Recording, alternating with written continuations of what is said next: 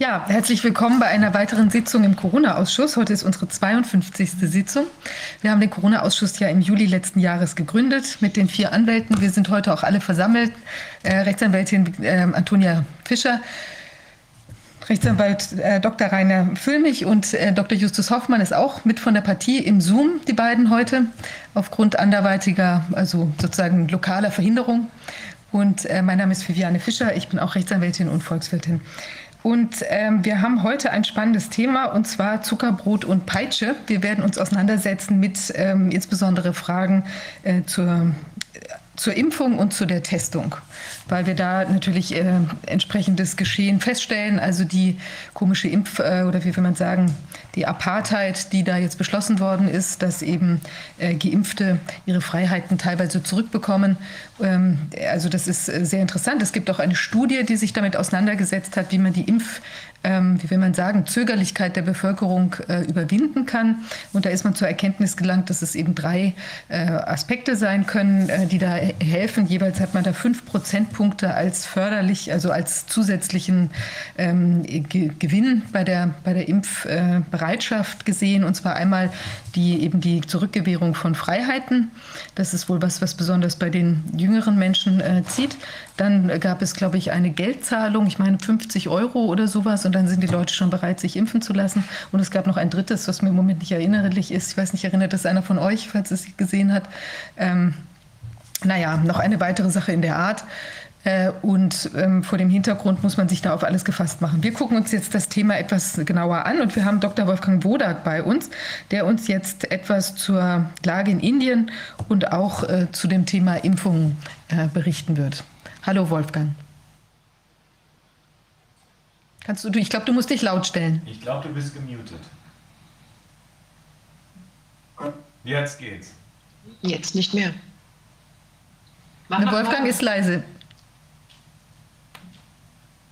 Jetzt? Jetzt? Jetzt geht's, ja. Ja, gut.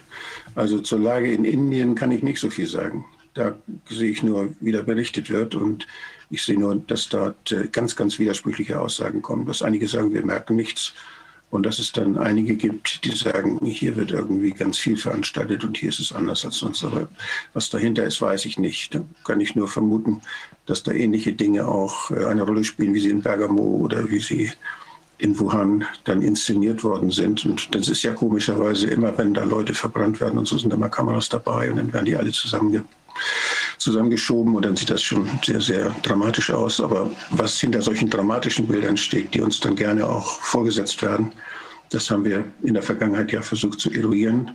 Und das fehlt hier noch in Indien. Da wissen wir noch nicht genau. Da müssen wir genauer vor Ort sein. Und das ist ja ein bisschen komplizierter, als nach Bergamo zu fahren. Ja, aber über die Impfung würde ich gerne was sagen und über das, was damit zusammenhängt. Und die Impfung wird ja benutzt, die wurde, wurde den Menschen lange, lange, äh, äh, ja, es wurde ihnen schmackhaft gemacht und sagt, sind, äh, wir haben nicht genug Impfstoff und müssen sehen, wer zuerst einen Impfstoff kriegt. Und äh, es sind immer noch wenig Impfstoff da und es müssen erstmal die, die besonders gefährdet sind, müssen den Impfstoff kriegen. Und dann hat man die alten Leute in den Altenheimen hat man mit, mit äh, Bundeswehrbegleitung hat man die geimpft und da waren keine normal versorgenden Ärzte dabei, sondern angeheuerte Ärzte für viel Geld dabei, die dann sehr, sehr viel verdient haben in kurzer Zeit durch diese Impfung. Und das Ganze ist sehr intransparent. Wir haben die drei Impfstoffe, die hauptsächlich verimpft wurden in Deutschland. Die äh, zwei, die eben als, als äh, ja, mit wo mRNA verimpft wird mit Hilfe von Substanzen, von Nanopartikeln oder von Substanzen, die da helfen sollen, dass diese mRNA in unsere Zelle reinkommt, diese Nukleinsäure. Und den, das andere ist der Impfstoff von AstraZeneca, der dafür Viren benutzt, die als Transportvehikel, als Vektoren diesen Impfstoff in die Zellen bringen. Und unsere Zellen, welche wissen wir nicht genau, da wo der Impfstoff hingeht, die fangen dann an, solche Spikes zu produzieren. Das ist das, was uns gesagt wird. Und äh, dann gibt es Chargennummern. Jede Impfung hat eine Chargennummer und wer sich hat impfen lassen, der hat diese, den Aufkleber von der Charge, mit der geimpft worden ist, in seinem Impfausweis. Und wir sind jetzt in einer, in einer äh, Diskussion, die da, da geht es darum auf europäischer Ebene auch, ob, wenn, ob man einen Immunitätsausweis, einen elektronischen Immunitätsausweis einführt. Den Impfausweis kennen wir ja alle. Da gab es vor zwei Jahren so eine solche, solche Werbekampagne. Deutschland sucht den Impfausweis. Da ist viel Geld für ausgegeben worden. Und äh, also jetzt gibt es den Impfausweis, soll es den elektronisch geben. Und das wird dann irgendwo dann zentral, wird da Übersicht geschaffen dann über den Impfstatus, wie viele Menschen sind geimpft, in welcher Region. Da weiß man auch, mit welcher Charge sie geimpft worden sind, wenn man, wenn man diese Daten dann hat. Also das sind ganz wichtige Daten, die dann dazu zentral zusammengeführt werden können. Und die Europäische Union ist da sehr interessiert daran, dass das europaweit geschieht, damit auch natürlich die Freizügigkeit in Europa gewährleistet werden kann. Denn da weiß man genau, wie die Leute in welchem Land, mit welchem Impfstoff, wie oft geimpft worden sind und so weiter. Und äh, das ist etwas, was natürlich sehr viel Übersicht schafft für die Leute, die diese Daten dann haben. So, jetzt äh, wird, wird geimpft mit äh, diesen, diesen äh, genetischen, das ist ja ein großes ein Großexperiment, ein gentechnisches Großexperiment, an dem die Geimpften teilnehmen. Und äh, das ist ja keine richtige Impfung, sondern wie gesagt, eine, eine, da wird eine Nukleinsäure äh, eingebracht, die den menschlichen Körper verändert, sodass er selber den Impfstoff herstellt. Und das ist völlig neu. Das ist in ein paar Monaten aus dem Boden gestampft worden. Sowas macht man in der Arzneimittelproduktion und wenn man neue Medikamente auf den Markt bringt. Eigentlich ist das normal, dass man, ihr muss ja Fortschritt geben. Also da gibt es dann neue Technologien und dann, dann kann man immer lesen, wenn man mit der U-Bahn fährt oder mit dem Bus fährt. Wir suchen noch Probanden. Und äh, kann man, in Berlin sieht man das immer, Aufkleber in der S-Bahn. Wir suchen Probanden für bestimmte, und wenn Sie, wenn Sie da Angst haben davor, dann können Sie sich da, können Sie da mitmachen. Und es gibt auch Geld dafür. Wir haben ja eben gesprochen, dass es einen Anreiz geben soll für die Impfung. Wie viel war das? Etwas über 50 Euro. Also das ist üblich, dass man den Probanden eigentlich ein Entgelt gibt, wenn sie an klinischen Studien teilnehmen. Und die stehen dann Schlange in der Charité, stehen die Schlange vor den Eingängen, wo man sich da anmelden kann. Die Leute, die sonst, die ein bisschen Geld brauchen, die können dann da teilnehmen und können praktisch das Risiko auf sich nehmen gegen Geld. Und jetzt wird äh, geimpft, etwas, was eigentlich noch nicht zu Ende ist. Es ist ja eine teleskopierte Studie, die da läuft. Das heißt, da wird äh, alles Mögliche schon gemacht, obwohl es eigentlich noch nicht zu Ende ist. Und äh, das Ganze ist zusammengeschoben und gleichzeitig werden Daten gesammelt. Und in Israel kann man das sehr schön sehen, da spricht man von Real-World Data. Und diese Real-World Data, das ist was anderes als klinische Studiendaten. Klinische Studiendaten, da gibt es ja Protokolle und da wird ganz genau, die, das sind Daten, die werden dann auch äh, mit als Anhang der Studie werden die alle äh, werden die veröffentlicht. Und das ist eine sehr relativ übersichtliche Sache, soll es jedenfalls sein. Ist es nicht immer gewesen, aber soll es sein. Denn wenn man eine Studie macht, dann ist das ja was Wissenschaftliches. Und es soll wissenschaftlich begründen, dass eine bestimmte Maßnahme sinnvoll ist und Nutzen bringt.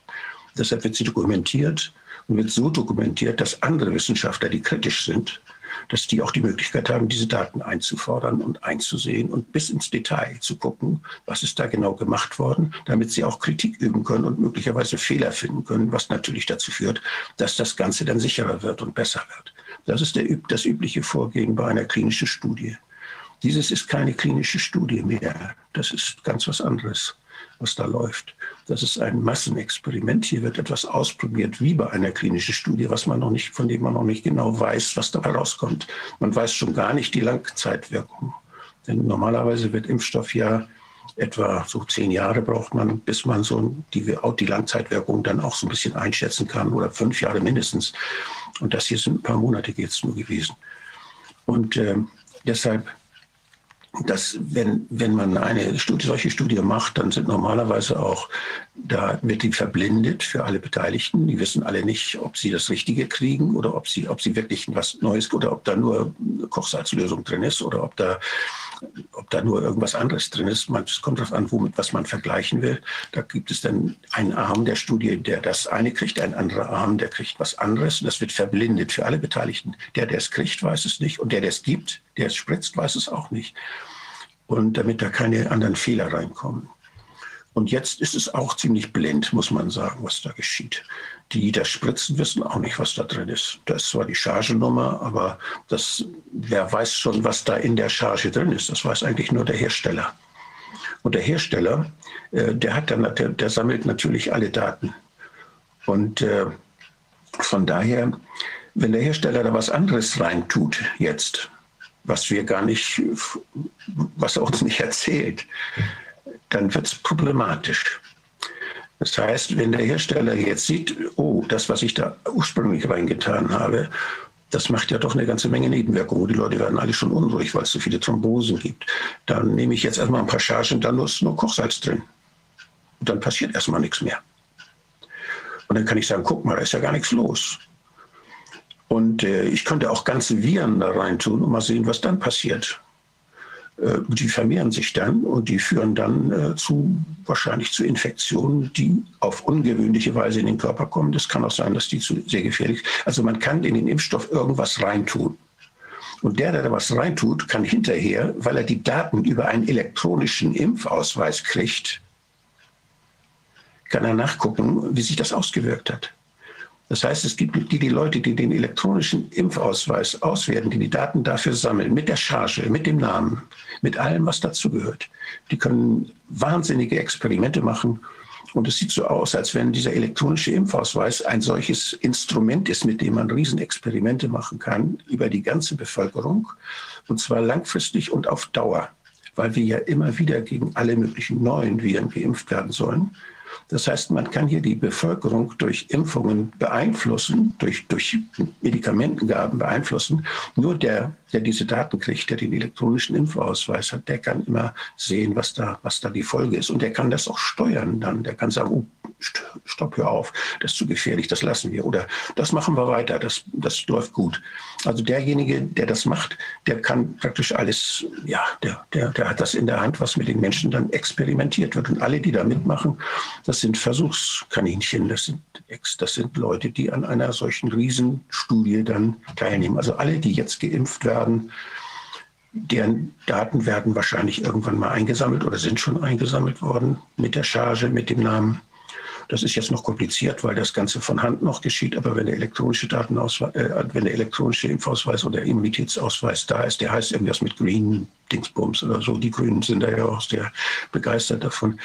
Und das, das, wird, das wird dann, ja, das wird dann etwas unübersichtlicher für die Allgemeinbevölkerung und für die Wissenschaft. Aber nur für die, die das Ganze dann in der Hand haben, wird das sehr übersichtlich. Das heißt, die haben dann eine Riesenmacht durch diese Daten, die sie da sammeln und können diese Macht nutzen, um mit uns zu experimentieren, wenn wir ihnen glauben. Und wenn man sieht, was, wer das macht, dann sind das große Pharmakonzerne. Einer davon ist Pfizer zum Beispiel. Pfizer ist einschlägig vorbe vorbestraft, dass er Sachen macht und hat Milliardenstrafen zahlen müssen dafür, dass er Sachen macht, wo er die Menschen angelogen hat wo er den Menschen gesagt hat, dass er oder wo er Dinge mit den Medikamenten gemacht hat, die, die gar nicht stimmten. Da ist in den USA ist er einschlägig vorbestraft. In Deutschland wird so eine Pharmafirma nicht so schnell bestraft, aber in den USA ist das geschehen und musste wahnsinnig viel. Milliarden Dollar. Über 4 Milliarden ja. Dollar. Mhm. Und die mussten nicht, nicht nur Strafe zahlen, sondern die, die wurden, also die wurden erstmal verdonnert, Strafe zahlen, da mussten natürlich noch genauso viel nochmal Schadensersatz unheimlich zahlen. Also da ist, da ist schon viel. Und das sind, da gibt es mehrere Firmen, die sind einschlägig vorbestraft. Die haben kriminell gehandelt. Ja. Und diese Firma, die hat jetzt die Daten, die kriegt die Daten, die macht das alles. Die macht das mit uns. Und äh, woher wissen wir, dass wir dieser Firma vertrauen können? Die haben, die, die haben bisher in der, in der Vergangenheit nicht bewiesen, dass man ihnen vertrauen kann. Aber die, die Medien äh, sind ja dabei und erzählen uns, dass das alles prima ist. Und ich nehme mal den Tagesspiegel, der ja es auf den Corona-Ausschuss besonders abgesehen hat. Der Tagesspiegel kommt mir vor wie eine Werbeabteilung dieser großen Konzerne. Der macht jetzt Veranstaltungen und die Sponsoren dieser Veranstaltungen für Ärzte, für Leute aus der Krankenkasse, die sind meistens sehr teuer, diese Veranstaltungen, wenn man da teilnimmt. Ich weiß, das Handelsblatt macht auch solche Veranstaltungen, die kosten 2000 Euro Eintritt, wenn man da teilnehmen will. Also da kann nicht jeder dran teilnehmen, sondern nur der, dessen Firma das denn bezahlt und die ihn dahin schickt. Und äh, diese, diese Veranstaltung, die da jetzt äh, vom Tagesspiegel, ich bin da dankenswerterweise eingeladen worden. Vielen Dank. Ich kann mir das nicht leisten, dahin zu gehen, aber ich habe die Einladung gekriegt. Und die Sponsoren sind Pfizer und Sanofi. Und der Tagesspiegel macht das. Und wie sieht es in Zukunft aus das mit dem Gesundheitswesen in, nach, nach Covid-19? Also da werden Pläne gemacht, da werden alle einbezogen. Die Krankenkassen sind dabei natürlich, die sind immer dabei. Und da werden Politiker eingeladen, die dürfen da was sagen von allen Parteien. Und da sind nur ganz hochkarätige Leute, die alle ganz wichtig sind. Ist ja eine teure Veranstaltung auch. Und der Tagesspiegel kriegt das von Sanofi und von, von Pfizer bezahlt. Da wird also, das sind ja Aktiengesellschaften und die müssen Geld verdienen, also die werden schon wissen, was sie tun. Die machen rational choices, das heißt, die machen, die verhalten sich vernünftig als ein Betrieb, der Geld verdienen soll. Aber was das mit unserer Gesundheit zu tun hat, das, das erfahren wir nicht. Das ist intransparent, weil die Daten stehen der Wissenschaft nicht zur Verfügung. Wir können diese Dinge nicht hinterfragen, wie wir das bei einer normalen klinischen Studie machen. Bei diesen Real-World-Data die werden in kein Studienprotokoll aufgenommen. Die sind nicht im Anhang eines Studienprotokolls. Das sind Daten, die werden zentral gesandt massenhaft Daten, die natürlich einen anderen Aussagewert haben, weil die Datenerhebung nicht so standardisiert ist wie bei einer klinischen Studie, aber die dann von den Firmen benutzt werden, um Dinge zu begründen, die sie tun. Und sie können diese Daten interpretieren, sie können damit alles Mögliche machen und sie können dann der Politik wieder erzählen, wie toll sie sind. Also das ist etwas, ich vertraue diesem Massenexperiment nicht. Und ich kann nur sagen, wer das mitmacht, der ist, ja, dem müssen wir vielleicht mal helfen, später mal. Mir tut es leid. Es ist einfach, es ist etwas, es ist etwas, es ist fürchterlich. Die Menschen haben Angst und ihnen wird, wird Hoffnung versprochen durch diese Impfung. Ich muss das nochmal wiederholen, das habe ich schon mal gesagt, dass diese Impfung bei den Studien gezeigt hat, dass man ungefähr 120 bis 140 Leute impfen muss, um eine milde Infektion zu verhindern. Nach den Daten, die wir jetzt schon haben und die, die Datenerhebung über die Nebenwirkungen bei der EMA, die ist nicht so sehr sensibel. Da werden zwar Daten registriert, die gemeldet werden, aber wir haben da auch Meldungen, dass das äh, problematisch ist mit der Vollständigkeit dieser Daten. Und äh, die Chefin der, der EMA, die ist da ja kurz vor Covid-19 ist da überhaupt erst hingesetzt worden. Die kommt aus der Pharmaindustrie, die hat immer für die Pharmaindustrie gearbeitet und die macht das jetzt da. Auch das schafft kein Vertrauen. Und äh, da bei den, bei den Daten der EMA kann man sehen schon, ich habe das jetzt äh, von, von anderen Wissenschaftlern, habe das nicht selbst geprüft, aber die, haben, die sehen, dass schwere Nebenwirkungen schon relativ häufig sind und sagen, das können bis zu zwei Prozent sein. Wenn 120 Leute geimpft werden müssen, um eine Infektion zu verhindern, dann ist das eine, eine wirkliche, ein wirklicher Schutz von 0,8 Prozent. Wenn aber da über 2% Nebenwirkungen entstehen, das ist das Schaden-Nutzens-Verhältnis eine Katastrophe. Da, kann man, da würde ein normaler, eine normale STIKO, als sie noch vielleicht normal arbeiten konnte, das ist ja jetzt sind ja keine normale Zeit mehr, da hätte sie so eine Impfung nicht zugelassen und hätte sie niemals empfohlen.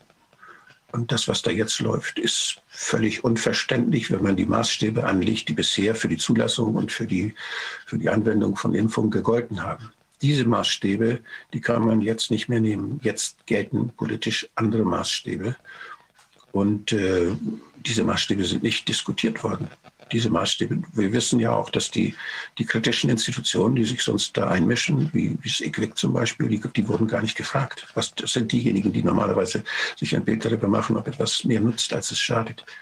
Das ist, da könnte die Bundesregierung sofort das IQWIC fragen. Und äh, das ist nicht geschehen. Das hat der Chef des IQWIX selber beklagt. Also von daher, Vertrauen ist nicht angebracht bei dieser Impfung. Und Schutz ist minimal. Das Risiko ist hoch. Und wir wissen zum Glück, dass die Immunität gegen Viren, gegen Atemwegsviren in der Bevölkerung immer sehr, sehr hoch ist. Und dass es immer nur wenige sind, die äh, eine Infektion bekommen in der Winterzeit, wo das wo Vitamin D-Spiegel niedrig sind, wo das Immunsystem nicht so schön funktioniert wie sonst. Da sind da schon Leute, einige Leute geschwächter und, und wer denn die letzten Viren nicht, das, nicht, nicht kennengelernt hat, nicht geübt hat, nicht trainiert hat, dessen Immunsystem also ja sehr, sehr gefordert ist durch diese neuen Viren, die ja jedes Jahr kommen, der kann schon dann mal auch Fieber kriegen und kann auch mal krank werden dabei. Aber es sind eben sehr wenige. Bei Corona Verläufe mit Fieber, das ist weniger als ein Prozent. Und äh, da muss man keine Angst vor haben. Fieberhafte Grippe kennt jeder von uns, hat jeder bestimmt in seinem Leben schon, ja, je nachdem wie alt er ist, schon einige Male durchgemacht. Und natürlich passiert da manchmal was. Natürlich werden da Leute krank. Und ich, mir tut das sehr, sehr leid, wenn ich lesen muss, dass 2019 neun Kinder in deutschen Kliniken an Influenza gestorben sind als Spätwirkung von Influenza. Das gibt es. Und bei Corona waren es in der ganzen Zeit von dieser Corona-Phase jetzt, waren es vier Kinder, die in deutschen Kliniken an Corona gestorben sind. Auch das muss man sagen, das ist etwas, was traurig und schrecklich ist. Und jeder einzelne Fall, den man jetzt in der Talkshow uns vorstellt, ist eine Katastrophe und macht einem Angst.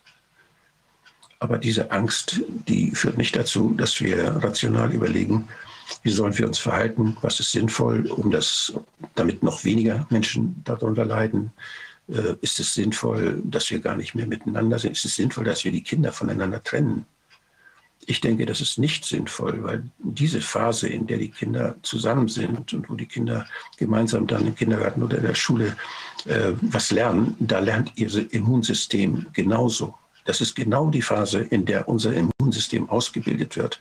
Und es ist physiologisch, dass in dieser Zeit, und da können es die Kinder auch, die werden ja auch ganz, ganz wenig, wir haben zehn Millionen Kinder und wenn da vier, vier Kinder gestorben sind, ist das traurig, aber es sind extrem wenig. Aber die anderen, haben trainiert und sind stark und denen passiert nichts. Und die brauchen dieses Training, damit ihnen nichts passiert. Und das ist tausendmal besser. Sie trainieren den Kontakt mit den Viren da, wo sie hingehören, das, da, wo der Körper sich darauf eingestellt hat, nämlich in den oberen Atemwegen, in den, im Rachenring, in der Nase. Da können wir mit den Viechern umgehen. Das, das kann unser Immunsystem. Aber wenn wir die irgendwo hinspritzen, das kennt unser Körper nicht. Da machen wir was, was völlig ungewöhnlich ist, was wir nicht wissen, wie es sich auswirkt. Und das soll jetzt mit Kindern gemacht werden. Und das sagt eine Bundesärztekammer. Das muss man sich mal vorstellen. es hat schon mal Ärztekammern gegeben. Ja. ja. Und das, Wolfgang, wenn man sich jetzt einfach nur zwischendrin versucht, einen Überblick zu verschaffen. Hier in Deutschland, in Israel und in den USA gibt es ja inzwischen relativ klare Aussagen dazu. Ich habe gerade eine neue Veröffentlichung hier aus Deutschland bekommen. Ähm, da geht es äh, Überschrift Impfen, bis der Arzt kommt. Thrombosen, Hirnblutungen, Herzinfarkte, Gesichtslähmung und mehr. Das Paul-Ehrlich-Institut meldet fast 5000 Verdachtsfälle auf schwere Nebenwirkungen und 524 Tote nach Covid-19-Impfungen. Brisante Gefahren mit unbekannten Langzeitfolgen verschweigt es. Hier bahnt sich ein politischer Medizinskandal an. Noch äh, deutlicher ist es aus Israel zu hören, das hast du ja eben auch angesprochen, wo da diese Real-World-Data erhoben werden, wo also die Bevölkerung sozusagen zum, zur Laborratte gemacht wird, die das aber nicht wissen. Ich hatte gestern ein sehr langes Interview mit denen. Ähm, da gibt es eine Veröffentlichung von einer unabhängigen Gruppe, die sagen, die Zahlen hatten wir schon mal, dass die Altersgruppe über, ich glaube, 78 oder so nach Impfung 40 äh, Mal so häufig verstirbt wie ohne Impfung, wenn Corona dazwischen funkt. Also ob nun an oder mit Corona, weiß man ja auch nicht, das muss auch noch mit Vorsicht zu genießen. Aber 40 Mal so hoch nach Impfung wie ohne Impfung. Und die Altersgruppe der deutlich Jüngeren, ich habe jetzt nicht, weiß jetzt nicht mehr genau, bis wann die geht, aber jedenfalls der deutlich Jüngeren, 260 Mal so hoch wie ohne Impfung. Hier haben wir noch einen Kommentar aus den USA, den wollte ich, das ist Mainstream immerhin, also Fox News, den wollte ich vorspielen. In just the first four months of this year, the U.S. government has recorded more deaths after COVID vaccinations than from all other vaccines administered in the United States between mid 1997 and the end of 2013. That is a period of 15 and a half years. Again, More people, according to VAERS, have died after getting the shot in four months during a single vaccination campaign than from all other vaccines combined over more than a decade and a half. Chart that out. It's a stunning picture. Also was er sagt ist, dass äh, gemäß der offiziellen Auflistung in VERS, das ist eine Auflistung, wo die Impfnebenwirkungen gesammelt werden, ganz, ganz überwiegend aus den USA, fast nur USA, sind in den ersten vier Monaten dieser Impftherapie in Anführungsstrichen mehr Leute gestorben als jemals innerhalb eines Zeitraums, der glaube ich bis 2013 von ihm angegeben wurde, an 15 Jahre, während eines Zeitraums von 15 Jahren wo alle Impfstoffe kombiniert wurden.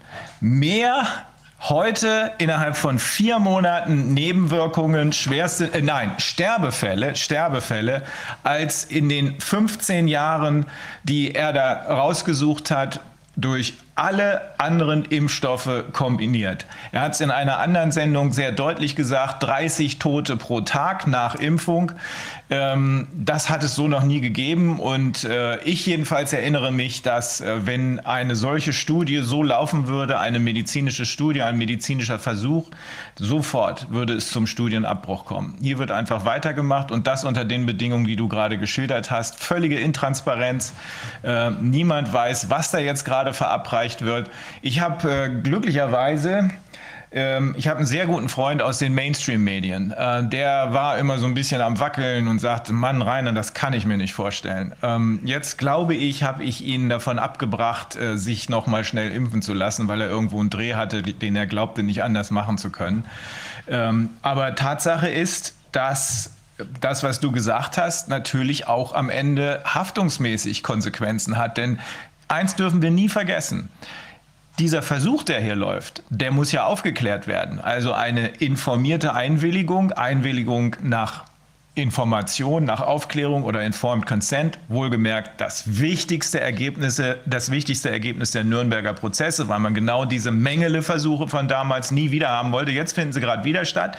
Ähm, informierte Einwilligung bedeutet, dass man insbesondere darüber informiert werden muss, dass das hier ein Versuch ist, dass es überhaupt gar keine klinische Studie gibt, dass es bei der Vorklinik so gut wie gar nichts gibt. Wir wissen, dass von Professor Hockertz keinerlei Toxikologie durchgeführt wurde, keine Tierversuche. Es gibt Tierversuche, aber mit einem anderen mRNA-Impfstoff 2005 und 2012, da sind jedes Mal sämtliche Tiere gestorben, als sie auf das Wildvirus kamen.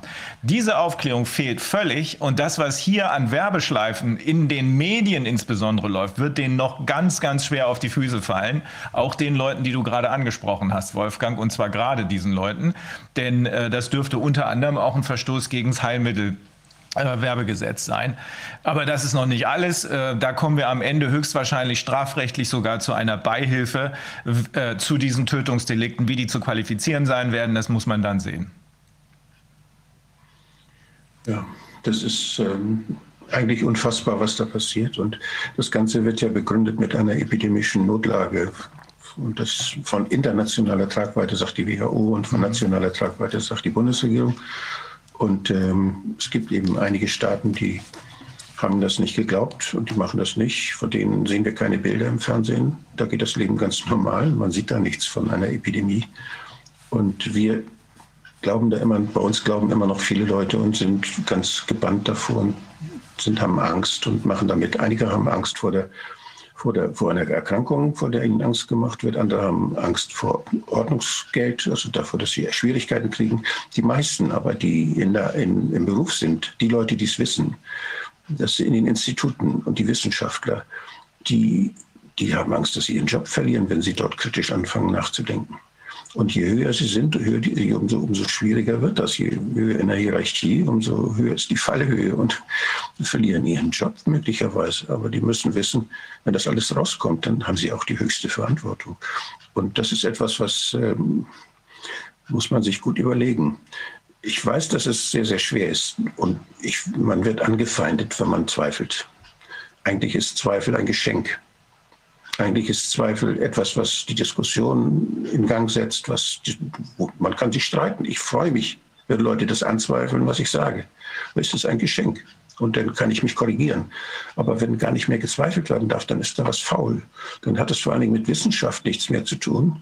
Und das macht man ja uns ja immer weiß, dass es um wissenschaftliche Erkenntnisse geht. Das ist alles, da kommen Professoren und die erzählen uns das, Klinikchefs, die sagen ja. Und also das, da wird, da wird die Wissenschaft benutzt, um etwas zu machen, was nicht wissenschaftlich ist. Das kann man eigentlich nicht durchgehen lassen. Oder das kann man nicht durchgehen lassen. Wolfgang, es ist doch so, dass die Ärzte auch verpflichtet sind, Impfnebenwirkungen eigentlich mitzuteilen. Ist es so nicht? Ja, das sind sie und das tun sie wahrscheinlich auch. Und das kann man aber, also wir haben das ja gemerkt, dass als, als diese Fälle in den Altenheimen kamen, dass dort gleich von den Verantwortlichen, das sind ja Leute, die, mach, die Leute, die es machen, die impfen, die werden sich doch nicht selber dort irgendwie Vorwürfen ausliefern. Das sind die Falschen, um zu sagen, da ist leider was passiert. Und wir haben das ja, das ist im System, in unserem Pharmakovigilanzsystem, das heißt in der Überwachung von Arzneimitteln, Nebenwirkungen, haben wir doch das, das genau dieses Prinzip, dass derjenige, der das Arzneimittel zulässt, wie zum Beispiel das Paul-Ehrlich-Institut bei Impfstoffen, auch gleichzeitig verantwortlich ist, dafür festzustellen, ob es vielleicht das Falsche zugelassen hat. Und äh, das ist eine ganz schlechte. Ich habe das als Politiker damals, als diese Pharmakovigilanz diskutiert wurde, war das mein Hauptargument und sagt, auf keinen Fall darf das der, die Zulassungsstelle machen oder das B-Farm. ist genau das Gleiche. Wenn die, wenn derjenige, der die Fehler macht bei der Zulassung, selbst dafür verantwortlich ist, dass diese Fehler gefunden werden, warum sollte er das machen? Da macht er sich ja selbst praktisch Vorwürfe, wenn er gut arbeitet bei der Pharmakovigilanz. Und das ist etwas, was wir, das ist ein systemischer Fehler. Der ist eingebaut worden von denen, die ein Interesse daran haben, von der Lobby, die ein Interesse daran hat, dass das eben nicht rauskommt, wenn sie da Mist verkaufen wollen. Und das ist natürlich dann die, die Arzneimittelindustrie, die dort großes Interesse hat, dass, da, dass sie die Sachen so gut verkaufen kann, so viel verkaufen kann, wie nur irgendwie möglich. Die, haben ja, die sind ja nicht dazu da, uns gesund zu machen, sondern die sind dazu da, für ihre Aktionäre Geld zu verdienen. Und das müssen wir einfach wissen. Das ist, man kann ja Geld verdienen. Aber wir müssen wissen, wem wir mit wichtigen Aufgaben betrauen. Und da sind, die, da sind diese Zulassungsbehörden, die ja auch wie die EMA zum Beispiel finanziert werden durch die Gebühren, die sie von der Pharmaindustrie kriegen. Die EMA wird bezahlt zu 85 Prozent durch diese, die Gelder, die von der Pharmaindustrie kommen und nur von 15 Prozent von Geldern, die aus, dem, aus, aus von der Europäischen Union kommen. Da hat es mal was gegeben, dass die, das ist vor längerer Zeit gewesen, vor vielleicht acht Jahren oder zehn Jahren, das war bei Tamiflu war das, als diese, dieses Medikament, was, was angeblich ja gegen die Vogelgrippe und gegen die gegen Grippe helfen sollte, als das dann auf den Markt kam, von Roche war das Medikament, da stellte sich nach einer gewissen Zeit raus, dass die Daten, die für, bei den klinischen Studien von der Firma Roche dann äh, gekauft worden oder erhoben worden waren, dass die nicht alle veröffentlicht waren. Die haben nur die Studien veröffentlicht, äh, die positive Ergebnisse brachten. Und die Studien, die zeigten, das bringt nichts oder schadet sogar, haben sie lieber nicht veröffentlicht. Und dann ist das Zeug gekauft worden für, für hunderte von Millionen überall und eingelagert worden. Wurde nachher zum Glück entsorgt, aber das ist gekauft worden von Steuergeldern. Und dieses, äh, diese, damals gab es Ärger, das ist ja rausgekommen. Da hat der Peter Toshi, Tom Jefferson und Wissenschaftler, die da wirklich sich dahinter geklemmt haben, die das auch eingeklagt haben, diese Daten. Und es gab eine ganze, eine Initiative von Wissenschaftlern, die sich da zusammengetan hat, die hieß All Trials, alle klinischen Studien. Die wollten alle Studiendaten haben, dass die immer veröffentlicht werden. Die Studie muss ja angemeldet werden, wenn sie gemacht wird die muss ja dann auch, muss ja auch von, durch eine Ethikkommission und so weiter. Das heißt, die Studien, es gibt Studienregister. Das ist schon besser geworden. Die sind ein bisschen vollständiger geworden. Und in den Studienregistern kann man sehen, was alles angemeldet wurde und kann auch immer sehen, was ist mit der Studie. Und die haben jetzt gefordert, dass jede Studie, auch wenn sie abgebrochen wird, wenn, sie, wenn der Sponsor meint, nö, das lassen wir lieber, dass auch die Daten, die dazu geführt haben, dass sie abgebrochen wurde, veröffentlicht werden müssen. Denn wenn die nicht veröffentlicht werden, dann werden die Studien möglicherweise nochmal gemacht. Dann müssen nochmal Probanden darunter leiden, dass dort irgendwie ein, ein Schaden entsteht oder sowas. Das heißt, völlig klar, es ist ethisch überhaupt nicht hinnehmbar, dass Studiendaten nicht veröffentlicht werden. Und auch die Bedingungen, unter denen die Studie dann durchgeführt wurde, müssen natürlich öffentlich sein. Und das, das hat man damals erkämpft. Und äh, das ist natürlich jetzt äh, weit in weite Ferne gerückt. Diese, das, was da jetzt passiert, ist, ist eine ganze Nummer schlimmer und intransparenter als das, was damals war. Damals hat übrigens der, der, das Europäische Parlament gesagt, so, wir wollen, dass das geschieht. Da hat die Wissenschaftler haben es geschafft, sich beim Parlament durchzusetzen. Da waren genug Abgeordnete, die gesagt haben, so, wir wollen, dass die immer alle Daten, dass sie dafür sorgt, alle Daten müssen veröffentlicht werden, sonst dürfen die ihre Zulassung nicht behalten. Sonst geht das nicht. Und dann, äh, die EMA wollte sich das, wollte das erst nicht machen und hat sich gesträubt und so. Und dann haben die gesagt, so, wir haben die Haushaltshoheit für die europäischen Agenturen. Wir machen den Haushalt. Ihr kriegt kein Geld mehr von der Europäischen Union, wenn ihr das nicht macht, haben die Parlamentarier gesagt. Und dann haben sie es gemacht. Dann haben sie was bewegt, wirklich was bewegt. Und die Parlamentarier, die könnten jetzt Bedingungen stellen für alles, was gemacht wird, für Transparenz zum Beispiel. Auch bei dem, dass die Daten, die da erhoben werden als sogenannte, äh, sogenannte Real, Real World Data, dass sie dafür Transparenz sorgen, dass solche Dinge nicht passieren, dass die nicht irgendwie benutzt werden können und dann nicht, dass da nicht mit gemauschelt werden kann. Das kann, das, dafür kann das Parlament sorgen. weil es einfach sonst sagt, sonst gibt es da keine Zulassung mehr, sonst gibt es kein Geld mehr und so weiter. Dann organisieren wir die Agentur um, machen wir eine neue Agentur. Das könnten die Parlamentarier machen. Jeder Parlamentarier äh, hat die Verantwortung dafür, ob es transparent dort zugeht oder nicht zugeht. Und im Moment ist es eine Katastrophe. Und ich hoffe, dass es genug Parlamentarier gibt in der europäischen, im Europäischen Parlament, die, die da aufwachen und die sagen, das kann ich nicht verantworten. Da habe ich eine große, da habe ich eine große Last zu tragen. Und ich will nicht, dass die Menschen darunter leiden unter dieser Intransparenz, dass da Menschen sogar sterben, weil da Dinge gemacht werden können, die niemand, die sonst keiner merkt und die einfach weitergehen und wo Elend passiert. Wolfgang, wir haben ähm, einen, einen Film bekommen von jemand, dass eine, äh, eine Station, eine Intensivstation, dass die quasi geschlossen wurde nach einer Impfung. Also man hat die Patienten, die sich auf der Station befunden haben, in andere Stationen verteilt. Aber die wurde geschlossen, weil alle Pflegekräfte ausgefallen sind nach der Impfung. Ich glaube für ein, zwei Tage oder jedenfalls war es direkt nach der Impfung. Es war jetzt noch nicht ganz klar, wie lange das jetzt dauern würde, dieser Zustand. Aber im Prinzip müsste man ja sagen, zumindest aus ethischen Gründen ist ja klar, müsste diese Klinik, wo das aufgetreten aufgetreten ist, diesen ganzen Vorgang auch melden, weil das kann ja auch weitere Kollegen betreffen. Also ich glaube, wir werden da mal eine Presseanfrage machen, ob diese, dieser Vorgang auch gemeldet worden ist, weil das ist ja, wäre ja Mindeste an Verantwortlichkeit von dieser Klinik. Man hört ja häufig, dass Leuten schwindelig wird oder dass Leute irgendwie nicht mehr, sich nicht mehr sicher fühlen, dass sie Fieber kriegen oder dass sie Kopfschmerzen. Also dieses Heft, dass sie heftige Symptome haben. Einige haben nur ein bisschen Schmerzen an der, an der Einstichstelle da, wo, wo jetzt die Muskelzellen da reagieren. Aber andere mehr haben insgesamt im ganzen Körper merken die was. Und da gibt es ja schlimme Nebenwirkungen auch und eben auch die Todesfälle, die es gegeben hat. Und das ist, man weiß nicht, was passiert. Man weiß ja nicht, wo diese, wo diese Nukleinsäure anfängt zu arbeiten im Körper. Und davon hängt es sicher ab. Es hängt davon ab, wo diese, diese, diese, äh, ja, wo, welche Zellen dort stimuliert werden, Spikes zu produzieren. Und es hängt davon ab, was in der Impfung wirklich drin ist. Beides wissen wir nicht. Wir wissen nicht, es gibt nicht genügend unabhängige Kontrollen, die den Impfstoff kontrollieren.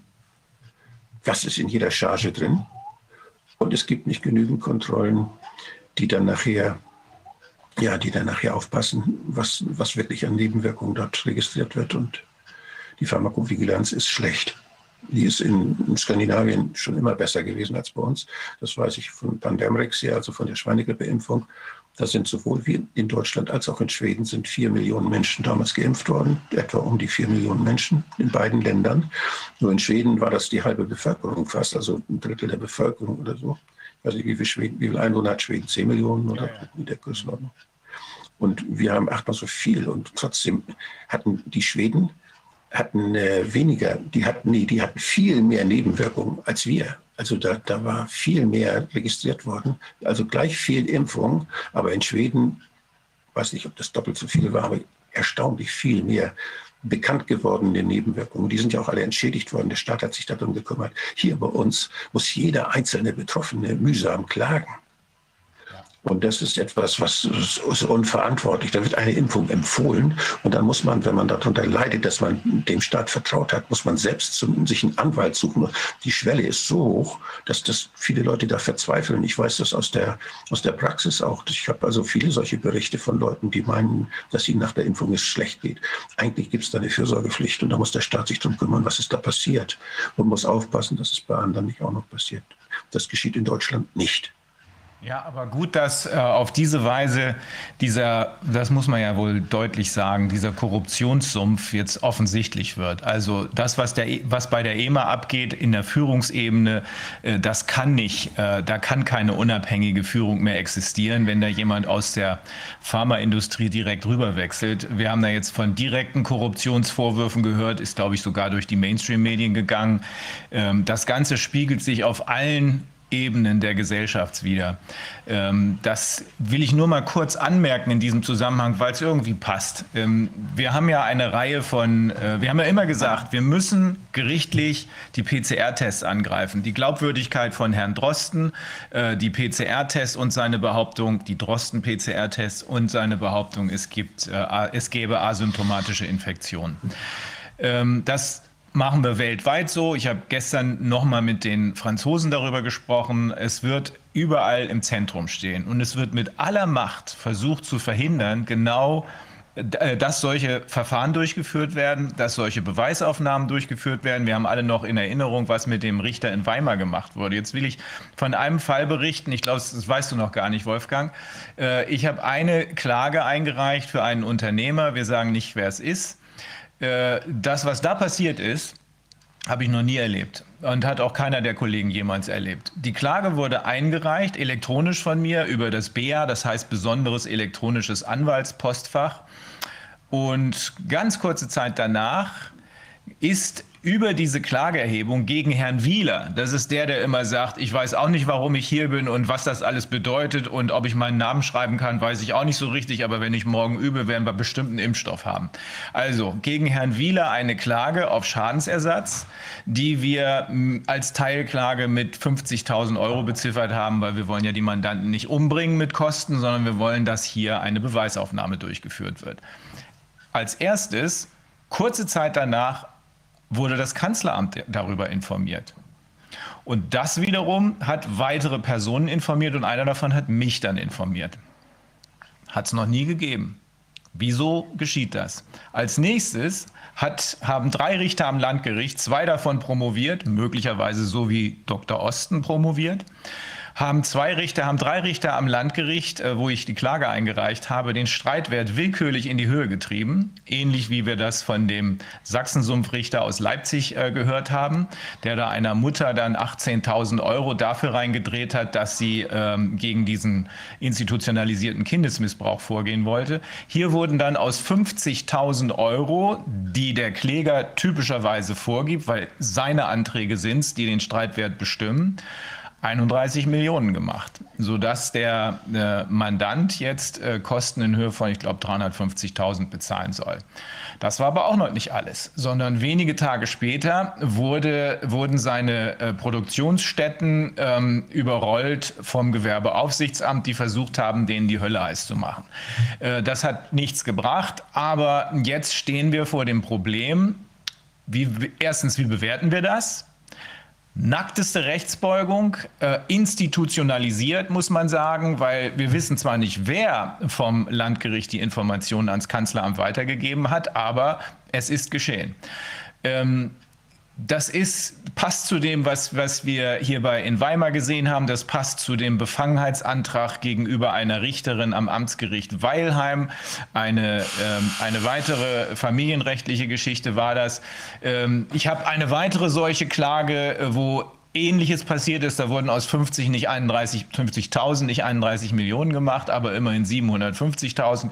Ganz offensichtlich haben wir den, so muss man es sehen, den Finger in der Wunde. Die wissen ganz genau, dass sie die PCR-Testnummer nicht überleben werden. Das werden sie unter keinen Umständen schaffen. Nur so ist es zu erklären, dass hier so vorgegangen wird. Und wenn ich dann gleichzeitig äh, höre, wie hier der Korruption Tür und Tor geöffnet wird, also nicht nur auf der Ebene der Politik, nicht nur auf der Ebene der äh, Justiz, sondern inzwischen wissen wir auf allen Ebenen hier in der Industrie sowieso, ähm, dann müssen wir eigentlich ähm, schnell darüber nachdenken, wie, wie wir dieses System, was zweifellos crashen wird, ob nun äh, auf deren oder auf unser betreiben, wie wir dieses System äh, komplett neu aufbauen. Denn das System selbst, glaube ich, ist so nicht mehr reparabel. Ähm, da, äh, es ist ja alles darauf angelegt, Wolfgang, das, was du da gerade geschildert hast, ist ja alles darauf angelegt, dass äh, auf der Ebene der EBA und letzten Endes dann auch auf der Ebene der EU, denn da oben drüber ist ja die Empfehlung der EMA von der EU-Kommission äh, beantwortet und ähm, mitgemacht worden, dass da nur noch über Korruption alles läuft. Das ist einfach nicht zu fassen. Ähm ich, ich, glaube, da ist, da ist auch was, was wir beachten müssen, was so die so gesellschaftspolitisch dabei, was das zur Folge hat. Denn wir haben ja, wir haben ja unsere gesellschaftlichen Organe. Wir haben die Justiz, wir haben die Wissenschaft und die haben alle ihre Aufgabe und, und die ist sehr gut definiert und ihnen vertrauen wir ganz wichtige Dinge an. Die Justiz beruft sich auf die Wissenschaft wenn, und muss sich darauf verlassen können, dass die immer alles wirklich sauber in Zweifel, anzweifeln und, und prüfen und, und deshalb, das ist, das baut alles aufeinander auf. Das ist ähnlich wie in unserem Körper, wo wir, wo wir ein Herz haben, was das Blut pumpt, wo die Leber haben, die entgiftet oder da die Stoffwechselaktivität ist. Und wir haben also ganz viele verschiedene Organe, die alle arbeitsteilig arbeiten und die dafür sorgen, dass das alles mit komplexe Leistungen von uns abgegeben wird. Sogar Gehirne haben ja einige. Und das ist, das ist etwas, Verzeihung. Aber das ist, das ist etwas, das ist etwas, was, was eigentlich gut funktioniert. Und äh, das geht, funktioniert nur so lange, wie jedes Organ praktisch sich beschränkt, das zu machen, was es selber kann. Wenn der Magen anfängt, jetzt das, was um ihn herum ist, zu verdauen, dann geht das nicht mehr. Wenn er meint, er kann das alles selber machen, dann, dann, dann sterben wir daran.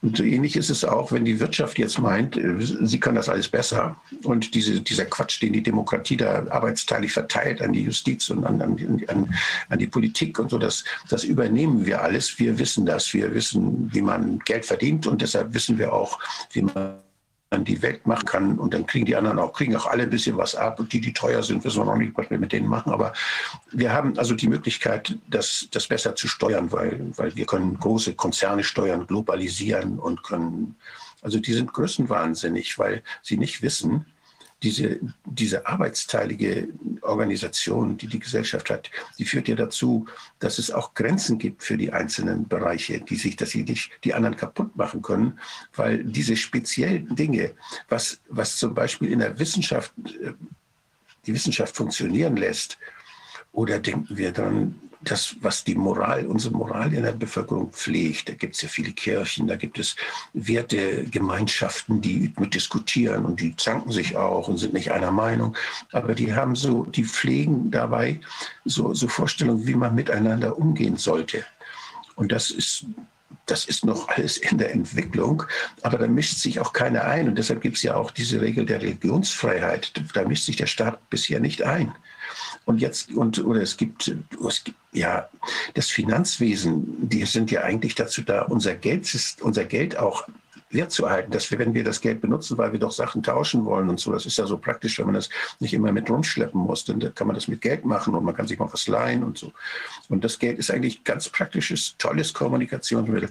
Aber wenn die anfangen, mit Geld zu spekulieren, sodass das Geld plötzlich nichts, dass die es einfach drucken, dass es praktisch dadurch seinen Wert schon verliert, dadurch, dass irgendwo Geld einfach so ja, massenhaft verteilt wird von irgendjemand, der das drucken lässt oder der einfach nur, das muss ja heute gar nicht mehr gedruckt werden, das wird einfach nur so überwiesen von irgendeiner Stelle, die das darf. Da ist da plötzlich, da funktioniert das Geldsystem nicht mehr. Das haben wir ja 2008 schon erlebt, dass das sowas passiert. Und das wird zurzeit jetzt wahrscheinlich noch, noch heftiger sein. Und so gibt es ganz viele gesellschaftliche Systeme, die, die versagen. Wenn eines, nämlich die Wirtschaft, die, die erfolgreich gewirtschaftet haben, die unsere Welt durch ihr Wirtschaften ja so weit gebracht haben, wie sie ist, die ganzen Umweltschäden, darum, die sind entstanden, weil sie damit Geld verdient haben. Müssen wir uns doch mal klar machen. Die reden jetzt von gesunder Umwelt und wir müssen nicht so viele Menschen und wir, das sind die Leute, die praktisch maßgeblich dafür gesorgt haben, dass unsere Wirtschaft die Umwelt so der Umwelt so geschadet hat und die wollen jetzt die Verantwortung übernehmen. Das geht nicht. Das ist wie ein Auto ohne Bremse. Das ist das, das, Kern, das, ist das Kernproblem, äh, Wolfgang. Wir haben es ja bei Transparency erlebt. Da sind gute Leute drin, aber an der Spitze stimmt was nicht. Äh, sodass das, was eigentlich äh, Korruptionsaufdeckung beinhalten soll, ins Gegenteil verkehrt wird. Was das hier für eine Rolle spielt, das hatte ich schon seit Wochen immer dabei. Ich hatte es auch dem Zuschauer gesagt, ich lese das mal vor. Ich, jetzt lese ich es doch mal zu, äh, vor. Äh, schreibt uns jemand, mein Zahntechniker schrieb mir heute, er hätte gestern eine Ärztin aus dem Uniklinikum, ich sage jetzt nicht welches, als Kundin bedient. Sie erzählte, dass jeder nicht-deutsche Staatsbürger, der in der Uniklinik verstirbt, mit Corona ver verstorben angegeben wird, da die Uniklinik dann noch zusätzlich Geld von der EU bekommt. Und sie sagte, dass die Statistiken daher definitiv nicht korrekt sind. Weiter schreibt sie, eine Patientin erzählte mir vor drei Wochen, man hätte ihnen 200 Euro für die Covid-19-Diagnose geboten, als die 91-jährige Schwiegermutter kürzlich an Altersschwäche verstarb. Weiter, der Mitarbeiterin meiner Bekannten habe man 600 Euro dafür bezahlt. Hier sind noch mehr solche ja. Sachen. Ich äh, will das jetzt, äh, ich will es nicht so. Also ich glaube, solchen, ich glaube solchen Einzelberichten genauso wenig wie ich einzelnen Sensationen, äh, Sensationsberichten von schweren schweren Erkrankungen, die, die ordne ich ein, dass es solche Geschichten gibt. Aber die ersetzen nee, Wolfgang, ich, ich kenne die Frau. Ich kenne die Frau. Ja. Das ist, eine, ja, das ist auch, Leute, die man, auch Leute, die man kennt, können, mhm. können Sachen überzeichnen. Das ist etwas, was nicht ausreicht, um die mhm. Situation zu beurteilen, sondern ich denke, man muss da wirklich gucken, wie kann man solche Daten erfassen, woran kann man erst, woran, wir müssen uns einigen. Mhm. Wir müssen uns einigen, woran kann man erkennen, dass da was falsch läuft. Das ja. müssen wir mit allen tun, die da sagen, dort, da läuft nichts falsch. Mit denen müssen wir verhandeln. Sagen, und wenn da was falsch lief, woran meinst du, woran kann man das erkennen? Und dann haben wir Indikatoren und dann kann man gucken. Und das ist ja noch nicht mal geschehen. Wir haben keine solchen Indikatoren entwickelt, an denen man erkennen könnte, wie wirkt jetzt die Impfung? Oder ist der Test, sagt er wirklich was aus über Erkrankungen? Haben wir nicht. Oder was ist mit, woran erkennt man, dass die Krankenhäuser überlastet sind? Wo ist denn, was, da gibt es alle möglichen Daten. Wir haben uns nicht geeinigt, woran man das erkennen kann sondern da wird jetzt manipuliert, die streichen einfach Intensivbetten und dann sind sie 100 Prozent voll. Das, das ist ja eine Sache, die ist völlig, die ist nicht zu gebrauchen, um irgendwelche Aussagen über die epidemiologische äh, Notlage von nationaler Tragweite zu machen. Und was, da, was die müssen wir doch eigentlich haben. Was wir wissen, und das äh, werden wir ja gleich mit äh, unserem nächsten Gast, Herrn Dr. Thoma, ein bisschen genauer besprechen. Was wir wissen, ist, dass ausschließlich und nur der Drosten-PCR-Test verantwortlich war für das Ausrufen der WHO der, des Public Health Emergency of International Concern. Das wissen wir aber auch nur deshalb, weil wir darüber von einer ehemaligen WHO-Mitarbeiterin aufgeklärt worden sind. Das war alles. Der PCR-Test war alles. Wenn es sich also rausstellt, und darum liegt dieser Finger in der Wunde, darum wird dann bei so einer Klageinreichung zack im Kanzleramt angerufen. Darum versucht man in den USA die PCR-Testklagen kaputt zu kriegen mit Gewalt, mit Absicht.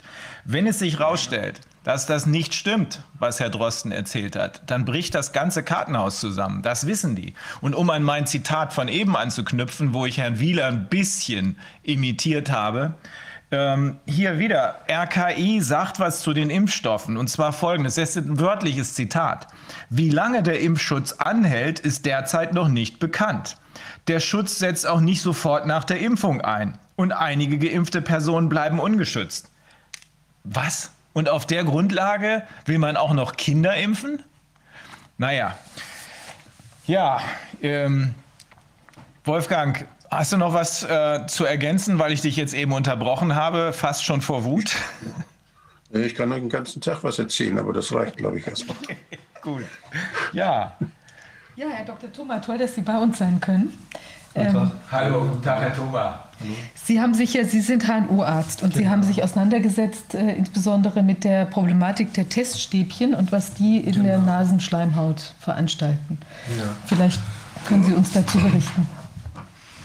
Also Zunächst mal finde ich es ja sehr, sehr seltsam, dass sich damit überhaupt noch jemand auseinandergesetzt hat, beziehungsweise noch niemand auseinandergesetzt hat. Denn das ist ja eigentlich das tägliche Brot, auf der die ganze Diagnostik und auch die epidemiologische Beurteilung des Ganzen fußt. Ähm, es existieren ganz eindeutige Handlungsanweisungen, wie dieser PCR-Test zu machen ist, bis heute. Und zwar aufgrund von medizinischen Daten, die man erhoben hat. Man glaubt, dass diese Zellen oder Zellrezeptoren, die Zellempfängerorgane, die das Virus dazu bringen, an die Zelle anzudocken, vor allem sich in der Lunge befinden und in der Nase. Wo genau in der Nase weiß man nicht, das hat man noch nicht untersucht, aber wahrscheinlich auch im sogenannten Riechepithel, also in der Riechregion, was sicher auch ein Grund dafür ist, dass die Patienten dann häufig Riech- bzw. Geschmacksstörungen bekommen. Und diese Rezeptoren in der Nase, die erfasst man am besten, indem man wirklich im sogenannten Nasenrachen, das ist hinten in der Nase gelegen, in diesem Raum Proben entnimmt. Es reicht aber keinesfalls aus, offensichtlich nur ein bisschen Schleim zu entnehmen, sondern es kommt darauf an, auch Zellmaterial zu entnehmen, weil der Virus ja nur dann seine Wirkung entfaltet, wenn er sich in die Zelle hineinbegibt.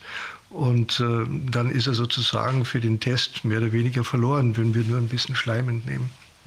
Es kommt also wirklich darauf an, dieses Stäbchen fünf bis sechs bis acht Zentimeter bis zum Anschlag an die Rachenhinterwand zu schieben. Dann muss es dann auch, dort muss es dann auch gedreht werden. Denn wenn ich nur das Stäbchen einführe, dann gewinne ich bestenfalls ein bisschen Schleim, der aber überhaupt nicht aussagekräftig ist. Das heißt, ich muss wohl oder übel Zellmaterial gewinnen. Und dieses Zellmaterial, das möchte ich eben gewinnen, indem ich das Stäbchen hin und her bewege und möglichst am Ort etwas drehe. Was passiert dann? Wir, die Zell Ober- oder die Oberschicht der Schleimhaut besteht aus sogenannten Flimmerhärchen äh, oder Flimmerzellen. Das sind Zellen, die kleine Härchen haben, die immer zurück in den Nasenbrachen schlagen, weil sonst würde die ganze Zeit unsere Nase tropfen. Und diese Zellen gilt es zu gewinnen. Das heißt, ich muss Mikroverletzungen setzen an allen möglichen Orten, um überhaupt zu einer Diagnose zu kommen. Im juristischen Sinn ist die Verletzung einer Zell, einer Körperoberfläche eine Körperverletzung, die der Patient duldet, aber nur nach Sie wissen das besser als ich, nach vorheriger Aufklärung und schriftlicher Zustimmung. Diese Tatsache gilt eigentlich, soweit ich weiß, bis heute. Es wird also dem Patienten eine Körperverletzung. Ja, aber dann müsste man es für alles abschaffen. Dann müsste ich es auch für eine Blinddarmoperation abschaffen, für die Mantelentfernung und für eine äh, ja, Entfernung der Gebärmutter und ähnliches. Ja, also da würde ein ganzes juristisches Gebäude, so sehe ich das als juristischer Laie, in sich zusammenbrechen. Also ich mute dem Patienten hier eine Körperverletzung zu. Noch sehr viel mehr. Es ist vorsätzliche Körperverletzung, weil es geht gar nicht ohne Verletzung der, der Epithelioberschicht. Und äh, erschwerend kommt hinzu, dass es eine Körperverletzung ist durch unqualifiziertes Personal. Wer darf denn diese Testungen eigentlich durchführen? Also ich habe mich ja nun mein ganzes berufliches Leben, das sind mehrere Jahrzehnte mit der Nase beschäftigt. Die Nase ist ein ausgesprochen diffiziles anatomisches Organ, weil äh, viele Dinge im Verborgenen sind. Sie sehen das von außen nicht. Wenn wir Hals-, Nasen-, Ohrenärzte beurteilen, wie der Weg von der Nasenspitze in den Nasenrachen hinein aussieht, benutzen wir normalerweise ein sogenanntes Endoskop. Das ist ein Lichtleiter von ungefähr zwei bis drei Millimeter Durchmesser. Und wenn man diesen Lichtleiter in die Nase hineinführt, dann ist das sehr, sehr unangenehm und auch verletzungsgeneigt und blutungsgeneigt. Und deswegen sprühen wir die Nase mit, mit örtlicher Betäubung ein und abschwellenden Substanzen, sodass das dem Patienten einigermaßen erträglich ist und wir auch sicher sind, wo wir da lang gehen. Wir können es nicht von der Nasenspitze aus beurteilen, wie die Nase aussieht. Also man kann von einem Gegenüber nicht sagen, ich führe das Teststäbchen so ein, ich führe es so ein, um ihn nicht zu verletzen. Dazu müsste ich das Naseninnere genau kennen. Ähm, ja, und brauchen, also wir werden Sie als Sachverständigen benötigen. Ja, die Frau Kämmerer hat mich schon deswegen angerufen. Ja. Genau. Also das ist eine Conditio sine qua non. Das heißt, es, das muss dem vorangehen, eine Untersuchung der Anatomie der Nase. Sonst ist das nicht ohne die Gefahr der Körperverletzung zu machen. Das ist eindeutig. Das wird auch jeder Hals-Nasen-Ohrenarzt sofort bescheinigen.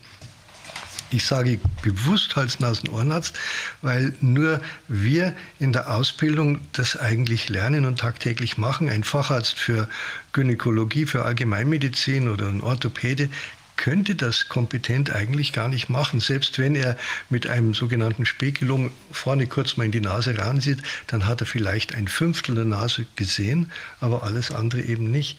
Und da wir ganz nach hinten müssen und die pathologischen Gegebenheiten ganz weit hinten sein können und oft auch ganz weit hinten sind, kann das ohne fachärztliche vorherige Untersuchung eigentlich nicht kompetent durchgeführt werden. Das ist aus, aus meiner Sicht ein sehr, sehr wichtiger Punkt, äh, wenn man sich mit den haftungsrechtlichen Gegebenheiten des äh, Arzthaftungsrechts auch nur ein bisschen beschäftigt hat, wird man feststellen, äh, dass das, was Sie gesagt haben, vollkommen zutreffend ist. Ähm, und es ist nicht nur, nicht nur so, weil Sie gerade den Facharztstandard angesprochen haben. Das ist das, was mir persönlich immer ganz besonders wichtig ist. Es ist die absolut ständige Rechtsprechung des Bundesgerichtshofs seit, ich weiß nicht, 50 Jahren oder äh, wie auch, äh, also in, in der Größenordnung, dass medizinische Untersuchungen sich immer nach dem jeweiligen Facharztstandard richten, unabhängig davon, wer sie durchführt. Das heißt, wenn ich als Fachfremder Ähm, ich, immer ein krasses Beispiel, wenn ich, wenn ich als fachfremder Arzt eine Operation am offenen Herzen durchführe, kann ich mich später nicht damit rausreden, dass ich sage, ich bin ja äh, Dermatologe. Ich weiß ja gar nicht, wie das richtig geht. Äh, von daher kannst du da jetzt keine erhöhten Anforderungen an mich haben, sondern im Gegenteil. Es gilt der Facharztstandard für Gefäßchirurgie oder welcher Facharztstandard auch immer einschlägig ist. Unabhängig davon, wer das durchführt und auch unabhängig davon, ob das jemand ist, der Arzt ist oder nicht. Ähm, wenn jetzt im Gesetz, was ja äh, im Infektionsschutzgesetz eingeführt worden ist, drinsteht, dass diese Untersuchungen auch von nichtmedizinischem Personal durchgeführt werden dürfen, bedeutet das nicht, dass nicht der Facharztstandard gilt, sondern das befreit die Leute aus meiner Sicht relativ eindeutig, lediglich davon, dass sie sich in einen Verstoß gegen das Heilpraktikergesetz setzen, weil man normalerweise ja zur Ausübung der Heilkunde berechtigt sein muss also Arzt oder Heilpraktiker oder sonst etwas sein muss, um solche Untersuchungen, solche Gewebeentnahmen durchzuführen oder von jemandem, der das, äh, diese entsprechende Ausbildung durchlaufen hat, delegiert bekommen hat, der das dann überwacht und dafür einsteht, dass das Legeartes durchgeführt wird. Äh, und nur von diesem Erfordernis werden die Leute befreit. Das verändert den Haftungsmaßstab und die, äh, die Sorgfaltspflichten, die dabei bestehen, in keinem, in keinem Fall. Also das ist keine Absenkung, keine Absenkung eines, eines Haftungsmaßstabes, sondern es befreit die Leute nur von der Verpflichtung, Medizin zu äh, studiert zu haben, äh, um diese Untersuchungen durchzuführen. Das bedeutet aber nicht, dass sie irgendwie machen müssen, sondern selbstverständlich nach Facharztstandard. Was sie gar nicht können, wenn sie nicht die entsprechende Ausbildung haben. Aber richtig, und das haben Sie auch eben gesagt, selbst wenn hier ein Arzt, ein Arzt, ein ausgebildeter Mediziner äh, zur Tat schreitet, der aber eben kein HNO-Facharzt ist, sondern irgendwas ist, dann haftet der hinterher. Und zwar aus wahrscheinlich aus Übernahmeverschulden. Ne? Wenn ich einen Job mache, den, zu, zu dem ich nicht befähigt bin, dann bin ich dran.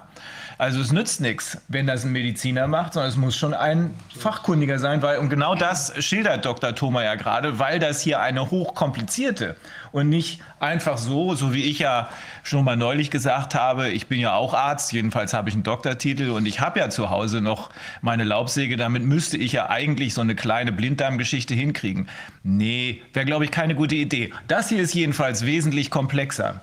Ja. Ich möchte eine Sache ganz kurz noch anmerken. Wir haben ja jetzt ganz viele Leute aus der Eventbranche oder auch Galerien und so weiter, in denen diese ganzen privaten Testzentren da, diese ja. POC, was ist das? Point of äh, Care irgendwie. Point wo, of No Return, ja. ja. wo, man, wo man sich testen lassen muss. Im Prinzip müsste das ja auch für die ganzen, also für die ganzen Betreiber äh, auch eine, möglicherweise eine persönliche Haftung, je nachdem, ob sie da eben einen HNO-Arzt ja.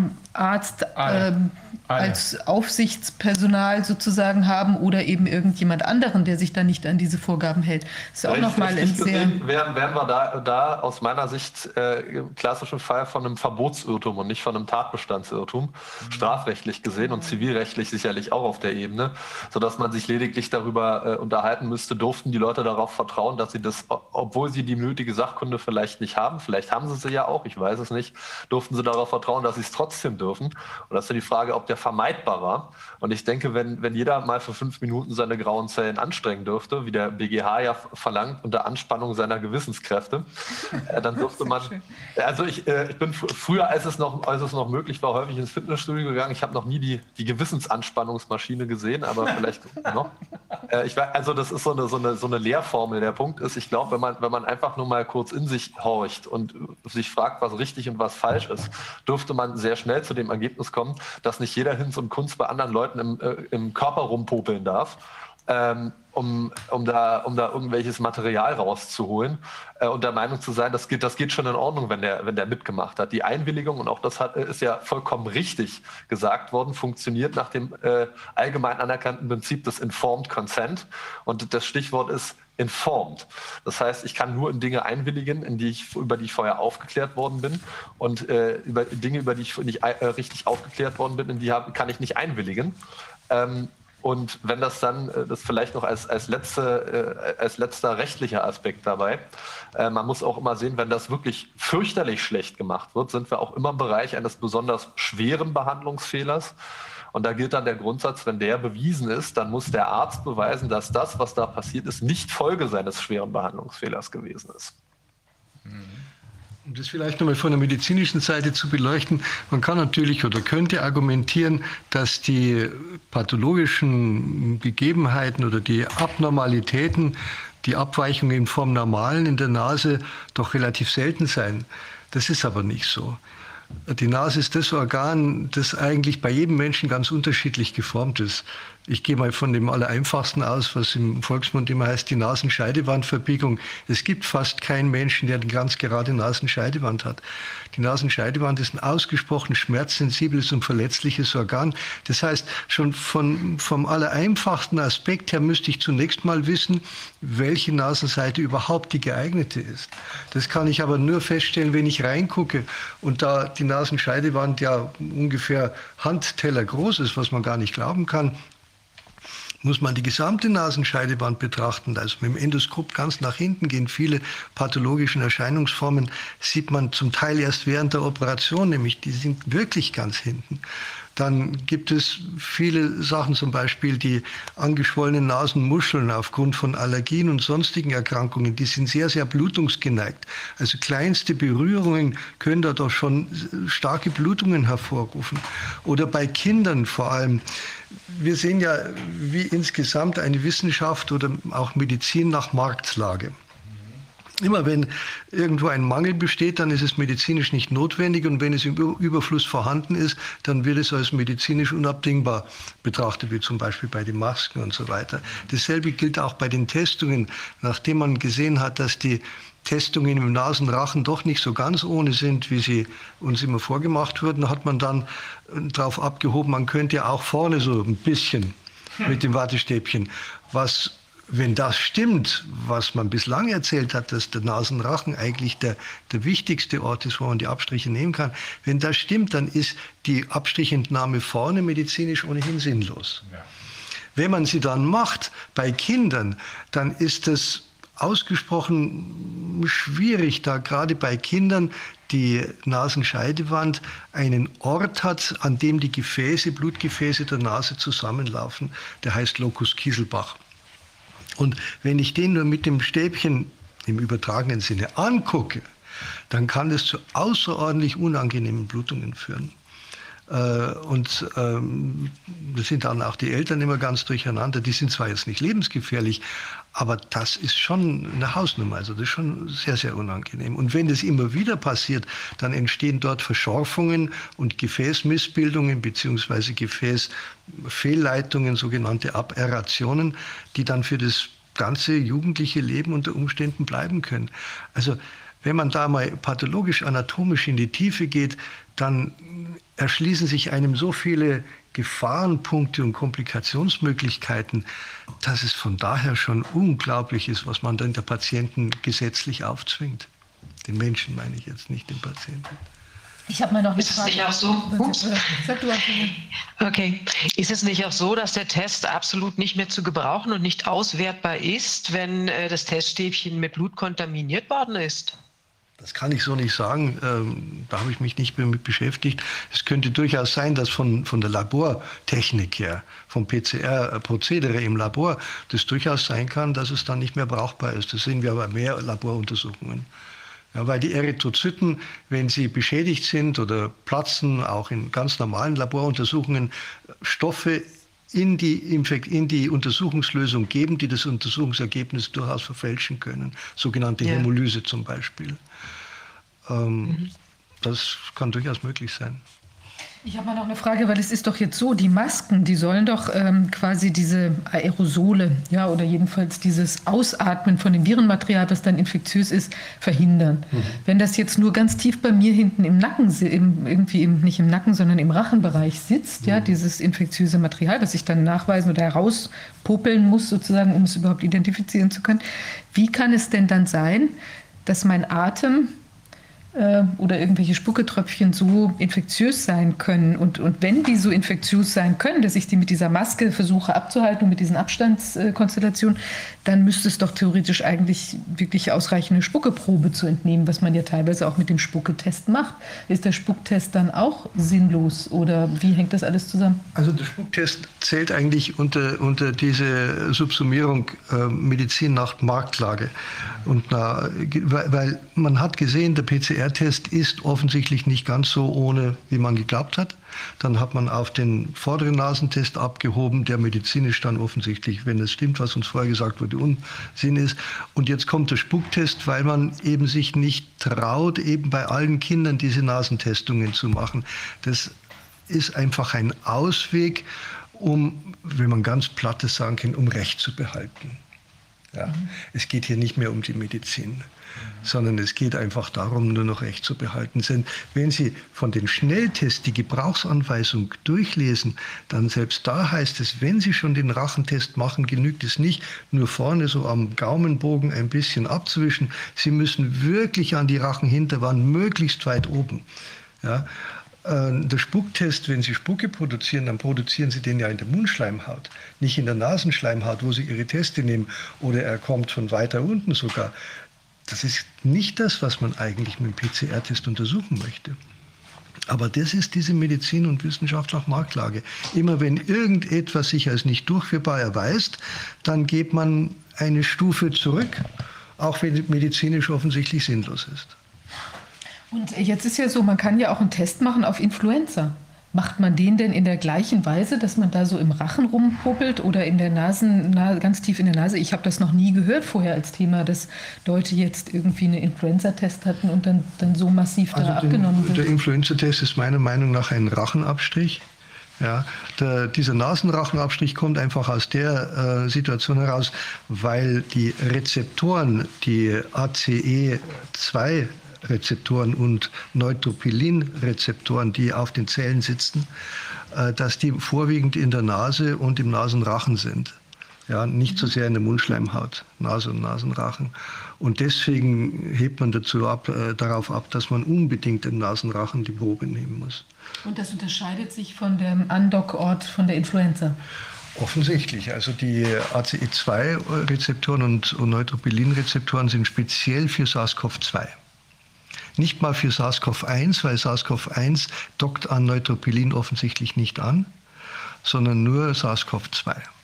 Ist das jetzt Ihr Erkenntnisstand oder den Erkenntnisstand, den Sie den Veröffentlichungen entnommen das haben? Ist der, das ist jetzt der, der neueste Veröffentlichungsstand, mhm. der auch in den Podcasts von Drosten auch schon äh, also in die Öffentlichkeit gegeben wurde. Das ist stehendes Wissen. Also was, was Sie eben beschrieben haben, ich habe mir auch Ihr Video angeguckt, ne? Okay. was Sie eben beschrieben haben, ist doch geht doch weit über das hinaus, was in der Öffentlichkeit bisher diskutiert wurde. Da wurde nur immer darüber gesprochen, das ist ein bisschen unangenehm, aber es geht doch hier um echte Gefahren. Es geht hier um echte Körperverletzungen, nicht Körperverletzung, weil einer vergessen hat, eine Einwilligung zu erteilen oder äh, aufgeklärt zu werden. Es ist echte Körperverletzung. Es ist absolut echte Körperverletzung und wie ich schon sagte, die Effektivität dieses Abstriches setzt eigentlich eine Körperverletzung voraus. Mhm. Und jetzt äh, einfach ein Kuriosum. Ähm, wenn Sie sich mal die Bilder anschauen von den Gebrauchsanweisungen, auch im Fernsehen und so weiter, wie die Tests gemacht werden, die werden ja alle falsch gemacht. Äh, die Untersucher, die führen das Stäbchen nach oben, ja. sondern das Stäbchen müsste eigentlich ganz leicht ohne jeden Schub am Nasenboden entlang geführt werden. Und es müsste sofort herausgezogen werden, wenn nur der Hauch eines Widerstandes da gewesen wäre. Also man darf es nicht mit Gewalt reinschieben.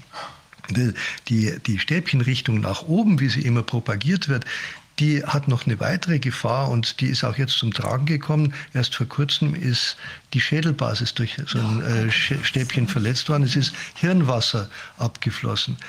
Da, genau, Sie müssen dazu nicht einmal besonders brutal vorgehen, sondern die Schädelbasis ist an der Stelle, wo Sie mit dem Stäbchen nach oben gehen, zum Teil hauchzart. Jeder Nasennebenhöhlenoperateur hat, muss ich ehrlich sagen, Angst, in diese Region überhaupt zu gehen, weil er mit einer unabsichtlichen Bewegung durchaus die Schädelbasis mal durchstoßen kann.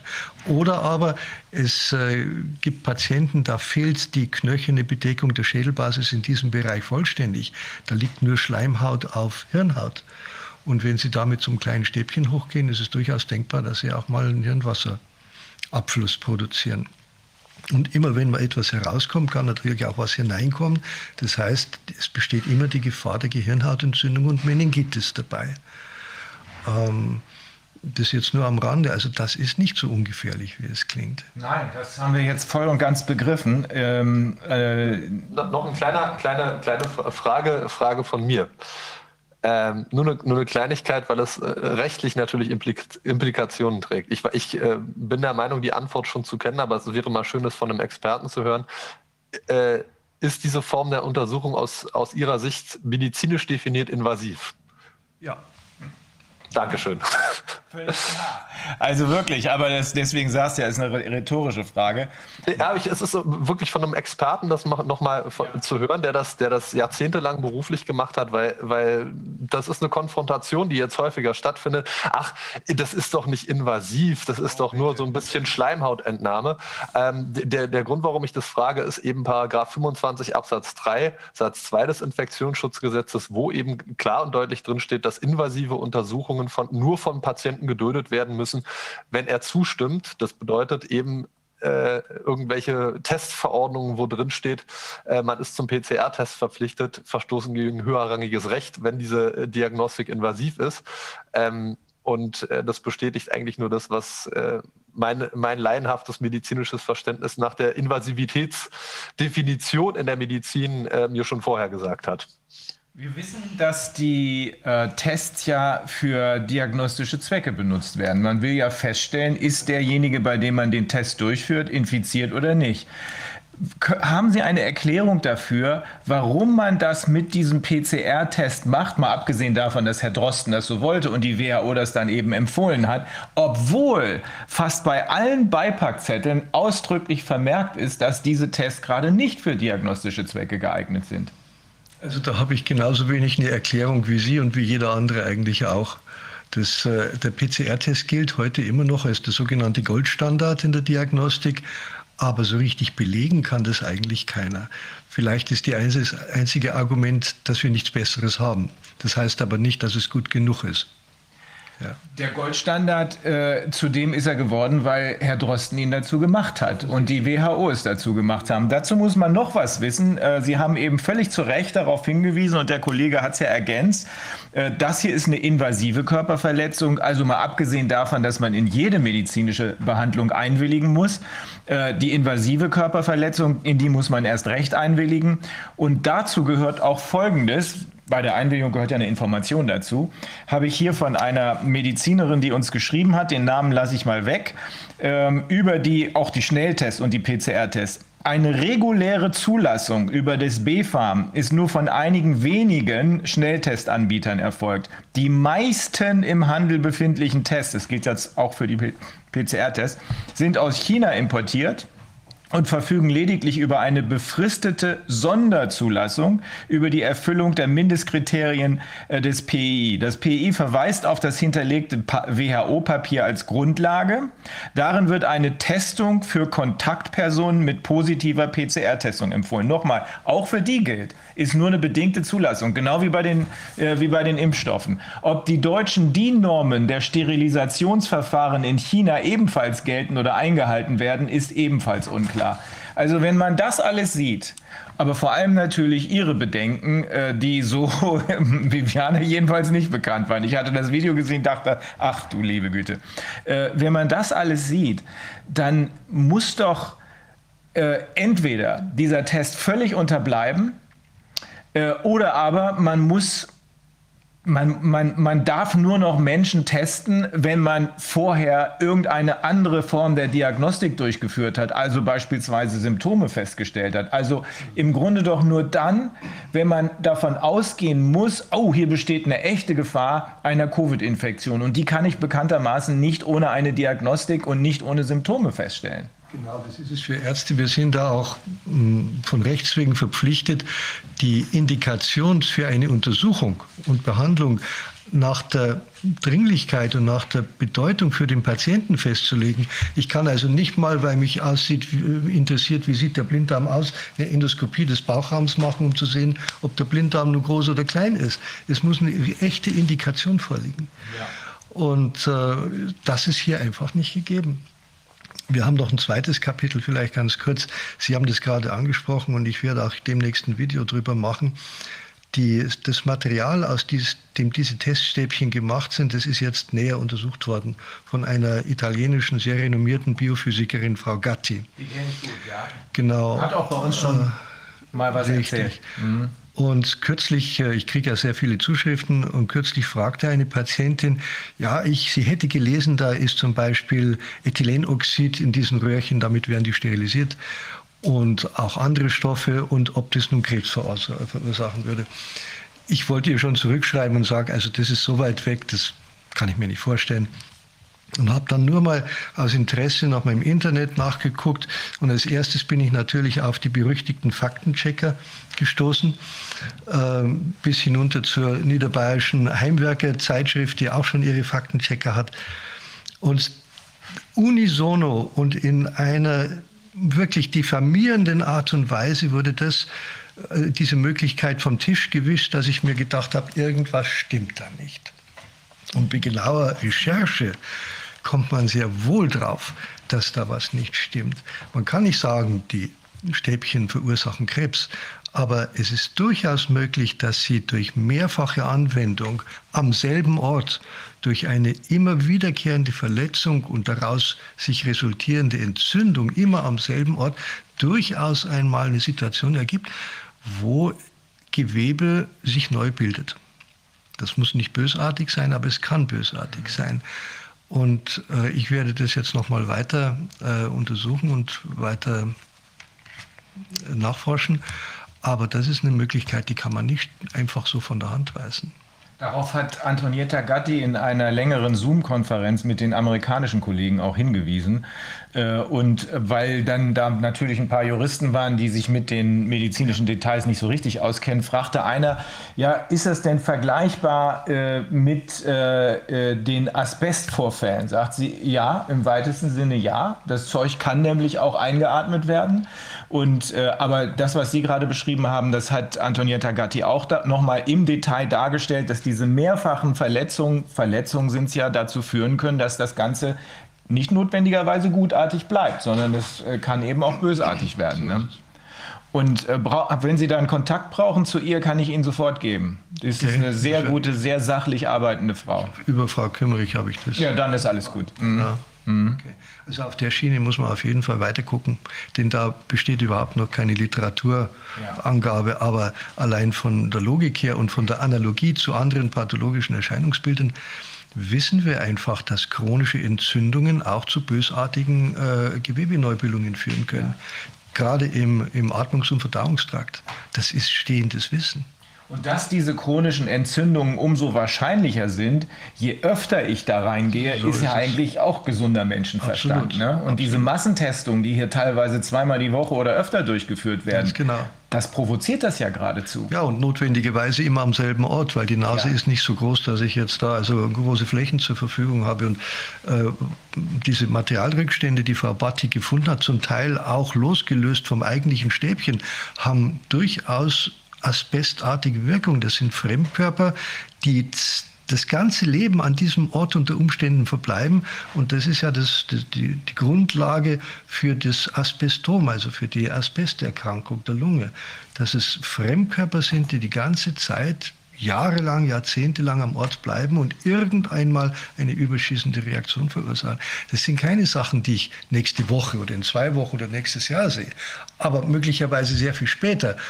Aber dann sind die Herrschaften, die das zu verantworten haben, längst nicht mehr in Amt und Würden. Ich glaube, da muss man, äh, muss man mal gucken, was ist das für ein Material. Wenn wir, äh, wir haben das, uns sehr viel Gedanken gemacht. Ich bin ja Lungenarzt und mit, mit Asbest äh, hat man als Lungenarzt ja leider immer wieder zu tun.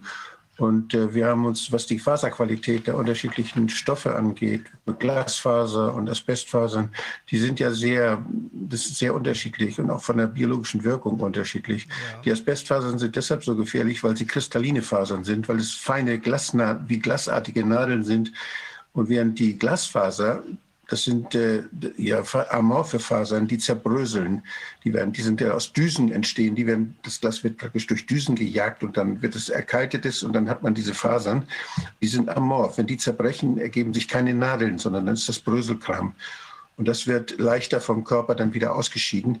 Die Asbestnadeln, die bleiben als kristalline Nadeln und wenn der Körper sich bewegt, bohren sie sich praktisch dann durch den Körper, je nachdem, wenn er sich bewegt und hinterlassen eine Narbenspur. Das ist dann die Asbestose, die man in der Lunge sehen kann.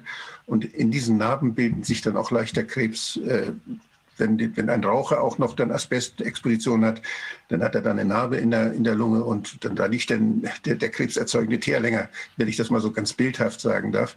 Also diese Kombination führt dann zu einer Summation der Risiken auch. Aber ich würde ich würd nicht, also wir, wir, müssen aufpassen, dass wir die bestehenden wirklichen Risiken, dass wir dann äh, die nicht in gleicher Weise dann präsentieren, wie wir wie Risiken, die ja, die, für die wir dann erstmal suchen müssen, wie wir sie begründen sollen. Ja. Aber man kann sie nicht negieren. Also man soll sie auf jeden Fall im Hinterkopf Sachen, behalten. Das wissen wir nicht, ja. Genau. Ja. Äh, also von vornherein zu sagen, das ist harmlos, mhm. das würde ich dann für also nicht so gut halten. Frau Professor Gatti, die hatte ja schon mal, die hatte ja diese Stäbchen mhm. schon mal untersucht und war auf jeden Fall ähm, also zur Erkenntnis gelangt, dass das ja so ähm, also sehr harte Materialien sind. Also ich weiß nicht, ob das wirklich so was ist, was sich dann so verflüchtigen kann, jetzt wie die Glasfasergeschichte. Also das klang für mich, ich habe ja dieses äh, ein kleines äh, Gutachten von ihr da zur Untersuchung von verschiedenen Teststäbchen gelesen ja. und da, da waren das auf jeden Fall sehr harte Bestandteile. Also das ist jetzt noch weiter zu untersuchen, aber ich Auch, glaube, es ist ja, schon natürlich. wichtig, sie in, sich in verschiedene äh, Richtungen da zu denken. Also insbesondere, wenn man sich auch noch vorstellt, dass die Kinder da jetzt wildwütig bei sich selber rumstochern, auch noch irgendwie vielleicht, äh, bis sie irgendwas finden oder so. Also das ist, ist ja dann noch mal eine Steigerung. Also dass das ja. jetzt noch nicht mal irgendeine Art von ausgebildeter Person macht, sondern die Kinder auch noch selbst. Ja. Oder also ich, ich, ja, also das, was, was da jetzt passiert, dass man versucht, dadurch, dass sich Kinder in der Nase darum stochern zweimal die Woche, das führt ja dazu auch, dass wir so viele falsch positive Tests haben. Wir haben die Kinderärzte haben das ja mal ausgerechnet, 10, 10 Millionen Kinder zweimal die Woche testen. Das gibt pro Woche etwa 500.000 falsch positive äh, Testergebnisse in Deutschland. Äh, nur allein dadurch, dass wir die anerkannt falsch positiven Rate plötzlich, dass wir das ausrechnen. Wir wissen, der Test ist nicht hundertprozentig und er wird, dann kommt noch dazu, dass eben durch falsche Praktiken und dass die, dass die durch Laborkontamination und was die Kinder selber vielleicht kontaminieren, wenn sie das dann hand, handhaben. Also dass da oder wenn sie jetzt einen sauren pH haben oder irgendwie vorher haben sie irgendwas äh, angefasst. Wer weiß, was da alles sein kann. Es gibt also Fehler und allein durch diese Fehler, die da möglich sind, haben wir 500, muss man sich mal, ich denke an die, an die, an die Inzidenzwerte mal, ja.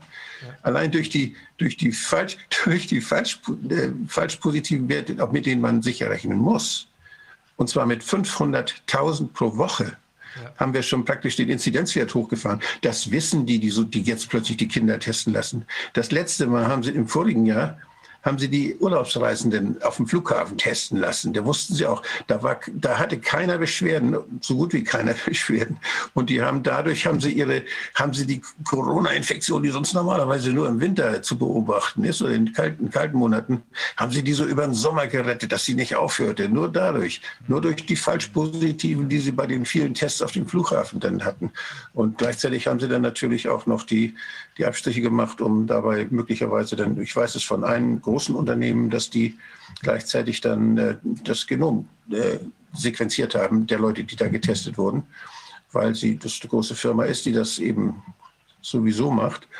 Und die hatten einfach so ein kleines Kästchen, wo man dann ankreuzt. Ich bin da nicht mit einverstanden. Und wenn man das nicht vergessen hat anzukreuzen, dann haben sie das Genom sequenzieren können. Und ich weiß nicht, ob sie es gemacht haben, das kontrolliert ja keiner, aber sie konnten es dann machen. Und das sind so Sachen, die, die, die, damit, die damit dranhängen. Also bei den, bei den Kindern, dass das bei den Kindern gemacht wird, das ist ein Trick, um jetzt genügend Falschpositive im Sommer wieder auch zu haben. Aber das ist der einzige Punkt. aller Deutlichkeit sagen, dass das bei den Kindern gemacht wird, das ist ja nicht erst, das sagt ja, das sagt Dr. Thoma eben, das entspricht dem gesunden Menschenverstand, dass das für ein Kind schmerzhaft ist, unangenehm ist, entspricht dem gesunden Menschenverstand. Jetzt wissen ja. wir auf die ausdrückliche Nachfrage äh, von Justus eben, natürlich ist das ein invasiver Eingriff. Wenn das nun von Lehrern gemacht wird, ja äh, die, wir wissen ja, wir, wir haben, kriegen ja diese Zuschriften von wegen, ja, das musst du machen, bis es weh tut. Also, wenn das von Lehrern gemacht ist, muss man ganz deutlich sagen, der Tag wird kommen. Sie werden alle dafür bezahlen. Und zwar mit mehr als nur mit Geld. Und von der Epidemiologie her muss man sagen, das kann man nicht anders nennen als Popel-Epidemiologie. Mehr ja, ist das nicht. Also das ist, das ist nichts, was man irgendwie verwerten kann für irgendwelche Risiken, Risikobewertung. Das ist Popel-Epidemiologie. Und was Herr Wodak schon sagt, das belegt ja auch, wie sinnlos, und zwar offensichtlich und bekanntermaßen sinnlos es ist, die Inzidenz als den Hauptparameter zu. Mich wundert es ja, dass nicht ein einziger damit bis jetzt sozusagen vor Gericht Erfolg hatte, diese wirklich sonderschulhafte Medizin einmal zu entlarven. Das äh, in einem zivilisierten Land mit, mit jeder Menge an wissenschaftlichen Institutionen so eine primitive Diagnose, Grundlage zu nehmen, um ein ganzes Volk in Haft zu nehmen. Das ist unvorstellbar. Das könnte, das könnte jeder Amtsrichter könnte das entlarven, Absolut. wenn er eine Beweisaufnahme, wenn er eine Beweisaufnahme Absolut. macht. Und die Beweisaufnahme, das ist ja das, was gerade verhindert wird. Genau. Ja. Das Und das ist das, was, was das ist das, was ich eben gesagt habe. Die beiden Klagen, die wir zuerst eingereicht haben, äh, einmal gegen Drosten und einmal gegen diese diese Volksverstürmer oder wie die heißen, ähm, die sind auf den 9.11. terminiert worden. Wir haben sie Ende letzten Jahres, Anfang diesen Jahres eingereicht. 9.11. terminiert. Da sehen Sie, was da los ist. Ja. Ich habe vorhin, da waren Sie noch nicht da, äh, berichtet, eine andere Schadensersatzklage, die ich äh, für einen Unternehmer, auch eine PCR-Testklage, gegen Wieler eingereicht habe.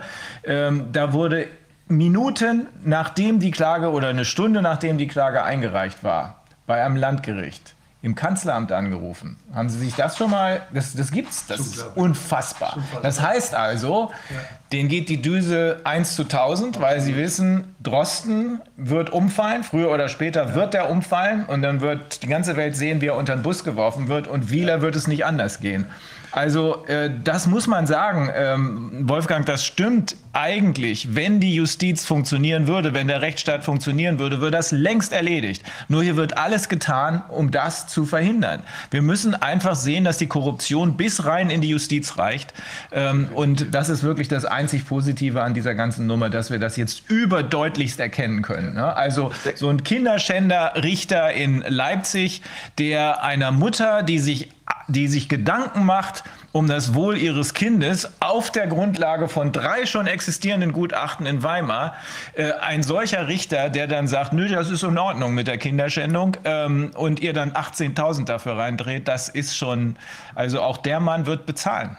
Nicht ich denke, ein Puzzlestück, das man da auch immer äh, mit ansehen muss oder berücksichtigen muss, ist, es kommt ja nicht von ungefähr, dass man jetzt mit 28b IFSG äh, de facto die Verwaltungsgerichtsbarkeit ähm, ausgeschaltet hat als Mittelsmann. Das macht man natürlich auch, weil was gibt es vom Bundesverfassungsgericht in aller Regel nicht? Eine Beweisaufnahme. Mhm. Mhm.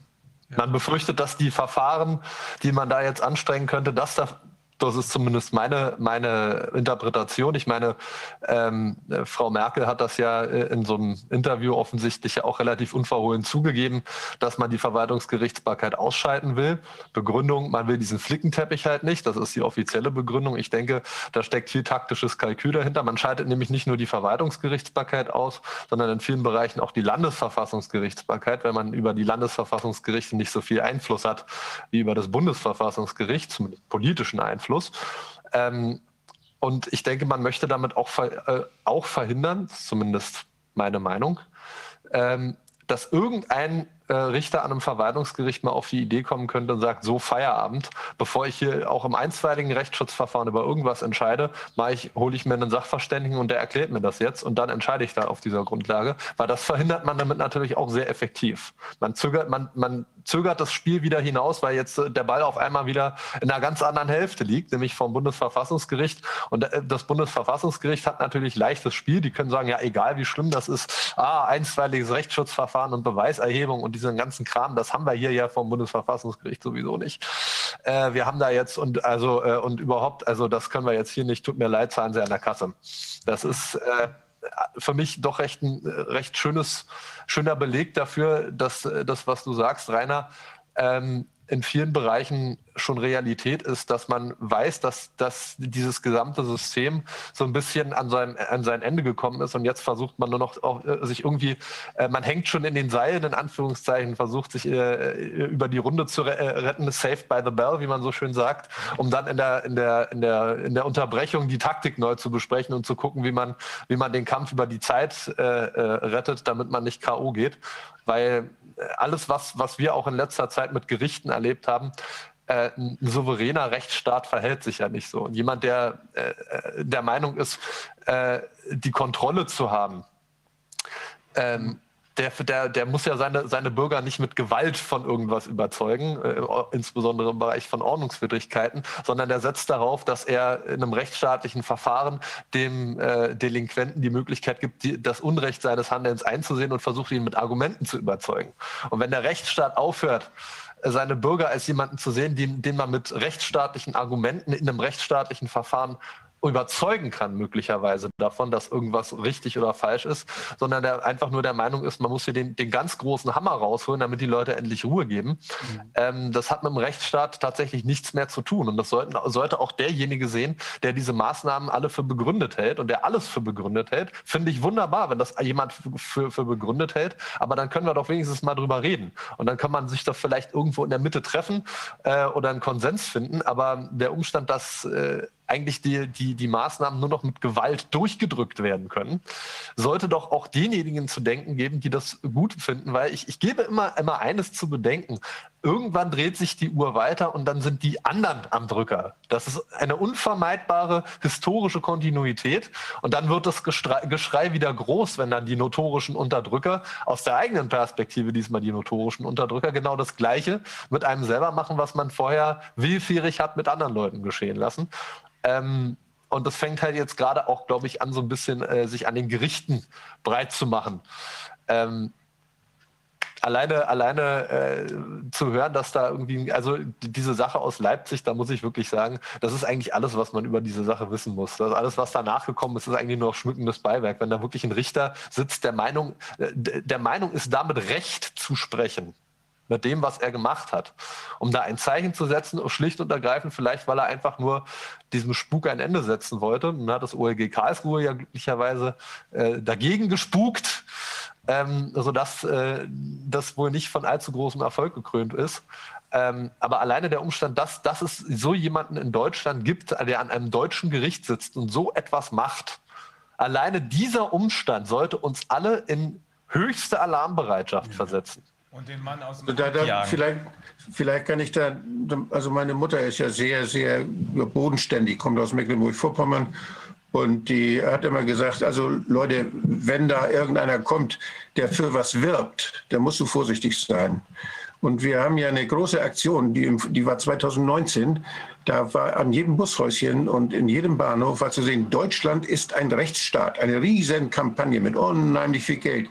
Und da hätten wir eigentlich schon misstrauisch werden können. Weshalb müssen die da so für werben? Ja. Nicht? Ja. Und jetzt wissen wir weshalb. Ja, die Demokratische Republik Nordkorea trägt das Wort demokratisch ja auch im Namen. Ja, zurzeit wahrscheinlich zu, mehr zu Recht als wir. Ähm, ja, aber es ist ja nicht nur, es ist ja nicht nur in der Justiz der Zusammenbruch zu sehen, sondern wir haben es eben, ich habe es mir extra aufgeschrieben, weil ich dachte, ja, ähm, Sie haben ja eben zu Recht gesagt, es geht nicht mehr um die Medizin, sondern es geht darum, Recht zu behalten. Also das ist der Zusammenbruch des gesamten Systems. Wie gesagt, das einzig Positive daran ist, dass wir dieses System auf jeden Fall in Bausch und Bogen wegschmeißen müssen äh, und ein komplett neues aufbauen müssen. Reparabel ist hier gar nichts mehr. Das sehen wir jedenfalls als Juristen, insbesondere in der Justiz. Dr. Thoma, ähm, Wolfgang und andere sehen das auch in der Medizin. Wir sehen es genauso in der Politik. Also es ist keine gesellschaftliche Ebene, die davon verschont geblieben ist. Ein Haufen Schrott, der nur noch qualmt und raucht. Nur wir können die Gesellschaft nicht wegschmeißen, die bleibt. Wir ja, müssen uns überlegen, wie wir das denn hinkriegen, dass wir hinterher wieder zusammenleben können. Und das ja, wird nicht so einfach. Das, das, wird nicht so einfach. Äh, und wenn deine und äh, von Professor Bhakti oder Mike Jeden oder Dolores Cahill Befürchtungen für den Herbst und den Winter auch nur zur Hälfte zutreffend sein sollten. Und wir gehen vielleicht mal von 40 Prozent Impfungen aus. Ich glaube, viel höher wird es nicht gehen. In den USA sind die Impfzentren leer. Und wenn dann nur die Hälfte dieser 40 Prozent, also 20 Prozent mit schweren und schwersten ähm, Problemen konfrontiert sind, dann bricht ohnehin alles ja zusammen. Was, wir wissen ja noch nicht mal, was verimpft wurde. Von daher ist es ganz schwer, da vor, Vorhersagen zu machen. Ja. Und dass das System an die Wand gefahren wurde, das merken eigentlich die Urheber inzwischen auch. Das ist ja eigentlich der Grund, warum es Ihnen jetzt mit den Erleichterungen kurz vor der Wahl nicht schnell genug gehen kann. Das war ja so nicht geplant. Nee. Ja. Und das Problem ist letztlich, denke ich mir auch, natürlich juristisch zum Teil, aber letztlich ist es nur noch politisch zu lösen. Äh, und das wissen Sie auch, deswegen werden die Wahlen erschwert. Aber wir haben keine andere Wahl, als zu versuchen, es politisch zu lösen. Ja. Ähm, das, äh, das, das Dolle ist, dass wenn wir uns angucken, nachdem man sich fragt, wenn es hier nicht um Gesundheit geht, worum geht es denn dann? Wir haben ja ganz vorsichtig bei einem hoch angesehen, das ist eine Legende in seinem Fach, äh, Verfassungsrechtler Professor Muswig gefragt. Ich gesagt, ja, fragen sich, worum es hier sonst gehen könnte. Und dann hat er ganz vorsichtig gesagt, ja, also den Schriftsatz kann ich nicht reinschreiben, äh, aber darüber nachdenken tun wir schon. Ähm, und wenn man dann die Frage auch in Richtung Great Reset beantwortet, dann ist ja eins völlig klar, dieses System soll ja crashen. Das heißt, wir müssen uns ohnehin, weil wir wollen es ja auch nicht mehr. Wir wollen dieses alte System auch nicht mehr. Also die Rückkehr zu de, der Normalität, die wollen wir nicht mehr. Das hat, glaube ich, jeder von uns begriffen, dass das äh, zerstörerisch, äh, menschenfeindlich, menschenverachtend und sonst was ist. Wir müssen nur sehen, dass wir uns langsam darauf vorbereiten, dass wir dann mit den richtigen Leuten in den richtigen Positionen stehen. Denn wenn man es diesen Leuten übersetzt, überlässt, dann wird es noch viel schlimmer. Also die Leute, die uns von, vom Weltwirtschaftsgipfel als neue Hoffnung präsentiert werden, die Global Young Leaders, oh. äh, die dort, äh, wie Frau, Beer, Frau Baerbock heißt sie, nicht? oder wie, wie Spahn oder wie, wie andere Leute, die, die dort äh, in die Schule gegangen sind, die, die sagen ja, dass das also dass das alles viel besser wird. Und die reden ja absolut davon, dass Covid-19 eine Chance ist für eine Neuordnung, für eine gesellschaftlich-politische Neuordnung. Das heißt, die, die sehen das positiv jetzt, was da passiert, dieses Elend, und wollen es nutzen, um das zu machen, was sie für besser halten. Und kann man, kann man Angst werden. Wir sehen es doch, doch, auch positiv. Nur nicht mit Leuten wie Baerbock, die noch nicht mal eine fertige Berufsausbildung hat und nur nicht mit Leuten wie Jens Spahn, der keine Ahnung von Medizin hat, aber Gesundheitsminister ist und offenbar genauso wenig Ahnung von Zahlen hat, weil er ja glaubt, dass ein Fünftel mehr ist als ein Viertel. Also mit solchen also Leuten wird das, das nichts. Ich, ich, sehe das, ich sehe, dass wir eine Krise haben und jede Krise ist auch eine Chance. Aber dass man, dass man Menschen belügen muss, dass man Menschen töten muss, damit sowas, damit sowas passiert. Das ist so, als wenn man sagt, wir müssen jetzt mal einen Krieg machen, damit die Welt neu geordnet wird. Ich finde das nicht in Ordnung und ich finde, es ist ein Armutszeugnis, ein, das ist einfach schwach. Aber ein bisschen haben wir auch Schuld, denn wir haben das Ganze ja so werden lassen. Also ich habe ich hab Schuldgefühle, wenn, wenn ich das sehe, was wir toleriert haben die ganze Zeit. Wir haben es gesehen. Und deshalb ist es auch immer mit den, mit den Schuldzuschreibungen ziemlich schwierig. Äh, die Demokratie funktioniert nur, wenn die Leute sich engagieren. Wenn sie sich für dumm verkaufen lassen und wenn sie lieber ihre, ihre, ihre Bestellungen bei Amazon und überall machen, dass sie uns sagen, oh, was guck mal, was wir uns alles wieder Neues gekauft haben und wie toll das ist, hier zu leben und nicht merken, was da mit ihnen gemacht wird, dann haben sie sich verführen lassen. Dann dann ist das eine Gesellschaft, wo die Korruption eine Riesenchance hatte. Und wenn wir was Neues machen wollen, müssen wir da ehrlicher mit umgehen, sonst ändert sich da nichts. Wir müssen auch, aber auch die Verantwortlichen zur Verantwortung zu ziehen, äh, ziehen. Denn wenn wir das nicht ja. tun, äh, dann wird diese Demokratie und dieser Rechtsstaat vollständig unglaubwürdig. Das haben wir uns einmal geleistet. Im Grunde haben wir es uns schon dreimal geleistet, nämlich ja. nach dem Zweiten Weltkrieg, nach dem äh, Mauerfall und jetzt äh, bei der Finanz- und Wirtschaftskrise ist nichts geschehen. Es sind immer nur dicke Backen gemacht worden. Wenn ich mich daran erinnere, der erste Präsident des Bundesgerichtshofs, ein gewisser Herr Weinkauf, der war im Dritten Reich zuständig für die Rassenschandegesetze. Also, dass sowas überhaupt möglich war, äh, das äh, sollte uns heute allerspätestens, das ist jetzt der vierte Versuch, man sagt ja bei uns in Bremen, dreimal ist Bremer Recht, viermal ist auch nicht schlecht, aber jetzt ist der vierte Versuch, jetzt muss es passieren. Dieses Mal muss, müssen Konsequenzen kommen. Da können wir noch so verständnisvoll sein und wir können auch sagen, wie du gerade sagst, ja, wir sind auch selber mitschuldig da. Das stimmt. Das stimmt. Aber diese Form des Mitverschuldens reicht nicht aus, um der anderen Seite jegliche Haftung zu ersparen. Sie wird sowohl zivil als auch strafrechtlich wie ein Hammer kreisen. Aber Wolfgang, ich finde auch, ich meine, diese Mitverantwortlichkeit, ich bin also davon nicht ganz so überzeugt. Also natürlich ist es so, dass bestimmte ähm, Aspekte vielleicht zu sehen waren, Lobbyismus oder sonstige Sachen, aber ich finde diese, die, die ähm, wie will man sagen, die Grandiosität dieser Konstruktion, mit der wir es jetzt irgendwie ja. zu tun haben, die ist natürlich in der Form nicht, nicht absehbar gewesen. Also das ist, das ja, ist ja schon was anderes, ob ich alle diese Punkte sehen kann, ob sie in meinem Gesicht ja. sind und ich das sehen kann und dann trotzdem sage, ach, ist doch doch alles Paletti oder ob es eben äh, einfach, weil ich vielleicht auch eingebunden bin, weil ich noch eine Familie habe, weil ich arbeite, weil ich irgendwie sonstige Sachen mache, eben immer nur mal so vereinzelte Punkte sehe, die schief laufen. Und da haben sich dann ja auch viele Leute echauffiert, haben für die Bienen gekämpft, haben für irgendwelche anderen Sachen was gemacht. Aber ich meine, erst wenn man so das Ganze ja. sieht, was wir jetzt ja, ja, auch sehen, wir sind ja selbst überrascht, ja. ja. Und deshalb finde ich, das kann nicht, also äh, das nimmt auch irgendwo Kraft, wenn man Leute, sich jetzt selber irgendwie, weißt du, wenn man selber sich als die Verantwortlichen ansieht verstehe das. Und das ist in der Form es gibt Leute, die haben mehr Verantwortung. Das sind die Leute, die stärker sind. Und wer sehr viel Geld hat, der ist sehr viel stärker. Der kann Leute, die klug sind, anheuern. Der kann Leute, die, die, die alle Tricks wissen, anheuern. Und der macht das auch. Und dann, dann gibt es eben, da gibt es ja riesige, riesige Beratungsunternehmen, das sind Soziologen, Psychologen, die werden besser bezahlt als die in der Wissenschaft. Die für viel Geld machen die alles, was sie können, für ihre Geldgeber. Und die machen die Pläne, wie man uns für dumm verkauft. Das sind professionelle für Dummverkäufer. Das sind nicht nur die Werbeagenturen, die uns Sachen andrehen, sondern wir sehen es jetzt auch, dass diese ganze Strategie, mit der wir jetzt da bedient werden, die da gemacht, dass das sehr kluge Leute waren, die sich überlegt haben, wie halten wir die Angst am Kochen so lange, bis wir unsere Schäfchen im Trockenen haben. Das ist, was da läuft, das ist etwas, was sehr klug ausgebaut. Und wenn man von Schuld redet, natürlich sind diejenigen, die jetzt das Geld haben, die solche Leute beauftragen, die haben die größte Schuld. Dann gibt es Leute, die machen da mit und die lassen sich bezahlen dafür, dass sie da mitmachen. Ich spreche auch von jetzt, wenn ich Ärzte sehe, die wissen eigentlich, was was, der, wie, was für ein Unsinn der PCR-Test ist und die jetzt den PCR-Test aber machen, weil sie dafür 15 Euro kriegen die sind natürlich korrupt. Das ist die kleine Korruption. Das ist das, was man, naja, das machen sie alle und, und, und eigentlich müssten wir mehr dafür kriegen und so. Und also da ist unter die Krankenhäuser, die da mitmachen. Da sind viele, die da mitmachen.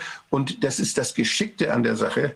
Die werden alle bestochen, die da mitmachen. Die haben alle Vorteile davon, dass sie da mitmachen. Die kriegen den Job die kriegen den, die bleiben Professoren. Die anderen, die da kritisch sind und die eigentlich ihre Pflicht tun als Wissenschaftler, die werden rausgeschmissen. Das heißt, hier wird natürlich von Mächtigen wird der Einfluss genommen, die die Macht darüber haben, wer behält seinen Job, wer behält ihn nicht.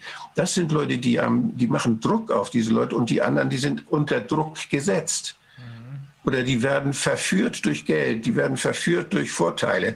Und das ist, die dürfen, die, die da alle mitmachen und jubeln sagen, bravo, ich darf jetzt reisen, bravo, ich kann jetzt, ich habe jetzt Vorteile davon, wenn ich da mitmache. Die schalten dann auch, das, das, das ist Physiologie, das ist, das wissen wir, dass Menschen so reagieren und dass man Menschen so beeinflussen kann. Und es gibt Leute, die haben das studiert, die wissen das so genau, dass sie da Pläne machen und das einkalkulieren, wie kann man Menschen verführen, dass sie da mitmachen. Und das sind die Hauptschuldigen dabei. Das will ja auch niemand bestreiten. Das sind die Hauptschuldigen. Die anderen kommen aber weder mit äh, der strafrechtlich gesehen, weder mit einer äh, Entschuldigung noch gar mit einer Rechtfertigung davon. Du hast es ja gerade auf den Punkt gebracht. Wenn ich das mache, obwohl ich als Mediziner wissen muss, wissen muss, dass dieser PCR-Test für sowas nicht geeignet ist und dass er im, im Übrigen eine äh, Körperverletzung darstellt, so wie wir es ja gerade eben sehr deutlich gehört haben. Äh, und dafür kriege ich Geld. Da gibt es doch keine Rechtfertigung und keine Entschuldigung. Da ist Ende im Gelände. Das wird sehr, sehr teuer werden, wenn es damit überhaupt getan ist. Ob das nicht auch an die Approbationen rangehen muss dann. Das werden wir sehen. Aber du hast eben gesagt, ja, das sind sehr intelligente Leute, die haben hier sehr geschickt, äh, wir erinnern uns ja alle an das äh, Panikpapier, die haben das sehr geschickt gemacht.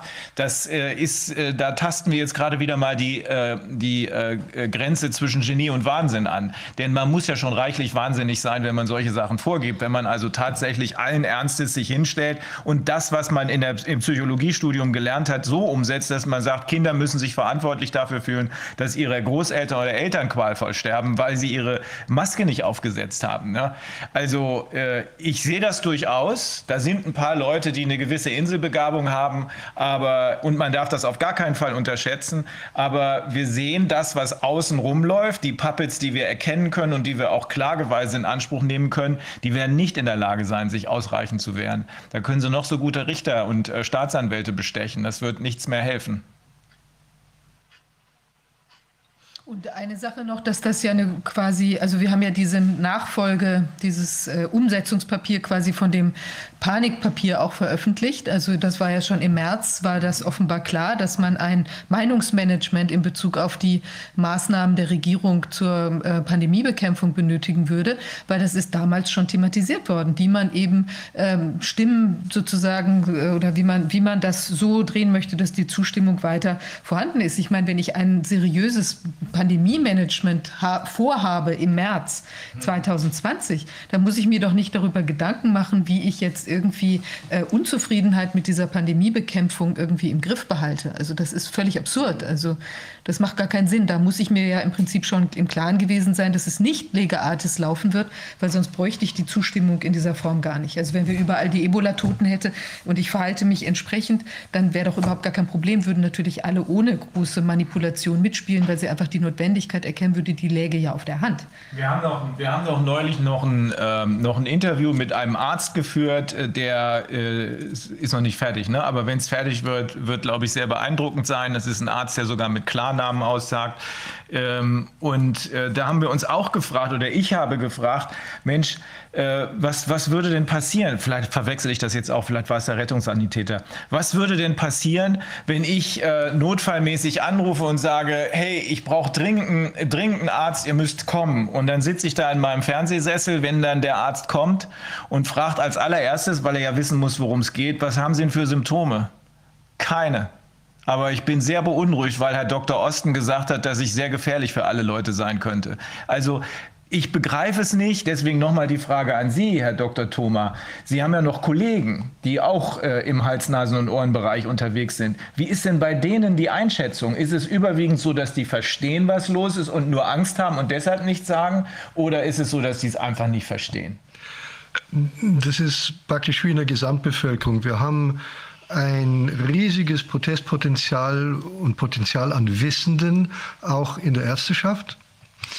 Aber nur sehr, sehr wenige, die sich nach außen zeigen und sozusagen Farbe bekennen. Wir haben, ich würde sagen, so 80 bis 90 Prozent, die zwar wissen, was es für einen Unsinn mit der Geschichte auf sich hat, aber die aus verschiedensten Gründen einfach Angst haben. Angst vor der Kassenärztlichen Vereinigung, Angst vor der Bundesärztekammer, Angst vor ihrem Arbeitgeber in den Kliniken, wie auch in der Bevölkerung. Und genau dieses Potenzial gilt es meiner Meinung nach in der nächsten Wahl zu heben, ja. denen zu, eine Stimme zu geben ja. und denen zu zeigen, wo ein möglicher Zufluchtsort ist für die nächste Zeit. Mhm. Die werden sich auch in Zukunft nicht äußern, eben aus Angst oder Unvermögen oder sonst was. Aber sie wissen, was gespielt wird. Mhm. Und dann natürlich, was Herr Wodak so eindrucksvoll gesagt hat, ich weiß es aus Bayern, als diese Impfzentren jetzt aufgemacht haben und Söder nun die ganze Bevölkerung durchimpfen will es waren nicht genug Ärzte da und deswegen sind viele arbeitslose Ärzte oder, oder arbeitsfreie Klinikärzte engagiert worden. Da gab es dann im Computersystem einen Slot, da konnte sich jemand eintragen, wenn er impfen lassen, impfen wollte. Diese Slots waren innerhalb von Bruchteilen von einer Sekunde vergeben. Weil so viel Geld verdienen die Leute nicht mal, wenn sie einen Patienten ein Quartal lang behandeln. Das ist ein eindeutiger monetärer Incentive, der da gegeben wurde, um die Leute impfen zu lassen. Das war ganz eindeutig nachzuvollziehen. Es waren Leute, die einfach in dieser kurzen Zeit niemals so viel Geld gemacht hätten, wenn sie sich nicht für die Impfung zur Verfügung gestellt hätten. Und deswegen waren die Slots auch zeitlich begrenzt. Sie konnten nicht sagen, ich impfe jetzt ein ganzes Wochenende. Das wollten 100 andere auch. Ja? Also das, was Sie da verdienen, es ist mehr als ein Hausarzt zum Beispiel äh, für eine dreimonatige Behandlung eines Patienten als Pauschale von der KV bekommt. Krass. Wobei die Leute sich nicht im Klaren sind, dass sie da ein riesiges Haftungsrisiko fahren. Weil ich meine, wir wissen, dass die Aufklärung unzureichend ist und. Ähm, das wird in, also in Bayern ist es ja ganz, äh, ganz entsetzlich. Ich weiß es, ich weiß es ja von persönlichen Besuchen da. Äh, das wird einfach totgeschwiegen. Ja, ja noch. Noch, ja. noch. Aber es ist ja so, dass irgendwann endet sowas. Ja. Äh, die Hoffnung der anderen Seite ist wahrscheinlich, dass sie bis dahin, äh, dass es dann nur noch wenige Überlebende gibt und die wenigen, die überleben, die werden dann unter Kontrolle sein. Das wird nicht passieren. Das wird nicht passieren. Dafür sind dann doch zu viele inzwischen äh, auf dem Trichter äh, und erkennen, wo die Reise hingeht. Ähm, die, sie sagen eindeutig, äh, monetäre Incentives. Das haben wir auf allen Ebenen gesehen. Wir, ich höre das von den Unikliniken. Äh, das, was ich eben vorgelesen habe, Wolfgang, das ist nicht nur, weil das eine Frau ist, die ich kenne, sondern ich kenne die Uniklinik, in der das äh, passiert ist. Und wir haben ich will es mal vorsichtig formulieren, Anwälte, äh, die aus diesem Bereich uns genau bestätigt haben, dass es so ist. Also hier wird tonnenweise, es geht nicht um Geld. Weil Geld hat die andere Seite genug. Aber es wird Geld tonnenweise benutzt, um alle auf Linie zu behalten. Und da frage ich mich immer wieder, wie lange soll das eigentlich gut gehen? Denn wenn ich solche Verbündeten hätte, die nur deshalb auf meiner Seite stehen, weil ich sie geschmiert habe, weil ich sie unter Druck setze oder weil ich sie täusche, dann würde ich mich aber bei jeder Gelegenheit fragen, wie lange bleiben die hinter mir stehen? Wenn die andere Seite plötzlich stärker wird. Doch so funktionieren doch Autokratien immer. Ja. Dass diejenigen, die mitmachen, die bei Hofe brav sind und die sagen, jawohl, Herr Kaiser, das ist richtig, was Sie machen, dass die, dass es denen gut geht. Der Hofstaat wird gut versorgt. Ja. Und das war ja, also das, das ist eine Sache, die ist eigentlich ganz bekannt. Nur das ist das Gegenteil von Demokratie. Ja. ja. Naja, aber selbst wenn wir jetzt nochmal an die Geschichte denken mit dem, der Kaiser ist nackt, des Kaisers neue Kleider.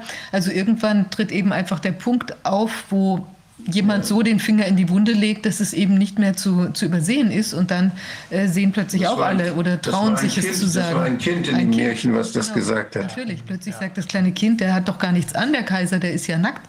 Und dann lachen sie sich plötzlich alle tot und der ist äh, ruiniert. Ja. Also insofern. Also wenn man wirklich pessimistisch in die Zukunft guckt, dann könnte man ja sagen, auch das ist möglicherweise so geplant, dass wenn jetzt diese Geschichte endet, dann wird die nächste Sau durchs Dorf getrieben, auf gut Deutsch, dann kommt die Ökodiktatur. Ja. Denn auch dafür finde ich jede, jedes Argument, jede Rechtfertigung, um die Leute weiter einzuschränken. Und das Schlimme ist, da machen die Leute genauso mit wie jetzt auch. Wenn, wenn wir das hier, ähm, also der, der Krug geht so lange zum Brunnen, bis er bricht. Und ich glaube, wir stehen kurz davor, dass der Krug bricht. Äh, wenn das oder wenn dann das Kind sagt, hey, der hat ja gar keine Klamotten an. Wer einmal lügt, dem glaubt man nicht. Die andere Seite wird mit der nächsten Nummer nicht mehr durchkommen. Da wird so viel demontiert werden und da wird so viel auch hochkommen. Angefangen mit der Tatsache, dass eine Regierung sich hinsetzt und behauptet, es würde völlig ausreichen, wenn ich eine einzige noch dazu pseudowissenschaftliche Meinung höre. Ich muss keine anderen Meinungen hören, ich, sondern ich konzentriere mich nur auf diesen Dr. Osten, dessen Glaubwürdigkeit restlos zerstört war, als er schon in der Schweinegrippe daneben lag. Also es ist im Grunde sehr einfach. Das, wenn aufgeräumt wird, das wird sehr einfach sein. Aber jetzt müssen wir erstmal das Spiel beenden. Ich glaube. Eine letzte Anmerkung. Ich habe gestern eine, eine so eine umfangreiche Umfrage, da können wir auch noch mal einen Link irgendwie setzen, äh, gesehen, wo oder ein paar Ergebnisse da zeigen, ähm, wo eben ganz viele verschiedene Themen abgefragt wurden. Also auch unter anderem, wie man zu der Frau Bär, äh, Baerbock ja. steht. Und dann da waren es irgendwie, ich glaube, 80 Prozent, die die nicht gesehen haben als neue Kanzlerin. Und dann auch Fragen im Bereich Umwelt, ähm, zum Beispiel, ob man bereit wäre, auf sein eigenes Auto zu verzichten. Und das ist natürlich schwierig bei den Deutschen, weil das ja doch das Heiligsblechle ist. Und da hatten auch irgendwie, ich weiß nicht, 60, 70 Prozent keinen Bock darauf, dass dieses, das Auto jetzt aus Ökogründen beispielsweise irgendwie ihnen entzogen wird. Und so hat sich das für viele weitere Themen fortgesetzt, die auch aus diesem ökologischen Bereich kommen. Und ich glaube, dass es sehr viel schwieriger sein wird, die Menschen jetzt zum Beispiel für so ökologische Themen in der Form zu mobilisieren, wie man das jetzt mit der konkreten eigenen äh, körperlichen Angst vor dem Virus jetzt am Anfang geschafft hat. wahrscheinlich die Nase jetzt endgültig voll haben. Genau. Und die Leute haben da auch keinen Bock mehr und sich jetzt nochmal, also Lockdown wegen Klima oder so war zum Beispiel auch überhaupt gar keine Option, die die Leute sich vorstellen konnten. Ich, ich, denk, ich denke, ich, der, der, wir Deutschen äh, leben immer noch in unserer, in unserer Filterblase. Unser berühmtes am deutschen Wesen soll die Welt genesen. Wie gesagt, haben wir ja, äh, ich greife diesen Spruch gerne, gerne von dem, dem einen äh, Politiker, der davor so, dafür so böse äh, kritisiert worden ist, auf, dass wir das schon mal versucht haben und nochmal versucht haben und jetzt das dritte Mal versuchen. Äh, und ich meine es genauso kritisch, äh, wie er es wohl gemeint hat. Ähm, äh, dass, ähm, ich sag mal, die Amerikaner haben den American Dream und die Deutschen haben den German Dream, den die Welt halt nicht unbedingt geteilt hat. Wir hatten, haben immer unsere ganz eigene Vorstellung davon gehabt, wie die Welt zu funktionieren hat und waren halt auch immer der Meinung, dass wir äh, das im, am Ende des Tages mit Gewalt durchsetzen dürfen, weil wir wissen sowieso immer alles besser. Aber ich glaube, auch diese deutsche Filterblase äh, wird an der Realität scheitern, schlicht und ergreifend, äh, weil die anderen Völker Europas bei diesem Spiel nicht mitmachen werden. Das sieht man jetzt schon bei, bei Corona, wenn man sich anschaut, äh, wo in, in, Amsterdam da die, die holländische Fußballmeisterschaft gefeiert wurde, als nominell auch noch äh, Abstand und Maske und alles war und äh, die Polizei sich natürlich nicht getraut hat, da in, in zigtausende feiernde Fans reinzugehen. Äh, da herrscht dann die normative Kraft des Faktischen. Ähm, wenn ich das richtig sehe, äh, sehen die Völker in Polen und in Tschechien die Corona-Sache auch deutlich anders als wir. Österreich und die Schweiz haben da auch, auch andere Ansichten. In Frankreich braucht man nicht drüber reden, da ist sowieso gerade äh, einiges am Dampfen und Italien schafft auch gerade Tatsachen. Ähm, wenn dann hier in Deutschland äh, wirklich der Klima-Lockdown, was ich derzeit noch nicht für, glaube, äh, kommt und äh, der Liter Benzin dann 5 Euro kostet und der Strom aus der Steckdose 20 Euro pro Kilowattstunde, ja, äh, was wird das Resultat sein? Dass alle die Waffen strecken und sagen, na gut, da kann man nichts machen oder werden die Unternehmer in Deutschland sagen, na gut, dann verlagere ich mein Unternehmen halt, ich sitze irgendwo in Brandenburg, dann gehe ich 50 äh, Kilometer weiter über die polnische Grenze, äh, kann trotzdem in Deutschland wohnen bleiben und fahre dann eben eine Stunde länger zur Arbeit äh, und suche mir meine, meine Beschäftigung eben da.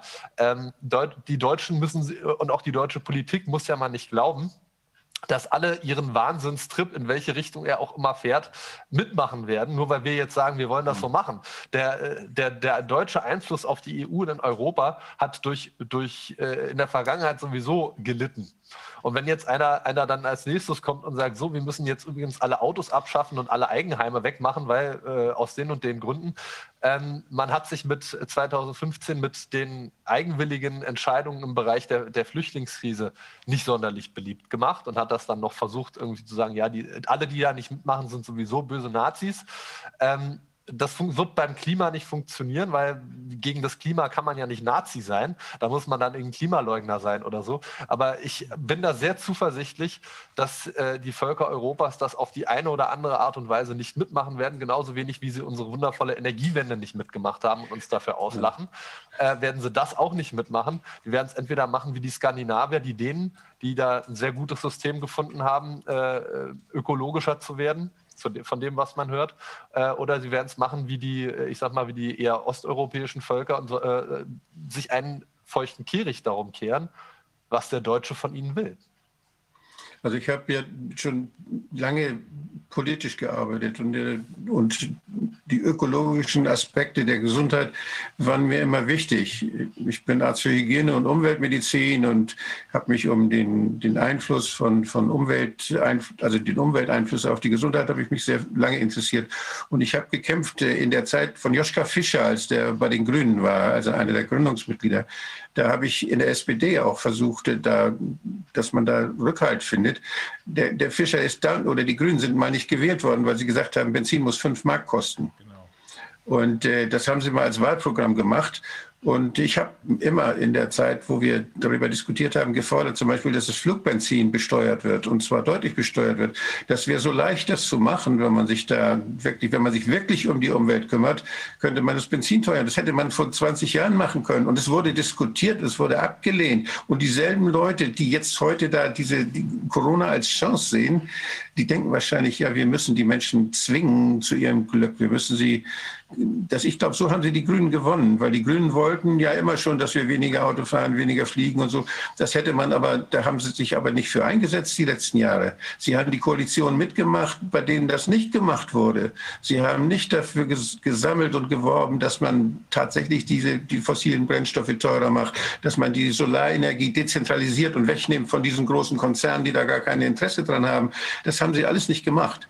Und äh, jetzt äh, denken Sie, man kann Grün überleben, wenn man da die Menschen mit Gewalt zwingt, das zu tun, was da so ein paar Autokraten wollen, die aber ganz andere Dinge, die Macht im, im Sinn haben und nicht Ökologie.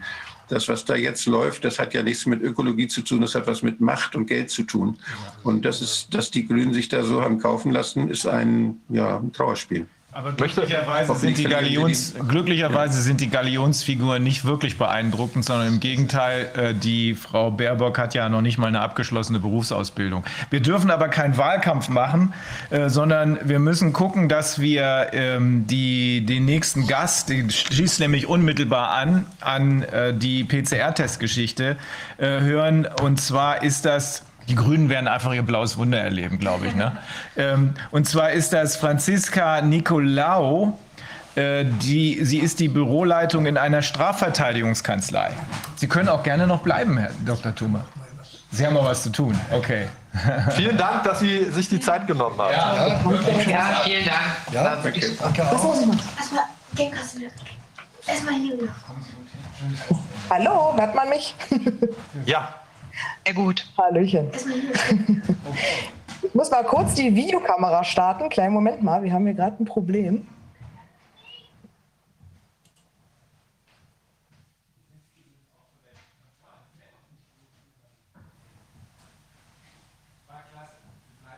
Ah, jetzt klappt es. so. Ja, toll. Das ist ja so, toll. Jetzt bin ich da, ne? Manchmal klappt das nicht Fantastisch, so. Fantastisch, wir hören Sie auch. Ähm, Super. Ja, toll. Also Sie, ähm, äh, so wie ich das hier äh, verstanden habe, Sie sind, ähm, Sie arbeiten in einer Strafrechtskanzlei.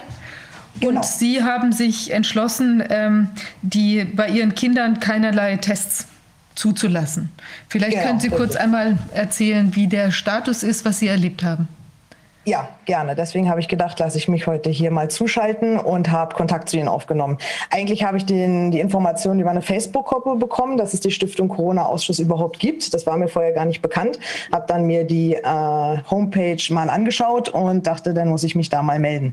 Also ich muss zu der ganzen Situation vielleicht mal ein bisschen ausholen und zu verstehen, warum ich das am Ende gemacht habe. Corona gibt es ja schon einen Moment, nämlich seit dem ersten Lockdown 2020 und am Anfang dachte man ja als normal denken, Rentner, sage ich jetzt mal vorsichtig, ähm, okay, äh, irgendwie, was ist das jetzt hier? Erstmal machst du mit, du hast zwei Kinder. Wie gesagt, ich bin Büroleiterin bei einem Strafverteidiger. Ich bin Rechtsanwaltsnotarfachangestellte schon viele Jahre, über 20 Jahre mittlerweile. Ich habe sogar auch ein paar Semester Jura studiert, äh, um mich da mit der Materie ein bisschen auseinanderzusetzen. Bin, wie gesagt, zweifache Mama. Mein Großer, der ist 13, mein Kleiner, der ist sechs Jahre. Und ähm, ja, der Kleine macht gerade äh, eine Ehrenrunde, sage ich mal. Der sollte letztes Jahr eingeschult werden, ähm, macht aber eine Ehrenrunde, um ein bisschen auf die Einschulung vorbereitet zu werden in einer sogenannten Schulkindergarten. Wir wohnen in Niedersachsen, in der Region Hannover. Das sage ich jetzt einfach mal, um das gleich auch nochmal zu sagen, weil es ja auch Gespräche mit der Landesschulbehörde gab und so weiter. Ähm, und da habe ich einfach, ähm, mein Großer geht äh, auf eine IGS, das ist eine ähm, Oberschule. Wir sind erst 2019 nach Niedersachsen gezogen. Ich bin eigentlich gebürtige Berlinerin und sind dann erst hier nach Niedersachsen gezogen. Und mein Großer, der ist eben äh, insofern ähm, eingeschränkt, weil er eine Lernbehinderung hat. So, und eine Lernbehinderung ist eben keine Dyskalkulie oder eine Leserechtschreibschwäche, sondern eine Lernbehinderung geht mit einer kognitiven Einschränkung einher. Und er zum Beispiel ist für ein Homeschooling nicht geschaffen, um das einfach mal ganz salopp zu sagen. So, und jetzt ging ja dieser Lockdown los, die Schulen wurden geschlossen. Wir haben dann hier Szenarien ja vorgegaukelt bekommen von Herrn Tonne. Wie gesagt, derzeit habe ich den 23. Elternbrief. Äh, ich kann das auch schon gar nicht mehr lesen. Ich fange vorne an. Wenn man die Dinge anfängt zu hinterfragen, was zu viele nicht machen, meiner Meinung nach, das ist einfach ein Riesenproblem, braucht man sich diese Sachen auch gar nicht durchlesen. Man fängt vorne an zu lesen und hinten passt das schon mit dem Mittelteil nicht mehr zusammen. Man wird immer wieder um Verständnis gebeten und mein Verständnis ist einfach vorbei. Das sage ich, wie es ist. Ich habe ähm, dann gesagt zu meinen Kindern schon, okay, wir machen jetzt hier das Homeschooling mit. Ähm, das Ding ist, dass ich ja mittlerweile als äh, Büroleitung eines Strafverteidigers auch als systemrelevant gelte und ähm, somit dann meine Kinder natürlich auch in die Notbetreuung gegangen sind. Also vielmehr der Kleine auf jeden Fall. Der Große ist ja in der Notbetreuung nicht vorgesehen, weil Notbetreuung es ja nur für die fünfte und sechste Klasse gibt und er ja in der siebten Klasse ist. So. Dann hat man das Ganze so mitgemacht. Ähm, ein paar Wochen, dann hat man gesehen bei meinem Großen speziell, dass er ähm, beim Homeschooling gar nichts mehr lernt äh, und er das auch nicht umsetzen kann. So, dann wurde er vom Homeschooling reduziert von 13 Fächern nur noch auf drei Fächer. Auch das war eine riesen also eine riesen Herausforderung für ihn, einfach alleine zu Hause zu lernen. Das geht nicht, ja, sodass er dann ähm, eine Ausnahmegenehmigung gekriegt hat und in die Notbetreuung durfte, weil für ihn halt ganz, ganz wichtig ist Routine, Präsenz, Ablauf, um irgendwie das Gefühl von Schule zu haben. So, mein Kleiner war in der Notbetreuung. Die Grundschulen liefen ja die ganze Zeit im Szenario B, das heißt ein Tag hin, ein Tag nicht. Man kann sich vorstellen, wenn man einen fast 14-Jährigen und einen fast 7-Jährigen hat, dass das auch äh, intern unter den Kindern nicht gerade leicht ist. Warum darf der eine ausschlafen? Warum muss der andere schon wieder los? Und auch die Eltern werden extrem oder ich jetzt als alleinerziehende Mama einfach, die die ganze Zeit durcharbeitet, ja, ähm, äh, irgendwie, äh, also ist das schon sehr chaotisch teilweise. So, dann hieß es, ähm, wir müssen mal sehen, wie das weitergeht. Die Notbetreuung war völlig in Ordnung für den Großen. Der Kleine ging in sein Szenario B, wurde zehn Stunden am Tag betreut mit Hort, wo ich auch schon Dinge hinterfragt hatte. Es hieß, ähm, die Kinder sollen, weil ja plötzlich Schulen dann Hotspots wurden. Äh, ich sehe den Hotspot überhaupt nicht. Das habe ich auch der Schulleitung, auch der Landesschulbehörde gesagt, ähm, dass ähm, wir jetzt hier ähm, diese Testung dann irgendwann äh, angesagt bekommen haben. Und da habe ich dann gesagt, ähm, also wir gucken erstmal, ob wir diese Testung durchführen. Ne? So, dann gab es ja vor Ostern eine Rundverfügung von Herrn Tonne, äh, wo gesagt wurde, wie das nach den Osterferien dann weitergeht. Und ähm, da war schon ein Probelauf von Testungen in der äh, Oberschule meines äh, Sohnes. Und da habe ich zu ihm gesagt, du gehst weiter in deine Notbetreuung. Alle, die sich testen lassen, sollen sich halt testen lassen. Ne, da sind wir raus. Du lässt dich bitte nicht testen. Ich will das nicht. Das ist ein Eingriff. Ich möchte das nicht. Ich muss dazu sagen, mein Großer ist äh, auf Frühblü Frühblüherallergiker und das in, nicht äh, trotz Immunisierung, äh, was diese Geschichte betrifft trifft, immer noch relativ krass, sodass er sowieso vorbelastet ist. Und ich habe gesagt, nur lässt dir bitte nicht noch irgendwelche Stäbchen da einführen. Oder er, zuerst hieß es ja, die Kinder sollen sich die Tests selber durchführen. Dann hieß es, die Tests sollen zu Hause gemacht werden. Jeder muss sich einen Test abholen. Ich habe gesagt, ich muss mal und meine Kinder müssen mal gar nichts. So. Und dann ging es eben weiter, dass ähm, diese Testpflicht dann nach den Ferien angeordnet wurde wieder mit einem Brief von Herrn Tonne, man möge doch Verständnis haben. Das ist jetzt ein, eine Maßnahme, die sein muss aufgrund dieser gravierenden Zahlen und wurde natürlich super Panikmache verbreitet, wieder mal. Und da habe ich gesagt, so, ich mache jetzt irgendwie seit einem Jahr dieses ganze Prozedere mit. Ich bin keine Pädagogin, keine Erzieherin, ich bin Mama. Und meine Kinder sind mir heilig. Und ich werde nicht irgendwas zulassen, was denen schadet. Und ich finde, die Testungen schaden Kindern, zumal wenn man sich überlegen muss, zweimal die Woche. Das ist echt eine Menge eine Menge Testungen und das kann nicht gut gehen. Ja, dann hieß es, die Kinder sollen die Tests in der Oberschule alleine durchführen.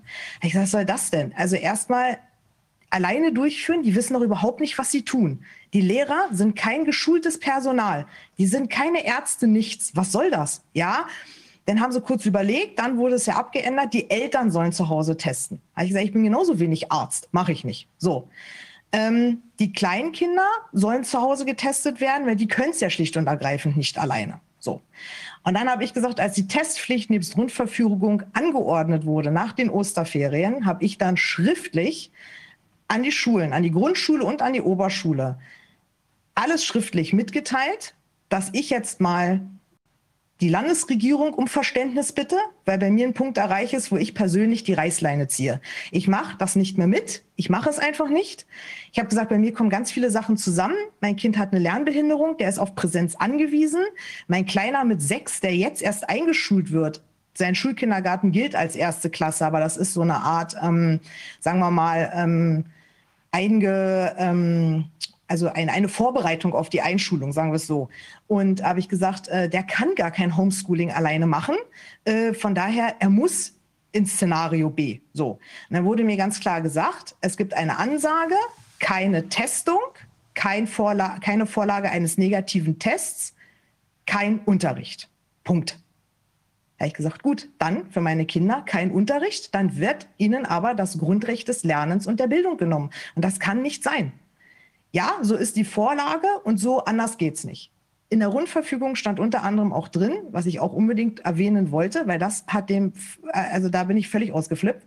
Da stand drin, dass Eltern ihre Kinder nur noch abholen können, gesetzt den Fall. Mein Kleiner ist jetzt in der Notbetreuung und fällt hin, bricht sich das Bein. Ja, dann muss ich mein Kind aus dem Schulgelände abholen. Das ist nun mal so aus dem Sekretariat, um ihn irgendwie in ärztliche Versorgung zu bringen.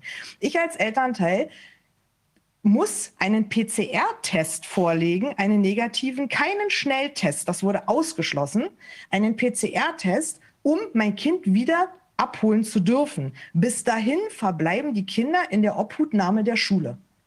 Und da habe ich gesagt, das ist ein Unding sondersgleichen. Das ist mein Kind, was ich in eine Institution gebe. Und wenn mit meinem Kind irgendwas ist, habe ich nichts Besseres zu tun, als erstmal einen PCR-Test von irgendwoher zu besorgen, der ja naturgemäß ja auch etwas dauert. Und in der Zeit sitzt mein Kind da und wartet auf Mama. Ich sage, allein das schon, mal völlig unabhängig von der Testung, wäre für mich schon K.O.-Kriterium, weil ich zum Beispiel weiß, wie chaotisch mein Kleiner ist und ich immer die Angst hätte, ich könnte mein Kind gar nicht zurückbekommen. Da habe ich gesagt, wird er dann gesetzt den Fall, man würde eine Testung durchführen, wenigstens zum Tor gebracht werden. Nein, ich muss ihn ja abholen. Mir ist es aber untersagt, auf das Schulgelände zu kommen. Ich sage, wie kann so eine Rundverfügung erlassen werden? Das, ist, das geht nicht. Was ist das denn?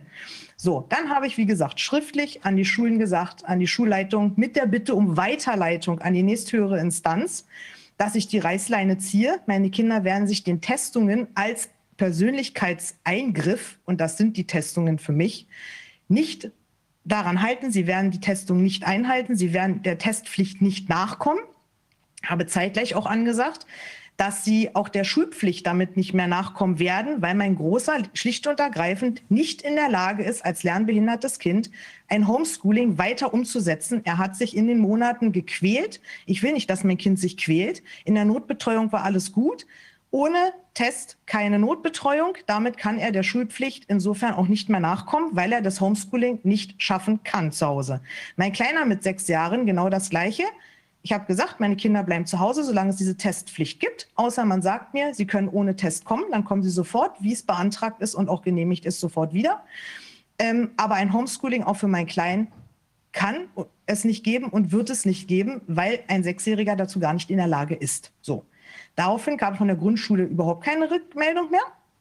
Ähm, die Schulleitung der, der Oberschule hat sich dann bei mir gemeldet. Ich muss dazu sagen, aufgrund des Umzugs 2019 und auch aufgrund der Lernbehinderung meines Kindes. Ähm, er ist aber nicht, äh, also die kognitive Einschränkung ist halt nicht so doll, dass er halt auf ein Förderzentrum kann oder, oder soll, sondern er soll schon an einer normalen Schule versuchen zu lernen, auch wenn er anders lernt. So. Die Schulleitung hat sich da mit mir in Verbindung gesetzt ähm, und hat gesagt, sie hat das alles zur Kenntnis genommen und auch weitergeleitet.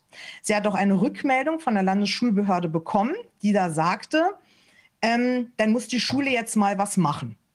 Und da habe ich gesagt, was soll die Schule denn jetzt machen? Ich habe mit der Schule alles kommuniziert. Die Schulleitung sagte mir auch, wir müssen das umsetzen, wir haben keine andere Wahl. Ja, ich habe zu denen gesagt, mein Plan ist jetzt folgender. Ich werde ein ähm, einstweilige Anordnungsverfahren einleiten, nämlich auf Aufhebung der Testpflicht wegen Kindeswohlgefährdung. Und solange diese gerichtliche Entscheidung nicht vorliegt, werden meine Kinder nicht kommen, außer sie dürfen in der Zeit ohne Test kommen. Das wurde natürlich abgelehnt. Habe ich gesagt, gut, dann müssen wir die gerichtliche Entscheidung abwarten. Ähm, das wurde dann mit der Landesschulbehörde auch ähm, besprochen. Äh, die Schulleitung hat die Landesschulbehörde gebeten, sich mit mir in Verbindung zu setzen.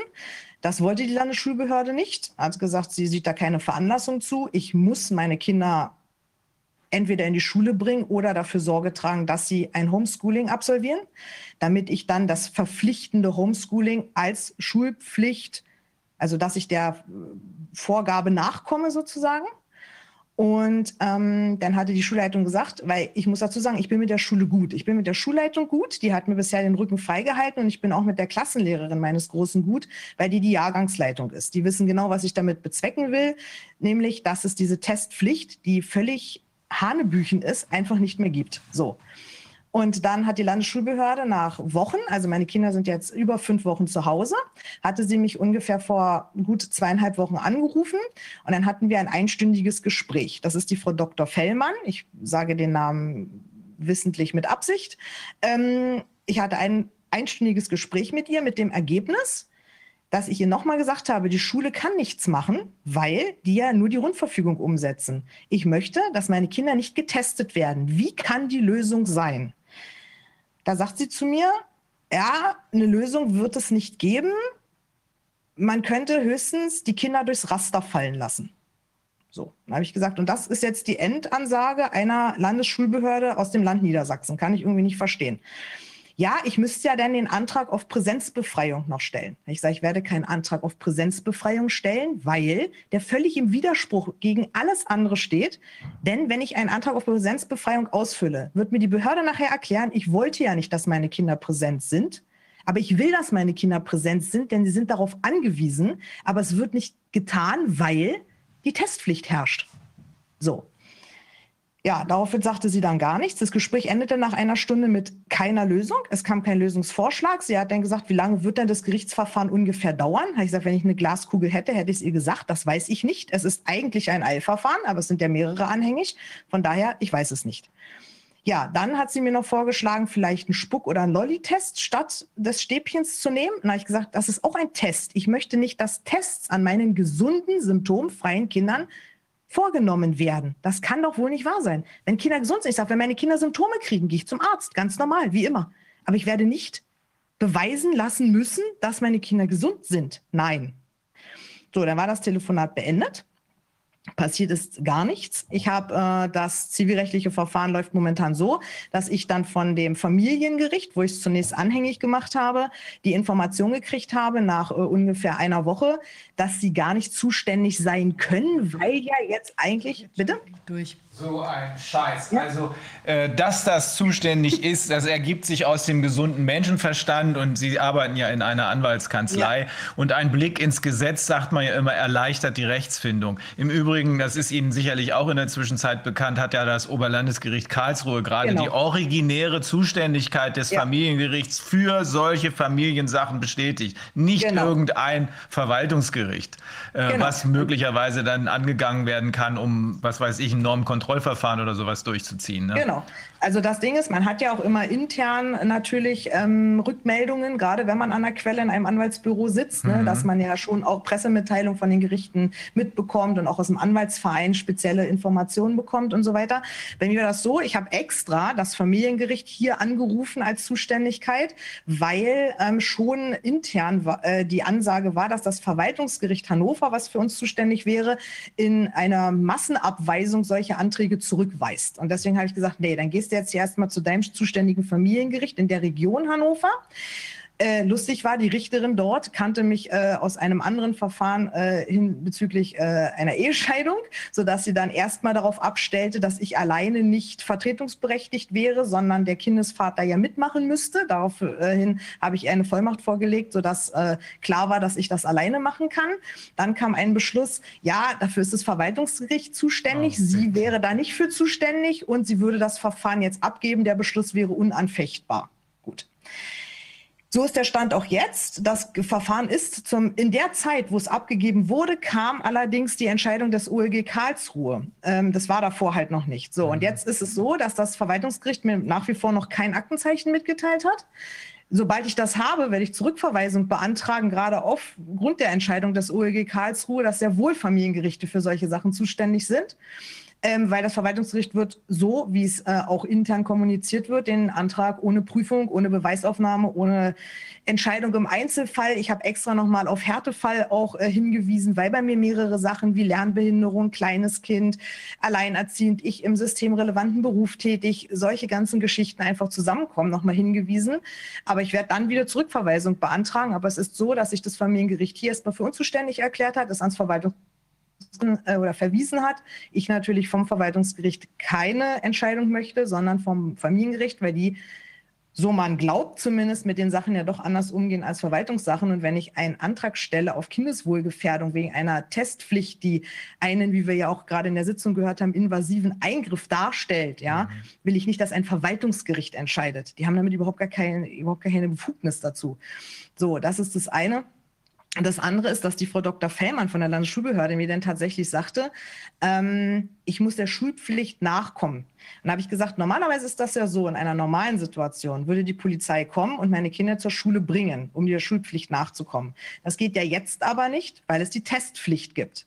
Dann sagte sie zu mir, dann werden die Teste von den Lehrern durchgeführt. Dann habe ich gesagt, meine Kinder wird keiner angreifen, wird keiner irgendwer wird keiner meine Kinder in irgendeiner Form testen, niemals.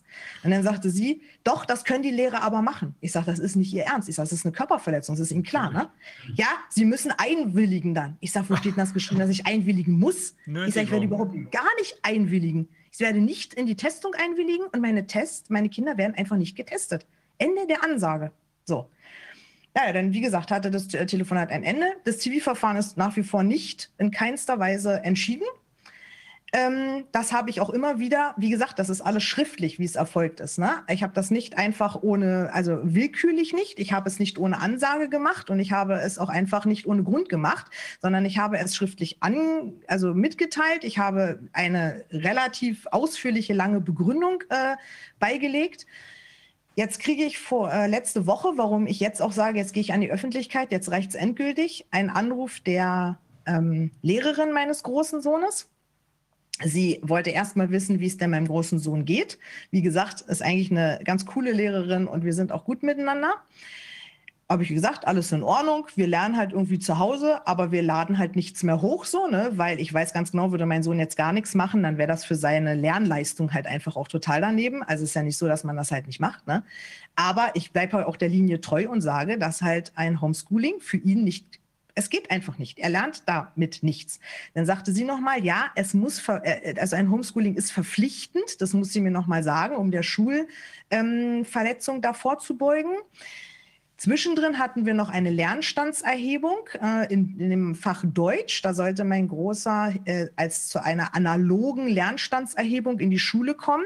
Da habe ich noch mal eine extra Einladung bekommen, auch mit dem Hinweis, dass das nur mit einem negativen Test geht. Wenn er diesen negativen Test nicht vorlegt, wird die äh, analoge Lernstandserhebung mit Note 6 bewertet. So, dann habe ich gesagt, gut, dann nehmen wir die Note 6 in Kauf, weil es wird keinen Test von meinem Kind geben.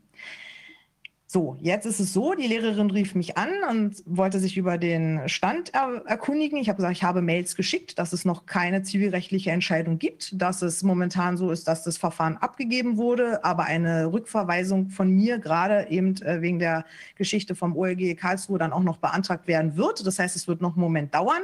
Ich weiß nicht, wie die Entscheidung sein wird. Man, mir wurde auch gesagt, selbst wenn ich einen Beschluss kriege, wo drin steht, dass die Testpflicht für meine Kinder aufgehoben werden als Einzelfall, äh, auch dann intern in der Schule die Umsetzung nochmal abgesprochen werden muss, ob das überhaupt äh, dann passieren kann. Ich habe gesagt, ich werde diesen Beschluss, äh, der dann rechtskräftig ist, vorne an ähm, den T-Shirts meiner Kinder festtackern und dann gehen die mit diesem Beschluss ungetestet in die Schule. Sollte ich den kriegen. Wenn ich den natürlich nicht kriege, muss ich mich da nochmal noch mal, äh, drüber äh, nachdenken, wie das dann weitergehen kann. So, der Anruf der Lehrerin hatte dann aber auch noch einen anderen Hintergrund. Nämlich wurde mir gesagt, dass die Frau Dr. Fellmann von der Landesschulbehörde sich äh, wieder an die ähm, Schule gewandt hat und die Frage gestellt hat, warum noch keine Strafanzeige gegen mich gestellt wurde wegen Schulpflichtverletzung. Da kam die Schule natürlich in, also sagen wir mal, in Erklärungsnot, weil die ja natürlich Kinder nicht in der Schule sehen und auch wissentlich kein Homeschooling vollzogen wird, aus bekannten Gründen. Und dann hat die Frau Dr. Fellmann mit Sanktionen der Schule, die Schule betreffend gedroht, wenn nicht gegen mich Strafanzeige gestellt wird. Und da die Schule natürlich Sanktionen nicht hinnehmen kann, die Landesschulbehörde ist ja die, der Vorsitz der, der anderen ähm, äh, Damen- und Herren Schulleitung. Und äh, ist es jetzt so, dass die Schule tatsächlich gegen mich Strafanzeige gestellt hat, wegen Schulpflichtverletzung. Ja, so. aber auf Druck dieser eben von Ihnen genannten Dr. Fellmann. Richtig. Dann, sollten, dann sollte man sich doch mal um die kümmern. Sie sitzen doch an der Quelle. Da gibt es doch diverse ja. Möglichkeiten juristischer ja. Art. Ne? Wahrscheinlich sind Sie da schon gut beraten. Wenn nicht, sagen Sie uns Bescheid. Wir haben da sehr gute Ideen. Ich war erstmal, also ich hatte der Lehrerin nur gesagt, ähm, ich nehme das so hin. Ich werde meiner Linie treu bleiben. Mir ist das am Ende egal, sage ich jetzt mal, ob da Druck ausgeübt wird oder nicht. Ja, die Lehrerin kennt mich auch schon eine Weile. Sie hat gesagt, es war irgendwie klar, dass ich da so reagiere und nicht einknicke. Nein, ich werde nicht einknicken. Ist egal, was kommt. Ich habe gesagt, ich werde diesen Weg gehen äh, Testung, Impfung, was auch immer kommt, weil wenn wir die Sache genau betrachten, ist es ja auch so, dass wir ja auch äh, zielstrebig auf eine Impfpflicht für Kinder hin äh, steuern. Und ich habe gesagt, auch das nur über meine Leiche, weil weder meine Kinder noch ich werden sich impfen lassen. Auf gar keinen Fall. Ich muss gerade sagen, mein Freundeskreis ist ziemlich groß. Wir waren immer alle einer Meinung. Mittlerweile sind so viele geimpft und ich habe vorher immer gesagt, lass das, mach das nicht. Du weißt doch überhaupt nicht, was passiert und wie das alles ist, wie schnell diese Stoffe zugelassen wurden und, und, und. Da, da kann man doch, ich habe immer das Gefühl, die sind alle in irgendwie so einer, so einer Hypnose. Ja, Panikmache hat funktioniert, Gehirnwäsche, das habe ich denen auch allen gesagt. Ja, ich sag, und ja, und dann kommt die Begründung und das finde ich so, da denke ich mir so, das kann doch wohl nicht wahr sein. Die Begründung, ich habe ganz viele gefragt, warum lasst ihr euch impfen? Die Begründung ist, wir wollen wieder ein normales Leben und verreisen. Hä? Wie? Wir wollen verreisen. Ich sage, das ist ein, es sind Grundrechte, die einem genommen werden. Und die kriegt man zurück, weil man sich impfen lässt. Ich muss ganz klar sagen, leider wird man ja heute, wenn man seine Meinung vertritt, wie ich jetzt zum Beispiel, gleich in verschiedene Schubladen rein katapultiert, so schnell man sein kann. Ich hatte mal auf Facebook einen kleinen Kommentar veröffentlicht, gerade auch hier in Bezug auf Strafanzeige und Testpflicht. Mir haben die Leute den Tod gewünscht, äh, wochenlanges Koma. Also es war richtig gut.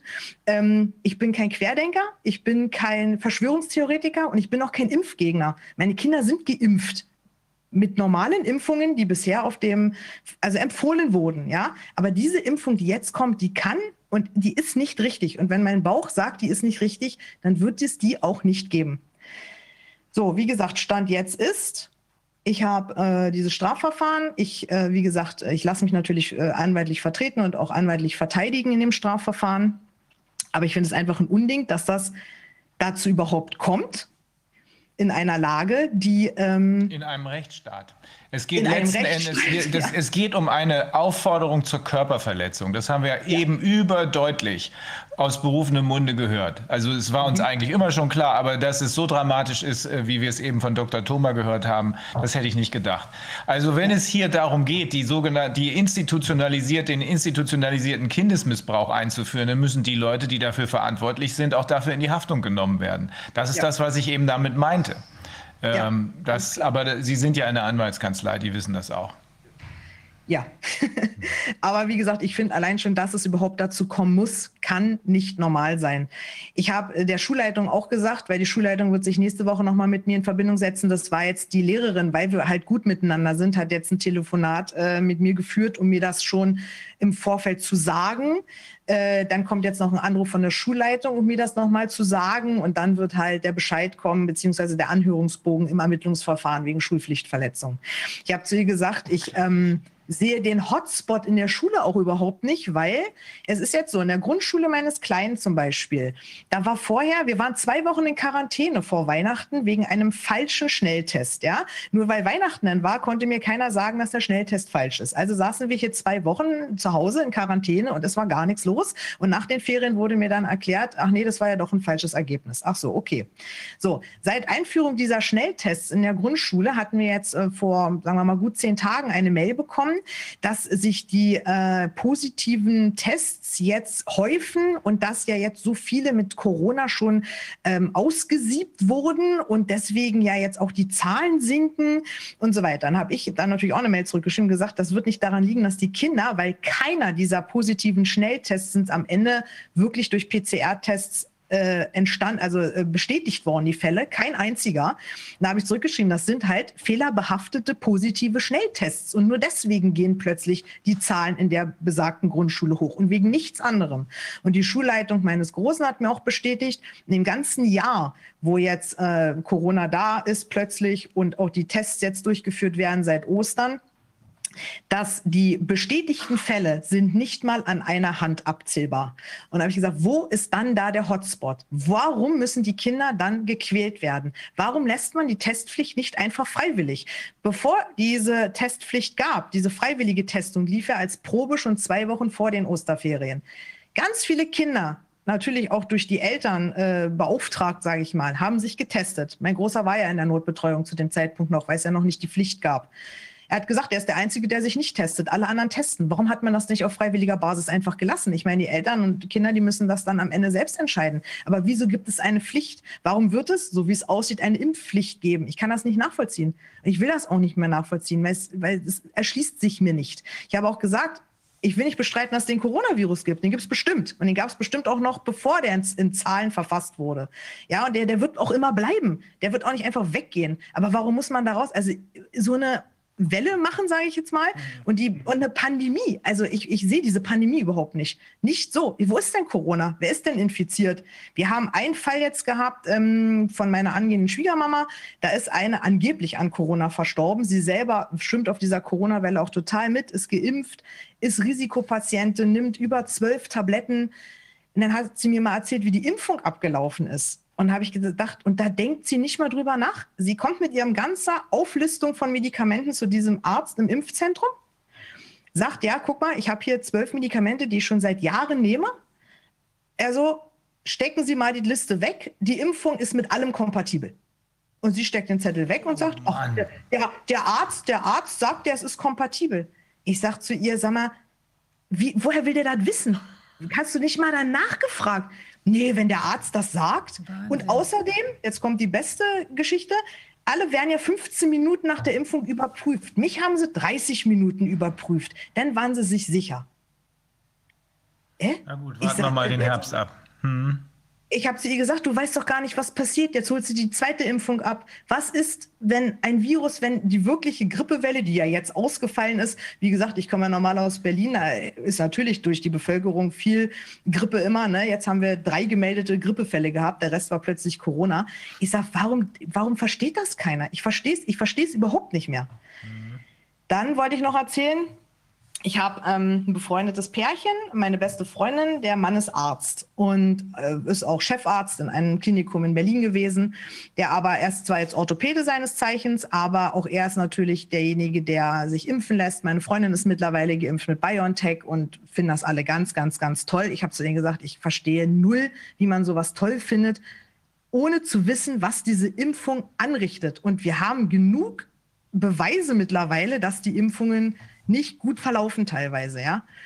Äh, wie Sie vorhin ja auch äh, vorgelesen haben aus dieser letzten, äh, aus dem letzten Bericht, wie viel Impfschäden es schon gibt. Und ich meine, AstraZeneca ist nicht umsonst vom Markt genommen worden. Warum jetzt Johnson Johnson? Mein Chef sollte jetzt die Woche mit Johnson Johnson geimpft werden, denn wurden alle Termine plötzlich aufgehoben. Ich meine, da gehen doch bei einem schon alle Alarmglocken hoch. Jetzt war es so, er hatte tatsächlich ähm, sich mal darum gekümmert, ähm, weil er schon sagt, wenn jetzt so eine Impfung durchgeführt wird mit zwei Impfungen und dann sechs Wochen noch vergehen, ob die Immunisierung tatsächlich dann auch stattfindet oder auch da ist. Und dann hat er sich ein Pärchen aus seiner Praxis genommen, ein älteres Pärchen, was jetzt schon aufgrund des Alters beide die Impfungen, alle auch die Zweitimpfung schon durch haben äh, und auch die sechs Wochen schon abgelaufen sind und hat von beiden die Antikörper und Globuline bestimmt. Und das Ergebnis fand ich sehr interessant. Wie gesagt, beide ungefähr gleich alt, beide gleiches äh, Impf, also Impffenster. Ähm, und der Titer, der ermittelt wurde, war bei der Frau 1000, äh, sodass man davon ausgehen kann, dass sie immunisiert ist. Würde denn der Virus angreifen, sage ich jetzt mal vorsichtig. Und der Mann hatte nur eine Immunisierung von 200. Das heißt, selbst wenn er jetzt äh, dagegen geimpft ist und das Virus kommt, so sagte mir zumindest mein befreundeter Arzt, würde er angreifbar bleiben und er würde auch so einen schweren Verlauf kriegen, sodass bei ihm zum Beispiel die Impfung überhaupt gar nicht wirkt. Und wenn man das jetzt mal hochrechnet und auch auf die ganze Bevölkerung, sage ich mal, äh, ich finde ja sowieso schon diese Impfkampagne, wieso muss man überhaupt Werbung für was machen, wenn das alles so toll ist?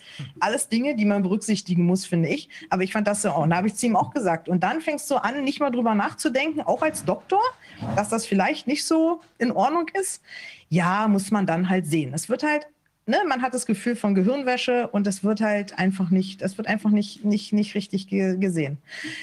Was meinen Kleinen betrifft zum Beispiel, ich habe auch der Schulleitung gesagt, würde ich die Tests bei meinem Kleinen jetzt machen müssen. Ich müsste bei dem Gewalt anwenden, weil er will sich nicht testen lassen. Und ich finde, Kinder haben das Recht zu sagen, ich will nicht. Ja? Und ich müsste bei meinem Kleinen zweimal die Woche Gewalt anwenden, indem ich ihm die Arme festhalte, indem ich ihm das Stäbchen einführe und so weiter. Ich sage, und ich mache das nicht. Und wenn mir einer erklärt, das ist dann nicht Kindeswohlgefährdung, ja, dann verstehe ich den Rechtsstaat nicht mehr, muss ich ganz ehrlich so sagen. Ich verstehe es nicht mehr. Und nun wird man sehen. Das ist Stand die Reste jetzt. von diesem Rechtsstaat retten und äh, dann mit neuen Leuten wieder auf die Beine stellen. Einige sieht man ja schon, die den Rechtsstaat nach wie vor vertreten. Viele sieht man, die brauchen wir nicht mehr. Es ist äh, ganz besonders, wenn man jetzt sich nochmal in Erinnerung ruft, was Dr. Thoma uns erzählt haben, ist es einfach unbegreiflich. Äh, wobei das eigentlich auch mit dem gesunden Menschenverstand nachvollziehbar sein müsste. Ne? Da brauche ich eigentlich nicht einen äh, Mediziner, noch dazu einen Spezialisten aus dem Hals-, Nasen- und äh, Ohrenbereich, der natürlich besonders kompetent ist, oder auch das, worauf er aufbaut, Professor Gatti, sondern das wissen, also spätestens in dem Moment, wo Sie als medizinischer Laie einen jetzt, wie wir wissen, invasiven Eingriff durchführen, da muss man, wie hast du das genannt, Justus, bei gehöriger Anspannung dessen, was man noch an Restkapazität im Gehirn hat, ja, aller Wissenskräfte, da muss man einfach merken, dass das, was man da tut, nicht richtig ist. Und genauso wie damals wird hier niemand davonkommen, indem er sagt, ich habe ja bloß Befehle befolgt. Die Hortleitung zum Beispiel sagt, hat zu mir ganz klar gesagt, äh, das Einzige, was sie seit Monaten machen, ist Befehle befolgen. Sie machen das, was vorgegeben wird und nichts anderes. Und trotzdem lassen sich der komplette Hort impfen, die komplette Schule impfen. Ich war mit der einen Lehrerin auch im Austausch, der ging es nach der Impfung richtig, richtig schlecht. Ja. Ich habe äh, eine Bekannte, die hat sich auch impfen lassen, weil sie Erzieherin ist. Die war nach der ersten und nach der Zweitimpfung jeweils mit Moderna völlig out of order. Ich sage, da möchte ich nicht wissen, was dieser äh, Stoff in dir macht im Laufe der langen Zeit. Ja, man weiß ja auch nicht, dann soll es ja wieder Auffrischungen geben und so weiter und so fort. Und trotzdem, ich habe ja, ähm, wir hatten auch einen Klassenchat von meinem Großen her. Da hatte ich halt gesagt, ähm, wie meine Meinung ist, weil ich habe diese Meinung und ich vertrete diese Meinung und da kann kommen, wer will. Ähm, und da äh, wurde ich dann gleich von den äh, Eltern angezählt, die natürlich sich impfen lassen und auch ihre Kinder sofort der Impfkommission am liebsten vorstellen würden ähm, und haben gleich gesagt, ich würde lediglich Stimmungsmache verbreiten und ich hatte lediglich gesagt, wie meine Meinung ist und wer sich anschließen möge bei solch einem Verfahren oder ähnliches, solle mir bitte persönlich eine Nachricht schreiben. Mehr habe ich gar nicht gemacht in diesem Chat und ich wurde so angezählt, sofort. Und habe ich gesagt, also wenn das schon nicht mehr erlaubt ist und man äh, zensiert wird, ja, dann muss ich an diesem Chat auch nicht mehr teilnehmen und bin direkt raus äh, und habe auch gelöscht, habe auch an dem Online-Elternabend nicht teilgenommen, der dann folgte, ähm, auch mit der Begründung an die Lehrer Lehrerschaft, äh, dass ich mich derart nicht zensieren lasse und mich derart zurückweisen lasse, nur weil ich sage, ich lasse meine Kinder nicht testen. Dann wurde mir gesagt, ich bin eine Gefahr für alle. Und dann habe ich gesagt, wenn ihr alle geimpft seid, dann müsst ihr doch immunisiert sein und vor dem Coronavirus keine Angst mehr haben. Die einzige, die ich Angst haben oder müsste, wäre doch ich, weil ich nicht geimpft bin. Warum bin ich dann eine Gefahr? Ja, dann werde ich immer nur angeguckt, ja, weil es so ist. Ja, ja. Ach so, das ist eine super, super Argumentation, weil es so ist. Ja, die Argumente, okay. die Argumente, die Argumentation und die Auseinandersetzung mit, mit anderen Argumenten soll ja gar nicht mehr stattfinden. Das ist ja der Grund genau für den Shitstorm, den Sie gerade beschreiben. Der ist ja auf, das läuft ja auf allen Ebenen. Es ja. lässt sich nicht ewig durchhalten, weil immer mehr Leute fragen sich natürlich, wieso ist die immer gleiche Reaktion auf andere Meinungen? Mehr ist es ja nicht. Ja. Nazi, genau. Nazi, rechts, rechts. Warum gibt es nichts anderes? Hat die andere Seite vielleicht gar keine Argumente? Offensichtlich ist es so, ne? Mhm, also genau. Frau, Frau Nicolau, das, äh, es wäre natürlich klasse, äh, wenn wir nur 50 Prozent der Bevölkerung hätten, die so drauf sind wie Sie, dann wäre dann wäre es schon längst vorbei. Ne? Vielleicht sogar ja. 30 Prozent. Ähm, ich bin jedenfalls froh, dass es Leute wie Sie gibt und dass es Leute gibt, die sagen, ich weiche nicht vom, ich gehe nicht zur Seite, keiner kommt an meine Kinder ran, der die Kinder Nein. verletzen will. Denn dass das hier eine Körperverletzung ist, daran besteht überhaupt kein Zweifel. Noch dazu an völlig gesunden Kindern, die völlig ja. symptomfrei dabei sind.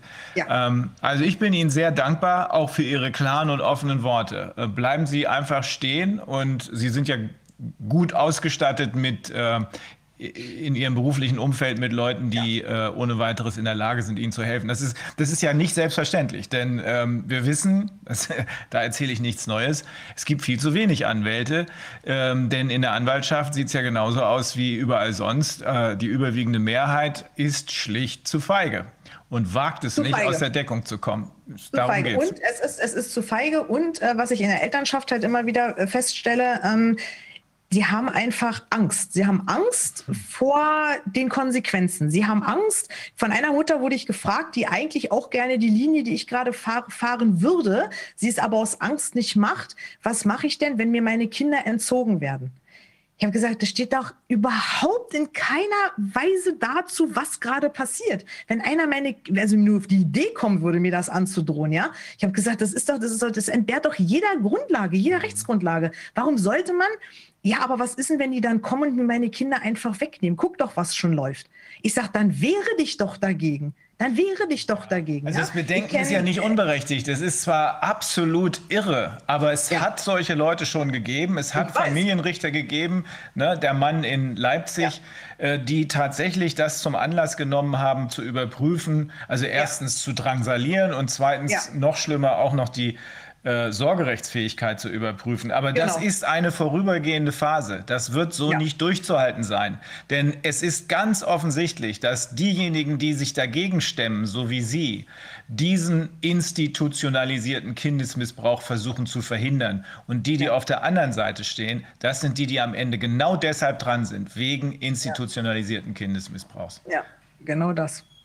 Ja, okay. ich bin gespannt, wie es äh, kommen wird, äh, wie das Verfahren ausgehen wird. Und ich bin vor allem gespannt, wenn die Zahlen ja jetzt auf einmal und plötzlich, klar, es muss ja so gezeigt werden, dass die Impfungen jetzt plötzlich Wirkungen zeigen, äh, die Zahlen so in den Keller gehen, wie dann die Testpflicht und alles weitere bleibt. Ich meine, das müssen sich die Leute ja auch fragen lassen, die das Ganze an den Verfügungen und in der Politik sitzen. Wie kann das weitergehen? Das kann ja nicht sein, wenn ich den Plan hier von Niedersachsen 2.0 sehe, wo dann von Inzidenzen der, die Rede ist 10 bis 35, wenn man das hoch hochrechnet, diese Zahlen werden wir wahrscheinlich nie im Leben erreichen. Allein schon nicht, weil die Schnelltests so äh, unsagbar äh, nicht äh, toll sind. Äh, das geht doch gar nicht. Also von daher werden wir ja bei Testpflicht, Maskenpflicht und äh, so weiter verbleiben müssen, so wie die Regierung es ja sagt. Und äh, wie soll das dann für Leute weitergehen wie meine Wenigkeit, die sagt, ich will das alles nicht? Ich meine, meine Kinder können weder zeitlebens zu Hause bleiben und gar nichts mehr lernen, noch werde ich das so durchführen. Ne? Wie geht es dann weiter? Das ist halt die Frage, die ich mir persönlich auch stelle. Was mache ich denn? Wir müssen weiter hier in Deutschland auf einzelne äh, mutige äh, Mitglieder der Justiz hoffen und äh, vor allem müssen wir weiter international verdrahtet sein.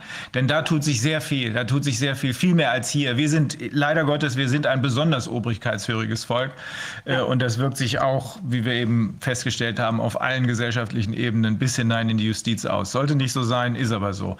Aber im Ausland tun sich Dinge, die, glaube ich, sehr viel schneller äh, für ein Umlenken sorgen werden, als wir das hier alleine könnten. Deswegen habe ich immer gesagt, das, wir brauchen diese und das Vernetzung. dann auch so über sozusagen, ja, ja, ja. dass es dann, äh, dann auch hier sozusagen äh, andere Dinge geben wird, hoffentlich. Ja, ist ja schon immer so geschehen. Deswegen hatte ich immer gesagt, die Konzerne, die ja der wahre, der, die Konzerne, das ist unser Feind, nicht wir gegenseitig. Mhm. Ja, äh, die Konzerne sind in Deutschland noch nie zur Ordnung gerufen worden, in den USA sehr wohl. Und das mhm. hat dann immer auch hier in Deutschland Wirkung gehabt. Siehe VW. Ne, ja. War zwar auch nur Feigenblatt, äh, man hätte es besser machen können. Die nächste Garde Richter wird das auch besser machen. Aber ähm, ich sehe das, ähm, ich, ich kann nur noch mal wiederholen, wirklich klasse, dass sie so standhaft bleiben. Äh, aber es geht um das letzten Endes gegebenenfalls um das Leben ihrer Kinder, nicht nur um die ja. Gesundheit. Ne? Ja. Haben wir ja gerade gehört. Und das, das, das geht nicht. Also mhm. weder, wie gesagt, es geht auch um mein Leben. Ich habe immer gesagt, meine Kinder sind gesund. Es ist mein Leben, meine Kinder, meine Entscheidung. Ja. Und egal was kommt, ich werde von dieser Meinung und von dieser Linie nicht abweichen. Und äh, ja, wenn die Beugehaft kommt. es, ist mir, es ist mir egal. Ja, man wird ja, ne, der, der, der, äh, die Leine um den Hals wird ja immer enger. Man kriegt es ja von allen Seiten, wenn man halt nicht äh, systemtreu, sage ich mal, ist, ja, und sagt so, pass auf, jetzt, du musst das jetzt mitmachen. Es machen alle mit. Aber, ne? wie, aber, ein, Schnee, wie ein ähm, Schneeballsystem und das mache ich halt aber nicht. Der, aber der Krug geht eben nur so lange bis zum Brunnen, bis er bricht. Und äh, hier wird gerade hier wird gerade ein, ein Belastungstest ausgeführt, der auch bei den Leuten zu Reaktionen führt, die bisher so halbwegs auf Linie gewesen sind. Wenn man ja. das mit ihnen machen würde, dann, da bin ich mir absolut sicher, wird der überwiegende Mehrteil der Bevölkerung nicht mehr mitspielen. Dann wird sich auch zeigen, wer da völlig realitätsfern im sogenannten Bildungsbürgertum unterwegs ist und sagt, die Kinder werden durchgeimpft. Da sind nicht so viele, wie im Moment der Eindruck versucht wird zu erwecken. Es gibt ja auch schon erste Studien, wo drin steht, dass die ähm, also Umfragen, dass 60 Prozent der Leute keine Impfung für ihre Kinder haben wollen.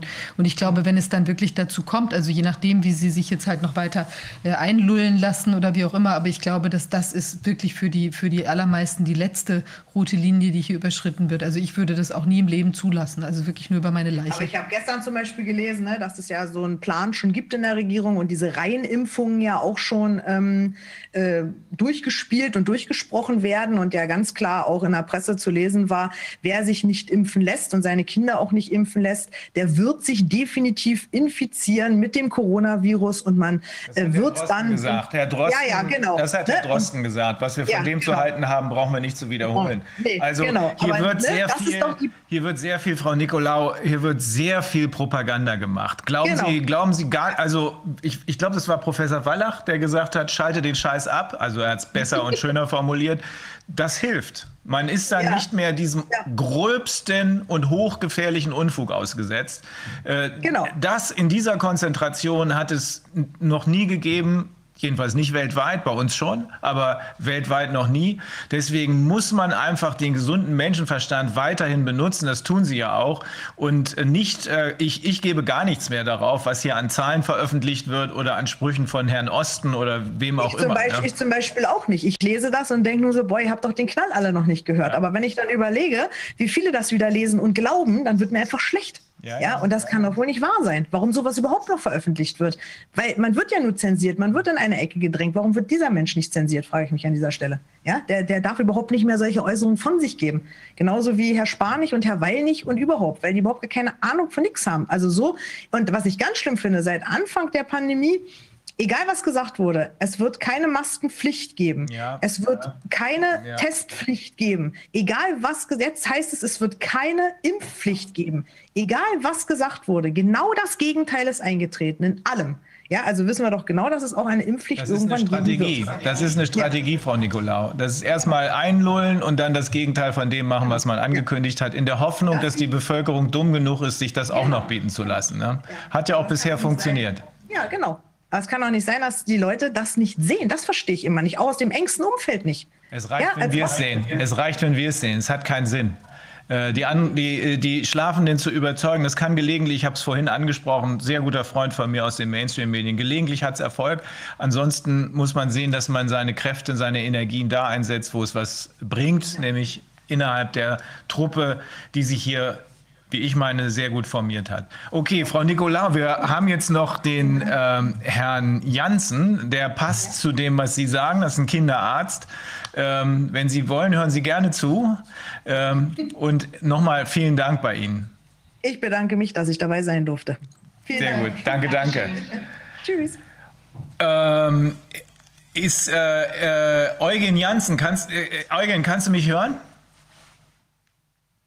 Na, Du bist noch gemutet. Eugen? Müssen wir noch mal gucken.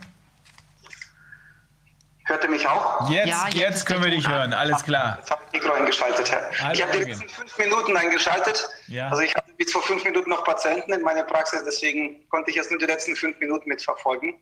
Aber ich schaue mir dann quasi, was davor besprochen wurde, später ja. äh, zu Hause gemütlich am Wochenende. Ja. Wie ist die Lage jetzt bei dir? Du bist ja mächtig unter Beschuss genommen worden äh, und wolltest uns ein bisschen was dazu sagen, wie das eben auch bei euch, bei den Medizinern ausartet, dass also nicht nur bei den Juristen, sondern und auch nicht nur in den Schulen, sondern auch bei den Medizinern eine Spaltung letzten Endes der Gesellschaft eingetreten ist. Nur eben auf eine Weise, die sich der Normalbürger wohl gar nicht vorstellen kann. Leider ja. Also ähm wenn du mir erlaubst, ich kann da kurz eine Vorgeschichte erzählen. Ne? Ja. Also, äh, für Leute, die mich nicht kennen und die das Ganze nicht verfolgt haben. Ich hatte ja anfangs der Pandemie, März, April, ähm, für die Regierung mehr oder weniger so ein Konzept äh, geschrieben, wie könnte man Pandemie gut äh, durchgehen, ohne möglichst ohne große Verluste finanziell und von Menschenleben und Gesundheit der Menschen. Und ähm, das wurde mehr oder weniger abgelehnt und die haben sich für diese Konzept entschieden, was wir jetzt alle seit über einem Jahr kennen. Ähm, was an sich finde ich okay, gut, man kann sich so und so entscheiden. Dann hatte ich äh, Anfang Mai, wo es Maskenpflicht kam, ähm, in der Praxis bemerkt, dass immer mehr Kinder Probleme mit Masken bekommen und immer mehr Eltern über Maske klagen bzw. über bestimmte Symptome. Ich habe dann angefangen ähm, zu recherchieren, woran es kann liegen, nach Studien gesucht, bei Kindern vor allem über Masken. Mich hat am meisten so Grundschulkinder im Alter sechs bis zehn Jahre interessiert, vor allem auch Vorerkrankten, Asthmatiker, Diabetiker und so weiter. Und ähm, ja, dann habe ich angefangen, Totraumvolumen eine Maske zu messen, kam zum Ergebnis, das ist nicht wenig. Ich habe dann angefangen, äh, ja, zu überlegen, was macht denn so viel CO2-Rückatmung in unserem Körper? Und das ist ja seit vielen Jahrzehnten in der Medizin bekannt, dass äh, CO2-Rückatmung führt zu einer kompensatorischen vermehrte Produktion an Stresshormonen, weil der CO2-Gas, CO2 also Kohlenstoffdioxidgas, ist für bestimmte Gefäße hat eine Gefäß, gefäßerweiternde Wirkung und damit sollte führen zum Blutdruckabfall, führt aber nicht zum Blutdruckabfall, weil unser Körper kompensatorische Mechanismen hat und produziert dabei ein bisschen mehr Adrenalin, vor allem Stresshormone, die gefäßverengernde Wirkung haben und kompensieren diese Erweiterung, was CO2 auslösen sollte. Ja?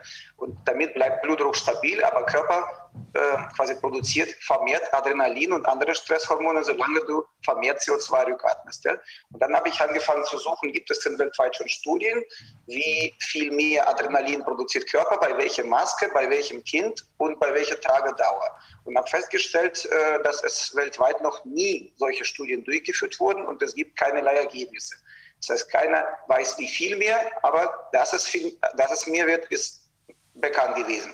Und dann irgendwann habe ich im Sommer angefangen, einfach Totraumvolumen verschiedenen Masken zu messen, halt, äh, meine Werte überprüfen, CO2 bei mir im Blut, Sauerstoff im Blut, wie viel mehr Adrenalin in meinem Körper produziert wird bei einem Tag mit Maske oder einem Tag ohne Maske und habe das Ganze verglichen im Sommer immer wieder weitergemacht. Ähm, Gleichzeitig habe ich dann quasi an die universitären Einrichtungen in unserem Land geschrieben und an die Politiker geschrieben. Von wegen, Leute, klingt interessant, wollen wir denn nicht eine Studie darüber machen? Oder wenigstens die Regierung sollte es im Auftrag geben an eine Uniklinik. Und dann bin ich auf taube Ohren gestoßen erstmal. Sehr lange Zeit hat nichts gefruchtet. Irgendwann im Oktober habe ich Video gesehen, wo, glaube ich, Karl Lauterbach sagte, dass die Masken, die wir in der Schule tragen, beziehungsweise die Kinder in der Schule tragen, eh nichts bringen. Virologe, der dabei saß, hat die ganze Zeit genickt und war damit einverstanden. Und da ist mir einfach krank geplatzt. Ich dachte, das kann doch nicht wahr sein. Wir zwingen ganzen Sommer Kinder Masken zu tragen und die Leute, die zwingen, sagen, das bringt eh nichts gegen Virus.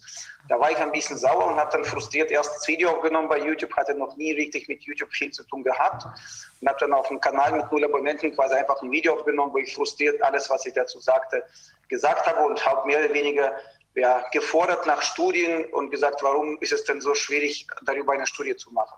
Das Video ging viral, habe ich daraufhin dann so sehr viel positive Kritik bekommen. Leider auch so, ich schätze mal ein, zwei, drei Prozent vielleicht von den Tausenden, die sie gemeldet haben, waren dann die, die negative Kritik geäußert haben.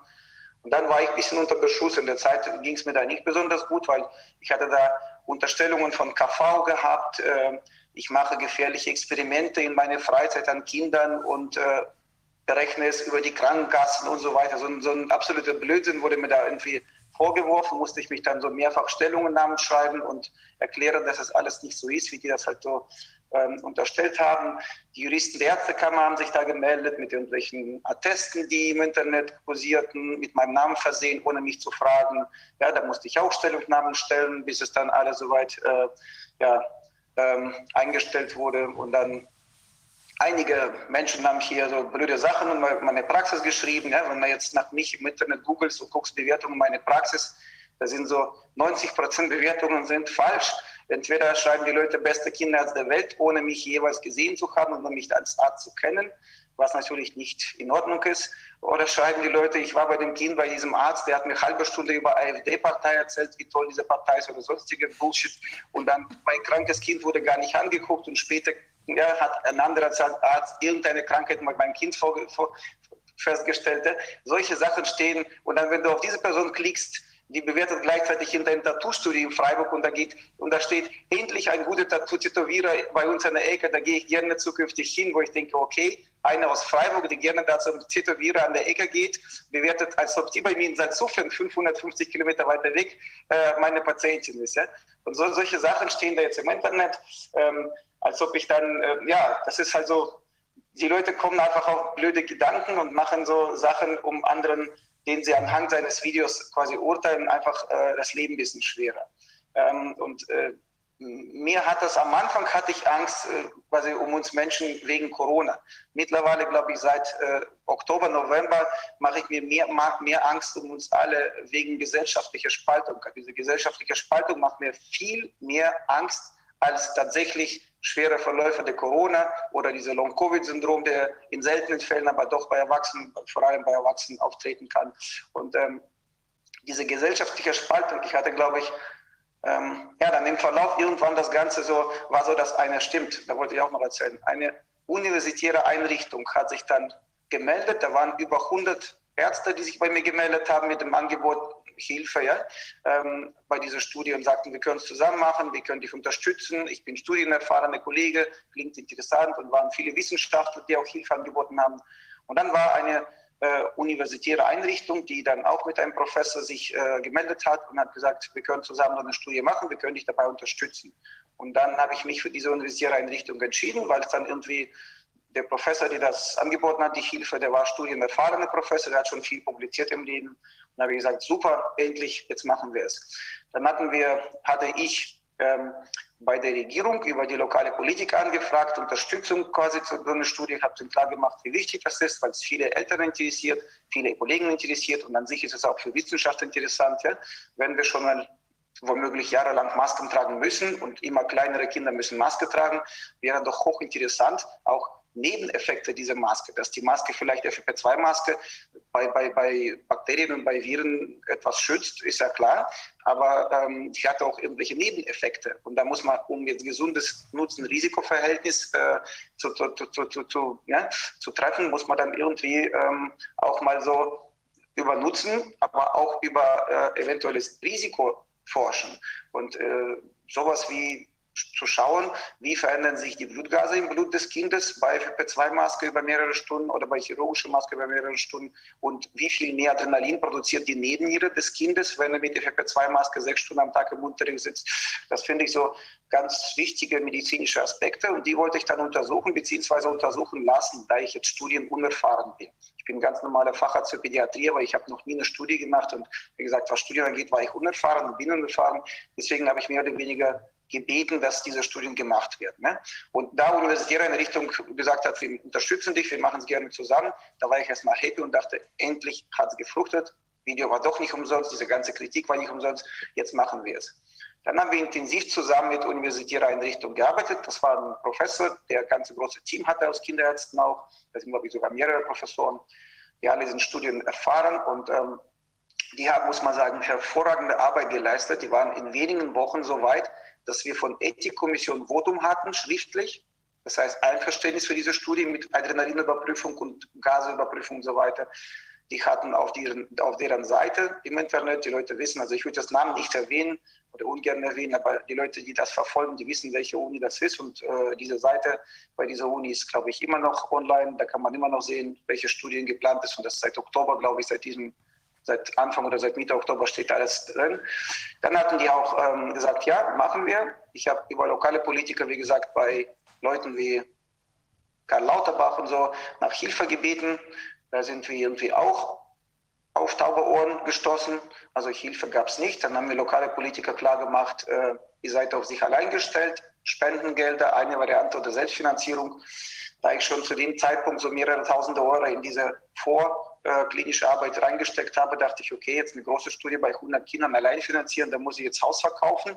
Geht ja nicht irgendwie. Und dann haben wir mit äh, Professor von der Uni ähm, besprochen und wie wäre es dann so mit Spendenkonto. Da hat die Universität eine Spendenkonto eingerichtet. Da habe ich gesagt, ich mache es über meinen Kanal. Da hatte ich schon, glaube ich, über 10.000 Abonnenten und ganz viele Leute, die mich äh, unterstützen wollten, auch finanziell, große Firmen, Privatleute, die haben gesagt, ich würde gerne das halt mit meinem Beitrag unterstützen. Und da waren Angebote von äh, 50 Euro bis 5000 Euro quasi wollten die Leute spenden für so eine Studie. Ja? Ich habe natürlich erstmal für mich als Privatmann kein Geld angenommen, weil es ist verboten. Aber da Universitätsklinik halt offizielle Spendenkonto für diese Studie eröffnet hat, dachte ich, super, dann machen wir halt das bekannt. Je schneller wir Geld bekommen, desto, desto schneller können wir große Studie machen. Das Geld, glaube ich, wurde da ordentlich äh, eingeflossen. Äh, wir haben dann nach Geräten gesucht einige Geräte gekauft, einige Geräte bestellt, einige Geräte habe ich Firmen gefunden, die uns das zur Verfügung gestellt haben, quasi so wie Blutgasanalysegerät mit Vergünstigung für Leihweise. Dann habe ich ein Labor gefunden, wo die zwei Chefärzte, quasi Professoren, waren sogar so ähm, gut drauf auf diese Studie so großes Interesse gezeigt haben, dass sie sagten, wir spenden euch Untersuchungen im Wert von 15.000 Euro für diese Adrenalinbestimmungen ja, als Spendenaktion für unser Labor. Und irgendwie so waren wir so kurz vom Ziel. Wir hatten eine Privatschule gefunden, wo es quasi möglich war, diese Messungen zu machen. Ich hatte auch hunderte Patienten aus der Praxis, die sagten, wir würden gerne mitmachen für umsonst, äh, wenn es jetzt sein muss. Und weil wir alle halt auch wissen wollen, was passiert im Körper des Kindes, wenn sie dann sechs bis acht Stunden Maske tragen. Ja? Und warum bei einem passiert mehr als bei anderen und so. Das sind alles Fragen, die noch nicht geklärt sind. Weltweit gibt es keine Studien über diese Adrenalinproduktion.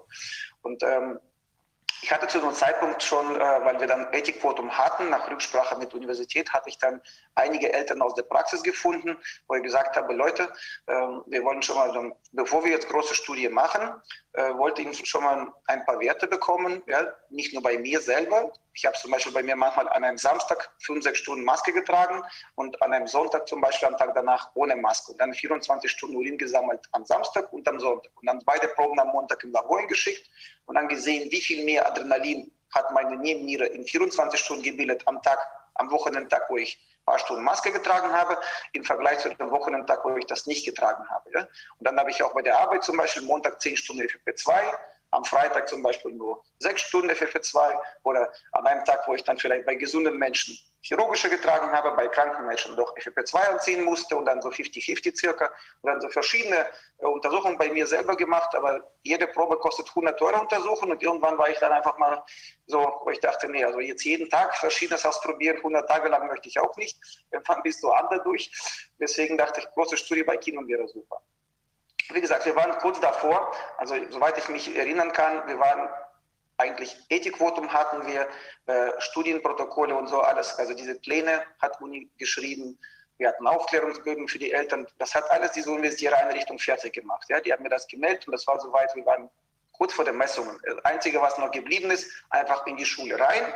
Und da wollten wir an einem Dienstag 60 Kinder in drei Klassen zum Beispiel, ja, 20 pro Klasse, 10 tragen Maske, 10 tragen keine Maske, ganzen Tag da untersuchen die würden dann 24 Stunden an dem Tag alle Urin sammeln in Behälter 1. Und am Donnerstag würden wir quasi genau andersrum machen. Die 10 der Klasse, die mit Maske am Dienstag waren, die würden ohne. Und die 10, die ohne Maske waren, würden mit Maske sein wieder 24 Stunden Urin sammeln und in der Klasse diese sechs Stunden dann CO2 mit Pulsoximeter messen, vielleicht ein paar Blutgasanalysen machen mit kleinen Peaks am Finger, so wie bei Zuckermessung ähnliche und quasi gucken, wie die Herzfrequenz, wie die Atemfrequenz, wie Allgemeinzustand sich verändert und so weiter. Und das wäre quasi so eine, gut, bei 60 Kindern jetzt keine wahnsinnige große Studie, aber immerhin, das wäre Anfang, um zu sehen, äh, stimmt das denn das, was ich in meiner Praxis äh, bei glaube ich, vier oder fünf, sechs Kinder haben wir, habe ich gefunden, erstmal vor der Studie, wo ich sagte, okay, wir machen es mal probieren ne? und gucken, am Wochenende vier Stunden Maske tragen, gestückelt. Jedes, jede Zeit konnte das Kind Maske runterziehen, wenn es ihm nicht gut ging. Ja? Und im Grundschulalter Kinder haben chirurgische oder selbst gebastelte Stoffmasken, die sie in der Schule tragen mussten, haben das vier Stunden mindest und sechs Stunden Maximum, zwischen vier und sechs Stunden mussten sie das tragen. Und die Hälfte hat am Samstag getragen, die andere Hälfte am Sonntag getragen und dementsprechend an einem anderen Wochenendtag maskenfrei. Und äh, bei diesen sechs Kindern habe ich gefunden, die das wollten machen. Ein Kind hatte dann nach fünf Minuten Maske gesagt, nee, geht mir nicht gut. Der hat abgebrochen, der musste auch noch nie Maske tragen. Und die anderen fünf haben das gemacht und alle fünf hatten auffällige Ergebnisse gezeigt. Was heißt auffällig? Erhöhte Adrenalinmenge in 24 Stunden nach nur vier Stunden Maske tragen. Und dann habe ich das an die Universität geschickt, meine Werte inklusive, und die sagten, ja, interessant, wir sind schon gespannt auf die Ergebnisse bei der größeren Gruppe. Und äh, ja, irgendwie, es blieb nur noch in die Schule zu gehen, das Ganze zu messen, analysieren, beschreiben und veröffentlichen. Und dann auf einmal irgendwie, ich weiß nicht, was da losgegangen ist, was schiefgegangen ist, irgendwann ist Kontakt immer weniger geworden mit der Universität. Und irgendwann habe ich gefragt, wann machen wir denn endlich Messungen? Dann hieß es, wir müssen noch ein bisschen überlegen, wie wir Studienplan umändern so und so. Und irgendwann hieß es, ja, jetzt wollen wir dann auf einmal doch keine Adrenalinmessungen machen. Sagte ich, warum das denn? Ist doch das Einzige, was interessant ist, weil Sauerstoff, CO2 verändern sich nur, nur minimal bei chirurgischen und Stoffmasken. Aber Adrenalin scheint ja doch ein bisschen größere Veränderungen zu zeigen. Was spricht denn dagegen, dass wir jetzt halt messen? Ja, Janssen, das ist ein bisschen teuer. Sagte ich, Moment mal, Labor schenkt das doch. Ja, und für Kinder aufwendig. Gut, ja klar, aufwendig, 24 Stunden. Das heißt, wenn ich jetzt viermal am Tag Pipi mache, viermal am Tag anstatt ins Klo quasi ins große 1,5 Liter Gefäß zu machen, ein bisschen Aufwand ist schon, aber das ist, sage ich mal, keine unmögliche Aufgabe. Ja? Und irgendwie so, ja, irgendwann habe ich verstanden, einfach nach einer bestimmten Zeit, äh, das war, wir wollten eigentlich im Oktober loslegen und irgendwann Ende Oktober, Anfang November habe ich verstanden, es wird nichts daraus. Und dann hat die Universität mit mir irgendwie Kontakt auch da mehr oder weniger abgebrochen.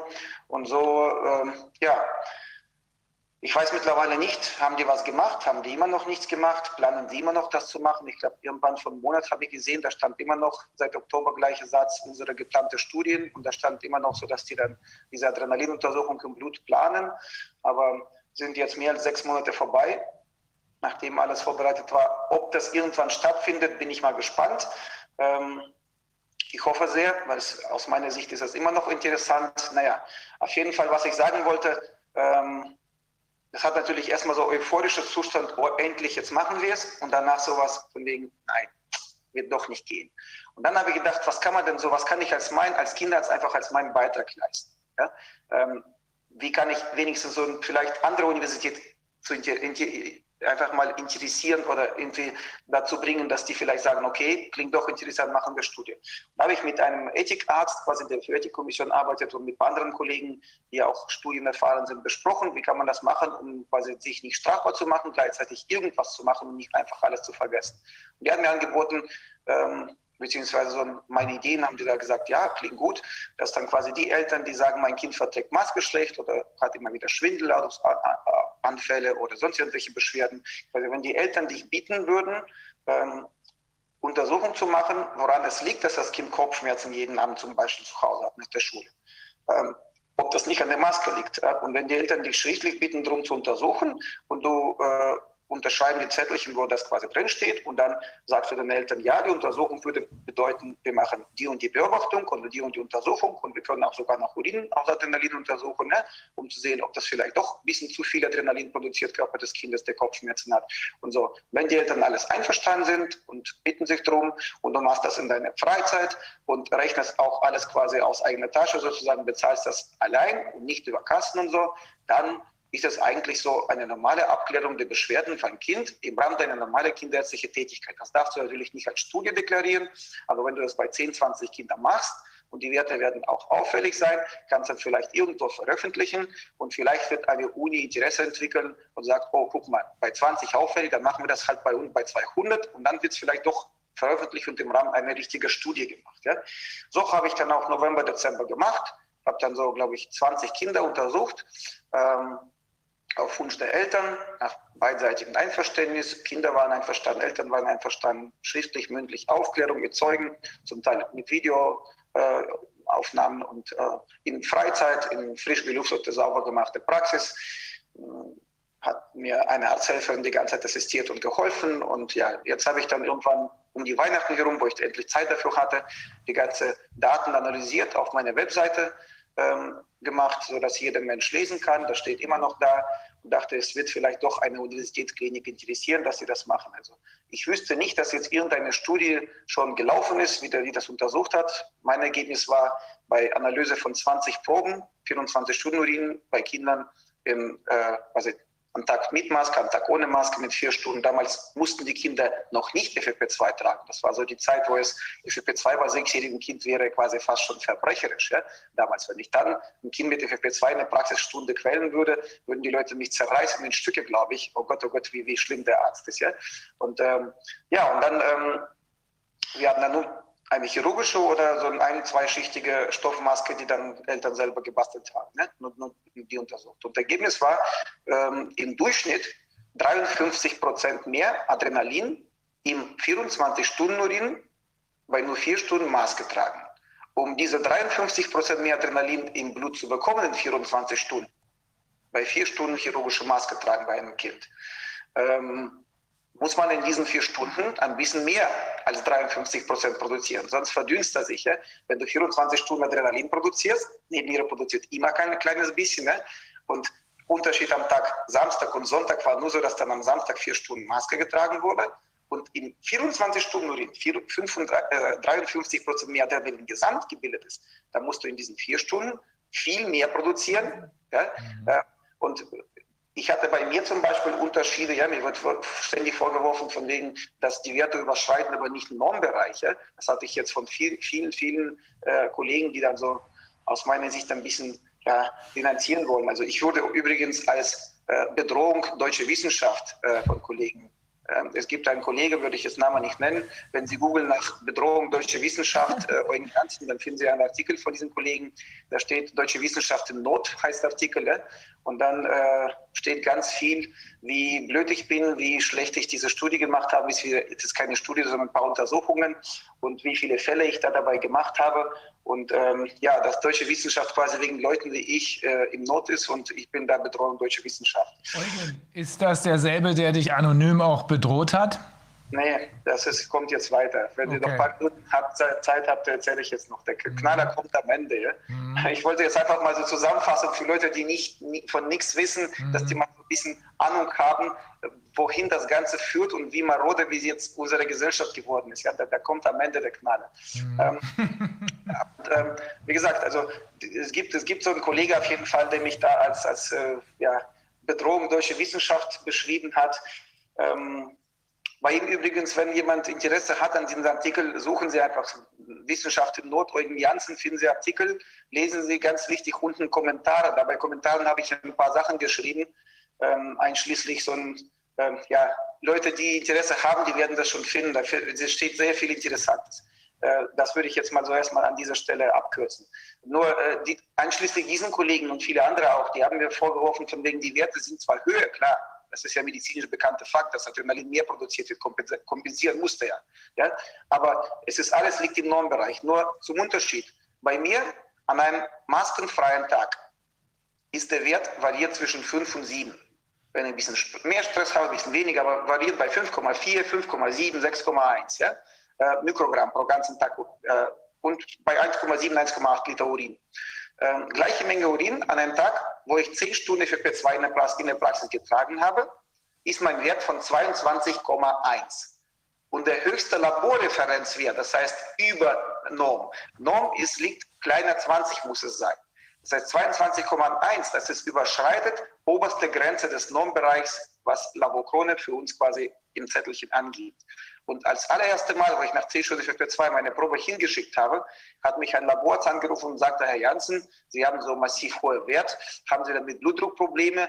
Ähm, ja, und hat gefragt, nicht, dass ich daneben Ihren Tumor habe. Er hat gesagt, nein, nein, habe ich keins. Ich schicke Ihnen morgen eine andere Probe, einen Tag ohne Maske, dann werden Sie sehen, der Wert wird in Ordnung sein. Am nächsten Tag war der Wert bei 5, irgendwas. Ja, ähm, da sagte er, sagte er, warum? Habe ich ihm erklärt und sagte, ja, klingt plausibel. Danach hatte ich noch mehrere Male meine untersucht. Das heißt, bei längerer Zeit FP2-Maske tragen, steigt der Wert leider auch über den erlaubten Normbereich. Das ist für alle, die mir vorwerfen, von wegen, alles bewegt sich in der Norm.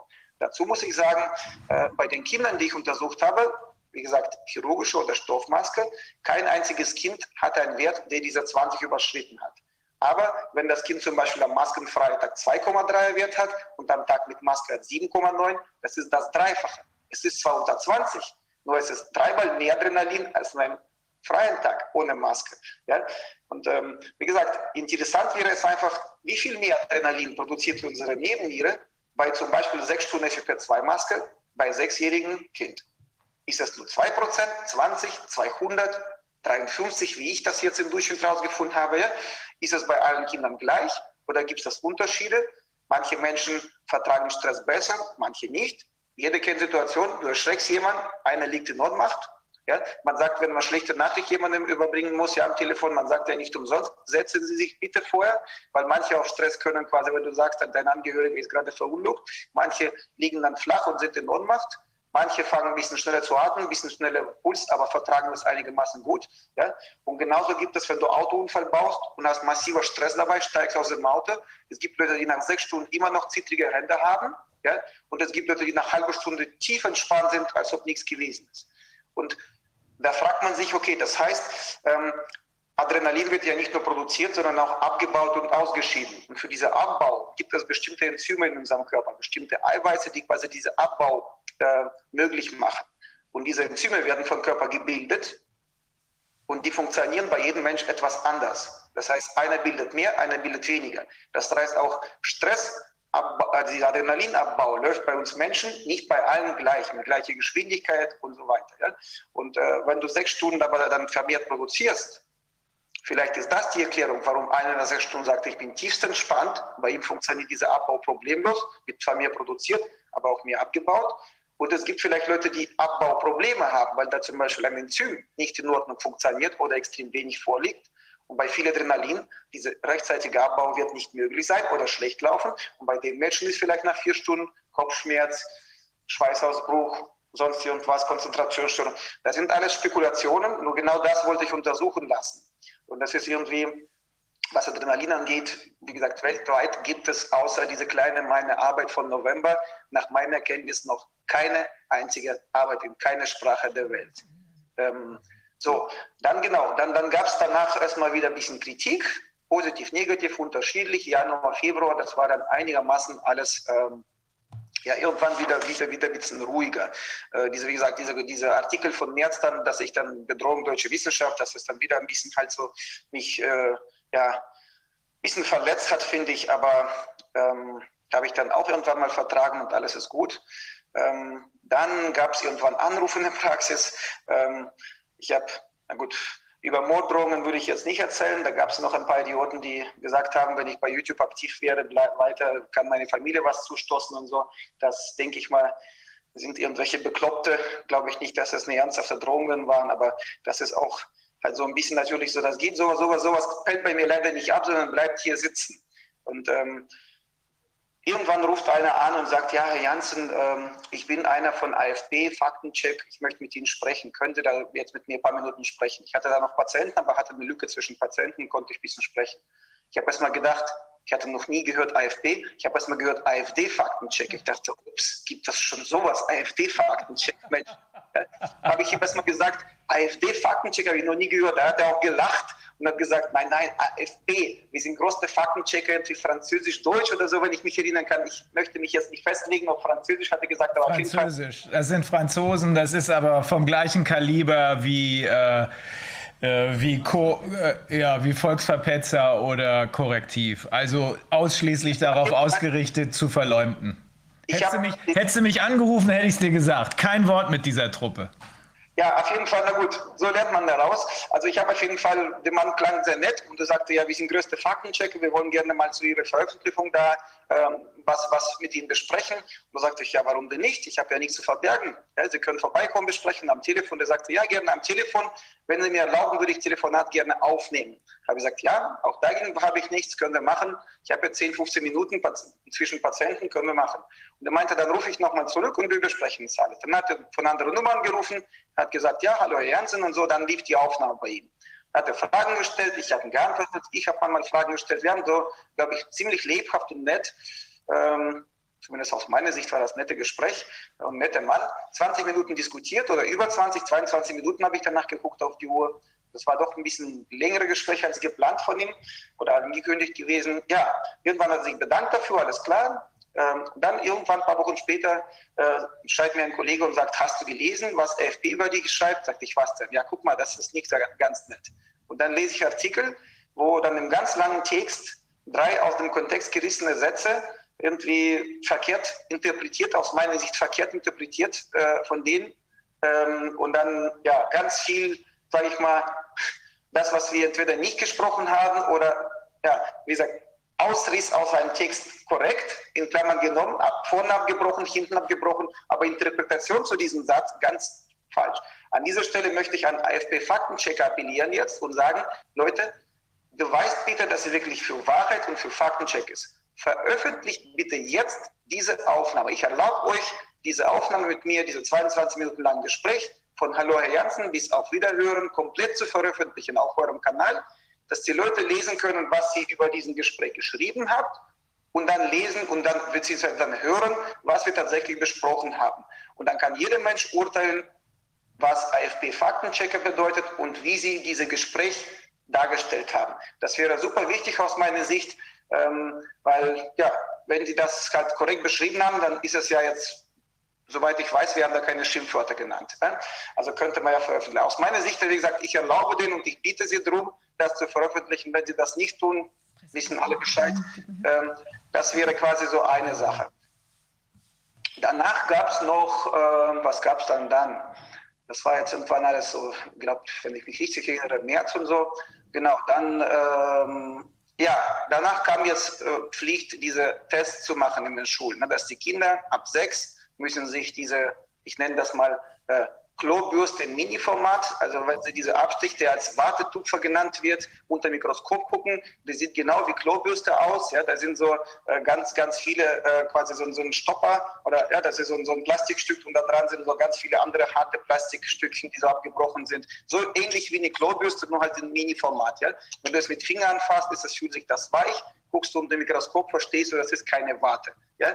Und äh, ich habe ja viele Patienten in der Praxis und an einem Tag waren dann zwei Kinder mit Nasenbluten und ein paar Eltern, die einfach aufgeregt waren und sagten, mein Kind geht nie wieder in die Schule, die hat heute geweint und das geht doch gar nicht und wollten von mir quasi irgendwas, so eine Bescheinigung haben, dass die Kinder sich nicht testen lassen müssen und so weiter. Ja. Da habe ich gesagt, gut, das ist, kommt ja nicht von mir der Wunsch. An sich ist es ja sinnvoll, vielleicht Kinder zu testen. Haben jetzt die Wissenschaftler entschieden, da müssen jetzt alle mitmachen. Aber also habe ich überlegt einfach, muss es denn wirklich so sein, weil in einer Schule sagten die Lehrer zwei Zentimeter tief rein, zehn Sekunden drehen und dann andere Seite zwei Zentimeter tief rein. Die ersten ein, zwei Zentimeter beim Kind sind trocken.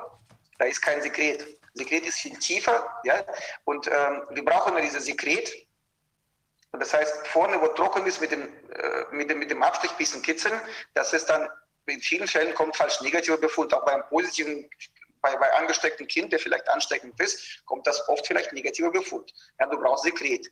Zum Sekret nach hinten muss das Kind tiefer. Manche Eltern sagten, bei uns in der Schule, sagt die Lehrerin, bis zum leichten Widerstand reinführen. Das Kind führt das 8 cm tief rein, sich selber, muss 10 Sekunden drehen und dann in das andere Nasenloch danach. Und dass das Kind dann nachmittags dann Nasenbluten hatte, gut, das ist nicht ganz verwunderlich. Ich hatte das auch Interesse einfach mal bei mir probiert, 8 cm selber rein und 10 Sekunden drehen. Normalerweise mache ich das immer so, wenn ich das reinbringe, ein, zweimal drehen und dann schießen sofort die Tränen los. Ja?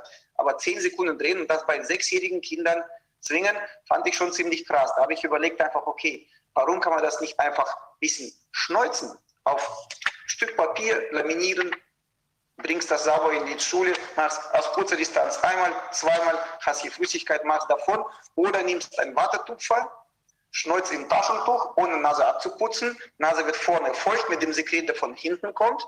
Nimmst einen Wattetupfer da rein, tupfst das vorsichtig in vier Richtungen ab, Watte saugt das ein und ohne, ohne Nasenschleimhautverletzungen in die Tiefe hast du dann äh, genug Sekret in diesem Wattetupfer, um normale, qualitativ gute Tests durchzuführen. Ne? Und wie gesagt, nach ein paar Kindern an einem Vormittag mit Nasenbluten und aufgeregten Eltern an dem Tag habe ich gedacht, das gibt es doch gar nicht. Also einer macht zwei Zentimeter, andere bis zum Anschlag, einer hat Nasenbluten, bei dem anderen tut die Nase danach weh, die Eltern sind alle dagegen. Warum kann man das nicht auf vernünftige Art und Weise machen? Ne? Und dann, dann habe ich einfach in der Mittagspause ein Video aufgenommen, das steht, glaube ich, noch online. Also YouTube-Kanal bei mir, der, das Kanal, was ich dann vorher hatte mit vielen Abonnenten, wurde von YouTube nach Veröffentlichung von ehrlicher Antwort unserer Kanzlerin leider gelöscht ähm, ohne Warnung, ohne Erklärung, ohne alles. Es hieß einfach, wir können es löschen, wenn wir das wollen, weil wir Privatunternehmen müssen, das müssen sie akzeptieren. Fertig. Habe ich akzeptiert, ist okay. Einen zweiten Kanal habe ich, den habe ich vor zehn oder neun Jahren irgendwann aufgemacht. Da habe ich ein paar Videos quasi, ein paar, paar Gitarrenlieder aufgenommen für meine Freunde in Russland und habe das eingestellt und dann irgendwann den Kanal für neun Jahre vergessen. Den habe ich jetzt wiedergefunden durch das quasi durch die Suche nach diesem Gitarrenlied ähm, in russischer Sprache. Und ähm, dann habe ich den gefunden, Passwort dann quasi mehrfach probiert, irgendwann auch Passwort gefunden. Und jetzt habe ich auf diesen Kanal mit null Abonnenten, wo zwei Videos neun Jahre lang standen mit 6000 Klicks, ähm, ja, habe ich dann quasi diese Test, äh, diese, diese, dieses Video zur Testung, ja, wo ich da gesagt habe, entweder schneuzen auf Plastikkarte und dann davon oder mit Wattestäbchen nach dem, nach vorherigen Schnupfen in ins Taschentuch ohne Nase abzuputzen. Das würde quasi für die Kinder ohne Schmerzen, ohne Verletzungen in der Nasenschleimhaut, weil die Nasenschleimhaut dient, wenn du nach Funktionen der Nasenschleimhaut suchst. Ja? Ähm, einfach mal aus Literatur. Jeder weiß, wofür Nasenschleimhaut dient. Zur Befeuchtung, zur Erwärmung, ja? zur Infektabwehr. Ja? Unser, unser, Und wir, wir atmen ja Viren und Bakterien jeden Tag in vielfacher Menge ein und aus. Die meisten setzen sich auf die, oder Polen zum Beispiel bei Polenflug, wenn die Birke jetzt blüht, ja, wir atmen das ein, das setzt sich auf die gesunde Schleimschicht, darunter ist eine Schleimhautschicht. Und wenn alles gesund ist, setzen sich die Polen oder Viren da drauf. Immunsystem macht diese Viren oder Bakterien kaputt. Und die meisten Infekte beginnen, enden bei uns im Nasenrachenraum. Ja? Äh, und bei intakter Nasenschleimhaut wirst du nicht so oft krank und auch Allergiker haben einigermaßen erträgliche Beschwerden. Wenn ich die Schleimhaut verletze, systematisch, immer wieder auf der gleichen Stelle, weil wenn das Kind immer zwei Zentimeter reinführt und dann dreht zehn Sekunden, zweimal die Woche, der macht immer wieder an der gleichen Stelle dieselbe Verletzung. Ja? Der verletzt die Schleimhautschicht, das mikroskopische Schürfwunde, die Viren kommen da drauf und die Bakterien und haben nicht mehr gesunde Schleim dazwischen, sondern kommen direkt ins Blut. Oder die, die, die Polen von der Birke kommen auf gesunde Mensch drauf und setzen sich nicht auf den Schleim, sondern direkt auf die Wunde und gehen ins Blut. Erfolgt vielleicht Sensibilisierung, sagt man in der Medizin. Ja, und bei manchen entsteht vielleicht später Allergie, Birkenpol oder Gräse.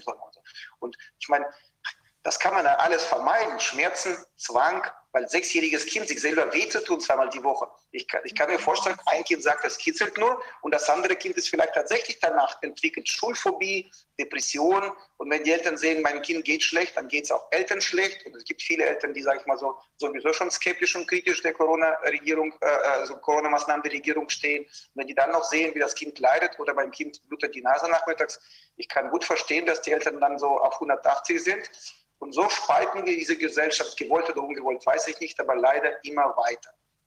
Und dann habe ich dieses Video gemacht. Gut, dann waren auf die ersten paar hundert Daumen hoch kein einziger Daumen runter. Irgendwann kam ein paar Daumen runter. Also du siehst einfach mal so, vielleicht maximal ein Prozent, zwei Prozent Leute ähm, zu dem zum Beispiel Konzept Pandemiebekämpfung-Konzept, gibt es auch Video auf meinem neuen Kanal. Ja, da sind auch irgendwie auf die ersten 200 Daumen hoch kein einziger runter, wo ich denke, gut, wenn auf 200 Leute, die das gut finden und mitmachen würden bei diesem Konzept, kein einziger Gegner ist, dann würde Konzept ja gut funktionieren.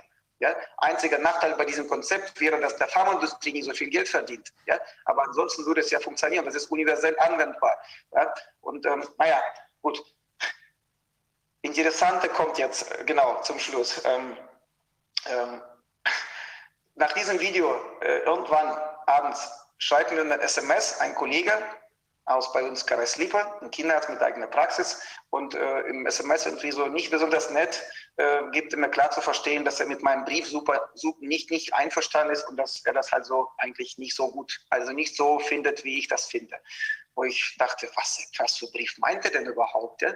Dann habe ich ihm erstmal zurückgeschrieben, lieber Kollege, was meinst du denn für Briefe? Ich habe dir keinen Brief geschrieben. Und da schreibt er mir zurück, doch. Und dann schickt er mir so einen Briefumschlag. ich gucke mal jetzt, ob ich das, das vorher mal so hier, ne? ich weiß nicht, ob man das sehen kann. Ich mache mal seine Adresse weg. Mhm.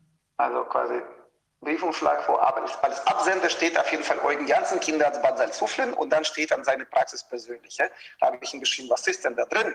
Und dann schickt er mir quasi weiter da sind so Inhalt ganz, ganz aufwendig gemacht.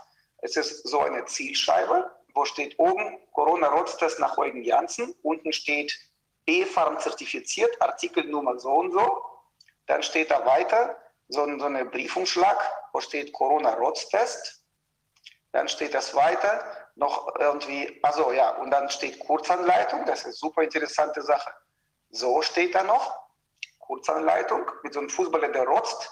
Da steht so, wie man dann diesen Test durchführen muss. Unten in roter Farbe steht, Achtung, Rotzkarte nicht erwärmen, nicht, erwärmen, nicht einfrieren, Ausrufezeichen. Blutig tingierte Rotz kann zu falsch negativen Ergebnissen führen, Ausrufezeichen. Ja? So, und dann ist dazu noch so ein langer Brief, ja? so ein langer Brief, wo steht irgendwie da, lieber Kollege, Name würde ich nicht sagen, lieber bla bla bla, ja? sicherlich kennst du mein neues YouTube-Video. Ich glaube, dass äh, ich dich als Mitstreiter in meiner Sache gewinnen kann, damit das unnötige Quellen der Kinder durch fragwürdige Abstriche endlich ein Ende findet. Nach dem Tragen von gesundheitsschädigenden Masken und dem Wegsperren der Kinder haben die nicht weniger riskanten Nasenabstriche sehe, mein YouTube-Video für mich das fast zum Überlaufen gebracht. Ich danke dir und ich denke, du siehst das genauso. Als kleines Dankeschön für Mitmachen äh, schicke ich dir ein kostenloses Muster meines Corona-Rotstests, was seit dem 12. April 2021 bei BfArM gelistet ist. Übrigens, das Labor Kronon Partner unterstützt mich in dieser Angelegenheit und übernimmt die Portokosten. Lieber Grüße, dein Eugen.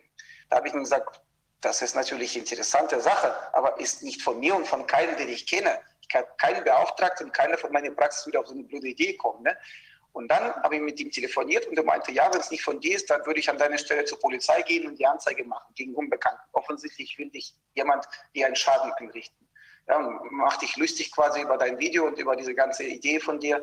Und so, da sagte ich, okay, gehe ich morgen zur Polizei. Ja? Ähm, am nächsten Tag in der Praxis klingelt Telefon, meine Mädels sagen, Kollege so und so, ein anderer Kinder, der auch eine Praxis bei uns in Lipa hat. Ich dachte, boah, jetzt wird quasi jeder hier anrufen und sagen, ich habe auch einen Brief bekommen, was soll das ja? Ich denke, mein Gott, gut, erkläre ich ihm auch, dass es nicht von mir ist. Gehe ich ans Telefon dran und er sagt mir, ich habe gehört, du wirst jetzt zur Polizei gehen. Sag ich, ja, war ich schon, habe ich Anzeige gemacht. Warum? Ich wollte sagen, ich war's. Der Kollege aus Kreis Lipa mit eigener Praxis hat diesen Brief an anderen Kollegen geschrieben. Da war ich erstmal sprachlos. Ein Kollege, den ich für meinen quasi nicht der beste Freund, aber immerhin für einen netten, liebenvollen Kollegen gehalten habe und die ganze Jahre mit ihm zusammen vier Kinder betreut habe und war bereit, für jeden Dienst bei ihm einzuspringen oder was auch immer für ihn zu tun, äh, macht sowas hinter meinem Rücken. Ja? Also das hat richtig, richtig verletzt. Also das verletzt mich immer auch richtig. Ähm, Wahnsinn. Und der wollte quasi dazwischen, also der wollte den anderen eigentlich aufbringen, dem er das geschrieben hat, oder? Also, Moment. Er wollte sich über Eugen lustig machen und er wollte, dass möglichst viele Leute, denen er dieses Schreiben anonym beziehungsweise also, mit deinem Namen geschickt hat, äh, ich also ich habe ihn, hab ihn gefragt, warum als erstes. Die Antwort war, ja, weil ich das mit dem Test und sonst auch mit deinem vorherigen Video das Ganze ganz anders sehe. Also ich sage mal ehrlich, man kann sehen, wie du willst. Aber wenn man, wenn man andere Ansichtsweise für Testmethoden hast, ich schlage es vor, quasi ohne Zwang, ohne Schmerzen, vielleicht sogar mit besserer Qualität, weil du brauchst Sekret aus der Tiefe, der sonst beim Kitzeln vorne an der Nasenspitze nicht daran ist. Ja? Das heißt, womöglich bessere Qualität, weniger Schmerzen und weniger Risiken und gleiche, sogar bessere Ergebnisse vielleicht. Ja? Du kannst es sehen so oder so. Aber sowas Kindisches machen oder vielleicht Juristen würden sagen sogar Kriminelles, das ist ja der hat B-Farben erwähnt, das heißt Dokumentenfälschung, das heißt auch Laborkrone, das heißt auch anderen äh, geschadet vielleicht auch, indem sie da mitgenommen hat Boot und so. Ähm, ja, und einfach, das ist einfach nicht normal. Ja? Ähm, und was ich sagen wollte, also ich spreche jetzt ja regelmäßig mit verschiedenen Berufsgruppen, äh, mit Lehrer, mit Busfahrer, mit sonstigen Leuten. Also zum Beispiel Lehrerin erzählt äh, mir, ähm, ja, bei uns in der Schule, manche Lehrer melden sich immer wieder krank, weil sie da Kinder nicht mit Maske zwingen wollen und das alles, kommen dann alle paar Wochen quasi einen Tag und dann melden sich wieder für vier Wochen krank. Wir, die anderen, müssen quasi die Überstunden ohne Ende schieben und für den die Arbeit übernehmen. Und dann quasi so eine Spaltung bei uns Lehrer ist mittlerweile so, wenn einer nicht geimpft ist und die anderen sind geimpft, dann wirst du auch so richtig gemobbt bei der Arbeit und quasi die versuchen dich dann zu zwingen zu impfen oder rausäckeln und so. Ja. Ähm, manche Eltern, ich habe jetzt mit Cousine telefoniert, äh, gesprochen am Wochenende, die wohnt in Süddeutschland, die letzte Woche mit Maske während des Unterrichts vor den Schulen kollabiert, sind kopiert, also Bewusstsein geworden. Er sagte, mit Maske hat sie gefühlt ein bisschen komisch, ja, hat aber die nicht rechtzeitig runtergezogen flach lag sie schon vor ganzer Klasse. Ähm, und sie hat mir da auch erzählt, wie das jetzt halt in der Schule so nicht ganz perfekt läuft. Ja. Ähm, ansonsten ähm, Busfahrer sagen, bei uns eine Gruppe geimpft, eine nicht geimpfte, wenn wir Pause machen, zusammen Rauchpause oder so und stehen, dann gibt es immer Streitereien. Ne? Und äh, in verschiedenen gesellschaftlichen, ne? in Praxen zum Beispiel, wenn viele Mitarbeiter fünf MFAs geimpft, einer sagt, ach, ich möchte Kinder vielleicht dieses Jahr noch, ich bin frisch verheiratet, ich möchte nicht impfen, wie sie quasi dann von anderen behandelt wird. Ja? Und dann ist es in allen gesellschaftlichen Schichten diese Spaltung da. Ja? Und da diese, diese Aktion mit dem Kollegen zeigt sogar ganz klar, sogar bei uns Kinderärzten aus einem Kreis, die alle füreinander immer da waren und immer miteinander gut kommunizieren konnten. Keiner hat es keinen gehasst oder irgendwie gemobbt oder sonst irgendwie. Ähm, wie gesagt, ich konnte meine Hand ins Feuer legen für jeden Kinderarzt aus unserem Kreis. Und nach dieser Aktion Puh, ja, das muss man erstmal verdauen. Das ist erst erst ein paar Wochen her. Ich habe es, glaube ich, immer noch nicht ganz verdaut, aber es zeigt einfach mal, dass es weiter voranschreitet. Ich hatte irgendwann im Herbst ein Video aufgenommen, äh, das ging gerade um diese äh, gesellschaftliche Spaltung. Das steht, glaube ich, bei Kanal Bonelli, Raphael Bonelli, ähm, seit, ich weiß nicht, Oktober, November immer noch drin. Das, was ich alles da befürchtet habe, ist jetzt da. Da habe ich damals gesagt, Leute, es geht in die falsche Richtung. Wir werden so und so haben, wenn es jetzt nicht aufhört. Wir haben das jetzt, was ich im November da befürchtet habe. Und deswegen wollte ich jetzt appellieren, einfach mal so an die Politik, wie wir es jetzt mal überlegen, wie können wir jetzt diese gesellschaftliche Spaltung endlich beenden oder irgendwie rückgängig machen, dass wir alle, wir repräsentieren unser Land, wir sind hier Bevölkerung des Landes, wir müssen noch Jahrzehnte, Jahrhunderte hier zusammen miteinander leben. Wir wollen ja keinen kein Bürgerkrieg. Ja? Und wenn wir keinen Bürgerkrieg und keine Spaltung für Jahrzehnte wollen, müssen wir quasi das, was jetzt im Land falsch läuft, dass die Freundschaften, Familienverhältnisse bei der Arbeit kaputt gehen aufgrund von verschiedenen Einstellungen auf diese Corona-Politik, das muss aufhören. Und das können machen, wenn die Politik aufhört zu hetzen, ja, diese Leute in die Ecke schieben oder in die Schublade, Corona-Leugner, Verschwörungstheoretiker, Nazi, Rechte, AfD-Anhänger. Ja? Also ich bin jetzt nach Meinung der wahrscheinlich irgendwelchen Faktenchecker oder irgendwelchen Politiker oder weiß ich nicht, wer mir da was Böses tun will. Alles von diesen Sachen. Ich bin aber weder AfD-Anhänger, noch bin ich Corona-Leugner, noch bin ich Verschwörungstheoretiker. Ja, ich habe mich für alle Monate, seitdem Corona gibt, freiwillig für eine Corona-Sprechstunde angemeldet und war bereit, kranke Corona-Kinder in meiner Freizeit zu untersuchen. Ja, nur leider war kein Bedarf. Monat für Monat gab es immer wieder Antwort von KV. Leider für Monat Oktober keine, kein Bedarf. Aber vielen Dank für die Bereitschaft, Herr Ernst. Für November melden wir uns erneut. Im November wieder Antwort. Leider kein Bedarf. Für Dezember leider kein Bedarf. Selbst für Weihnachten habe ich mich bereit erklärt, quasi Dienste zu machen in Corona-Sprechstundenpraxis. Ja? Ähm, ich trage die Maske im Notdienst zwölf Stunden am Tag, FFP2, untersuche Corona-Kinder, mache Abstriche, gehe freiwillig in die Kitas in Deutschland, in fünf, sechs Kitas, halbes Jahr bin ich gegangen, damit die Erzieher nicht jeder einzeln zu eigenem Hausarzt geht und sich da vielleicht Infektion holt. Da gehe ich in die Kita und dann in einem gelüfteten Raum beim geöffneten Fenster mit FP2-Maske, zack, zack, zack, alle Kita-Mitarbeiter freiwillig testen. Ja? Und dann haben die alle negative Ergebnisse und müssen nicht nach dem Feierabend noch zum Hausarzt gehen, in die Praxis, wo vielleicht jemand ansteckend sein könnte. Ja? Damit erspare ich der Arbeit für die Hausärzte, die sowieso überlastet sind und erspare womöglich eine Ansteckung für die Kita-Mitarbeiter. Da habe ich Idee, meinen Kollegen hier im Kreis Lieper schon einem Jahr gesagt, wenn jeder das so macht, dann müssen die Kitas und Schulen gar nicht zum Arzt gehen. Wie wäre es dann quasi, das zu machen? Ja?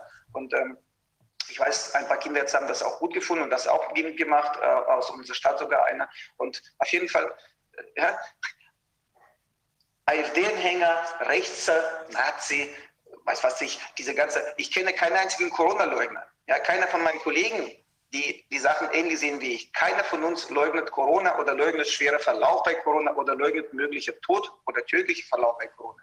Wir kritisieren einfach bestimmte sinnlose oder teilweise sinnlose oder völlig sinnlose Entscheidungen unserer Regierung. Wir kritisieren fehlende Transparenz bei diesen Entscheidungen. Ja, wenn jetzt, sage ich mal, drei Bundesminister irgendwie zusammen hinter geschlossenen Türen Entscheidungen treffen, die auf keine Evidenz, auf keine Studien basieren, da darf man doch als Arzt in Deutschland kritisieren. Und wenn du einen Mund aufmachst und bietest vielleicht Alternative oder fragst einfach, ja, der Laschet sagte, wir sind in der Sackgasse, wir brauchen Innovation. Da gebe ich quasi eine Innovation und gebe dann einfach mal so eine Möglichkeit, andere, andere Testmethode bei den Kindern. Und was bekomme ich darauf? Zack, vom Kollegen auf die Fresse. Ja? Wo ich denke, naja, ja? und diese, diese, dieses in die Schubladen schieben den Leuten, die eigentlich alles gut meinen. Und ich meine, was ist denn daran schlecht, Studien über Maske zu fordern? Natürlich gar nichts. Aber Eugen, du siehst deine, deine Bemühungen, äh, die sind ja äh, weit jenseits dessen, was der Normalbürger in Anführungsstrichen und auch was deine Kollegen machen. Äh, wir sind, wir legen immer wieder auch Wert darauf, dass wir mit äh, denjenigen, die nicht auf unserer Linie sind, im Gespräch bleiben. Aber diese Gesprächsangebote kommen ja immer nur von uns oder jetzt von dir. Die andere Seite macht genau das, was du gerade beschrieben hast. Äh, ich finde es entsetzlich, dass diese Studie, die da eigentlich laufen sollte, für die ja auch, ich glaube, wenn ich mich recht entsinne, 100.000 Euro Spendengelder da sind, jetzt offenbar nicht durchgezogen wird. Frage ich mich natürlich, was machen dann die Ärzte in diesem Klinikum mit dem Geld? Aber ähm, wir... Also, ich, ich glaube schon, die machen irgendeine Studie. Ich glaube, ja, da ich, ich könnte auch eine machen. Also die Studie läuft da oder ist gelaufen und ich weiß nicht, also die machen ja da mehrere Sachen. Die machen diese Befragungsstudie auf jeden Fall. Die machen auch dann irgendwelche Messungen in den Schulen. Nur soweit ich weiß, es wird oder wurde keine Adrenalinmessungen ja, gemacht. Aber darum ging es doch. Darum ging es doch. Also wenn ich wissen möchte, wie gefährlich etwas ist, dann interessiert mich nicht, ob es effektiv ist, sondern dann will ich wissen, wie gefährlich es ist. Wenn ich wissen will, äh, wie, äh, wie wirkt sich das auf den äh, Adrenalinspiegel aus, ja, dann will ich das testen. Und wenn ich dafür Geld spende und dann erfahre, es wird für was ganz anderes benutzt, dann wäre ich ganz schön sauer. Also ich finde es gut. Wir da mal eine Anfrage. Ja. Ich finde es gut. Presseanfrage, was da los ist. Also ich, ich glaube, glaub, mit dem Geld werden die schon so äh, gut umgehen. Also ja. die machen ja jetzt, wie gesagt, diese, diese, diese Befragungsstudie, das war ja einmalig bei so vielen tausend Leuten. Und ich weiß auf jeden Fall, dass sie dann so was CO2, Sauerstoffmessungen und so, die tun da auf jeden Fall was und da sind gute Leute am Werk. Also ich glaube schon, dass die Geld sinnvoll investieren.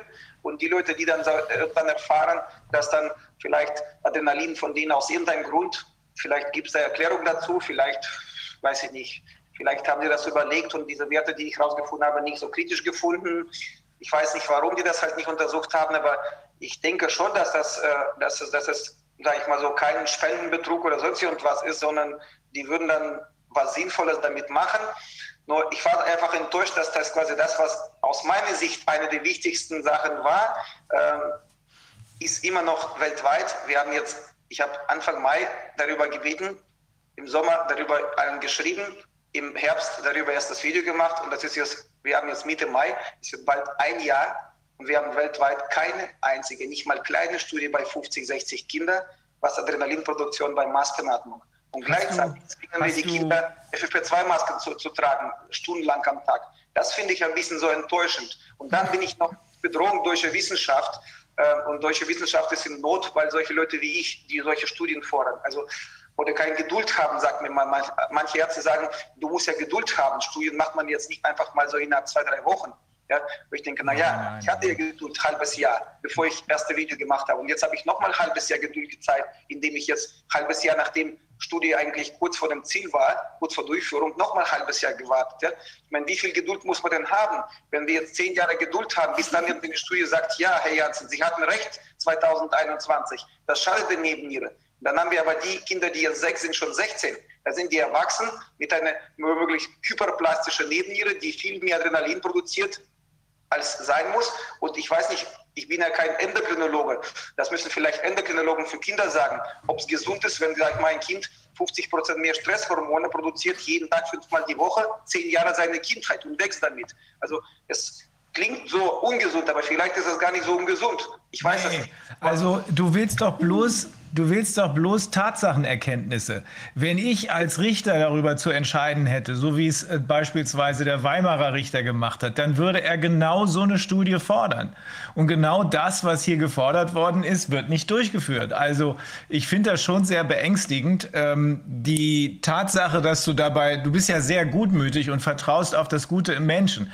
Ähm, das kann man ja auch bei vielen aber nicht bei sehr vielen. Bei vielen ja. Bei den 20 Prozent, die diese berühmte Moralkompetenz haben, über die Georg Lind immer spricht, die eben Fragen stellen und nicht einfach blind sagen, okay, dann haue ich meinem Kind eben so ein Ding in die, äh, ins Gehirn. Macht ja nichts, wird schon überleben. Ne? Aber äh, die anderen scheinen da nicht gesprächsbereit zu sein. Also bleibt uns nichts anderes, als unser eigenes Ding zu machen und unsere eigenen ähm, Vorstellungen und unsere eigenen Ideen auch sind ja alles ausschließlich positive Ideen. Äh, wir sind ja diejenigen, die sozusagen zurück ins Leben wollen, lebenswerte äh, Umstände vortragen, während die anderen immer nur mit Lockdown, Lockdown, Nazi, Nazi, rechts, rechts kommen. Also wir müssen das selbst regeln. Ich glaube, die Hoffnung, dass die andere Seite oder nicht die andere Seite, sondern die, die von denen du eben gesprochen hast, dass die die Kurve kriegen, so wie das, was du beschrieb, beschrieben hast, äh, klingt, äh, diese Hoffnung ist jedenfalls im Moment vergebens. Man soll ja nie, nie sagen, aber äh, wir müssen unser eigenes Ding machen. Hast du Kontakt zu Professor Kapstein und zu äh, äh, äh Gris Bresson?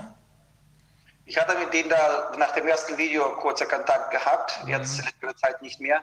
Mhm. Ähm, ich, ich wollte noch drei Sätze sagen. Wie gesagt, also wenn die Politik aufhören würde, diese Spaltung voranzutreiben, mhm. wenn die Medien aufhören würden, diese Spaltung voranzutreiben und die Leute diffamieren, die quasi gar nicht in die Ecke gehören, wo die die gedrängt haben. Und wenn die Bürger, also äh, wichtigste ist natürlich, was die Bürger damit machen. Die Medien können spalten, die Regierung kann spalten. Wenn die Bürger bei dieser Spaltung nicht mitmachen, haben die anderen keine Chance. Ich weiß nicht, ob die das bewusst oder unbewusst machen, diese Spaltung. Äh, immer denke ich, es könnte bewusst sein, weil es einfach so bestimmte Sachen spalten so sehr, wo es gar nicht nötig ist zu spalten. Ja? Man spricht dann von Privilegien für Geimpfte, ja, nein, noch bevor die Impfung zugelassen ist. Das finde ich absolut unnötig gewesen. Man könnte erstmal Freiwillige impfen und wenn die zu Ende gehen, immer noch überlegen, ob die anderen gezwungen werden oder nicht. Ja? Aber nicht schon bevor die Impfung zugelassen ist, über Impfpflicht sprechen oder sonst was gesagt.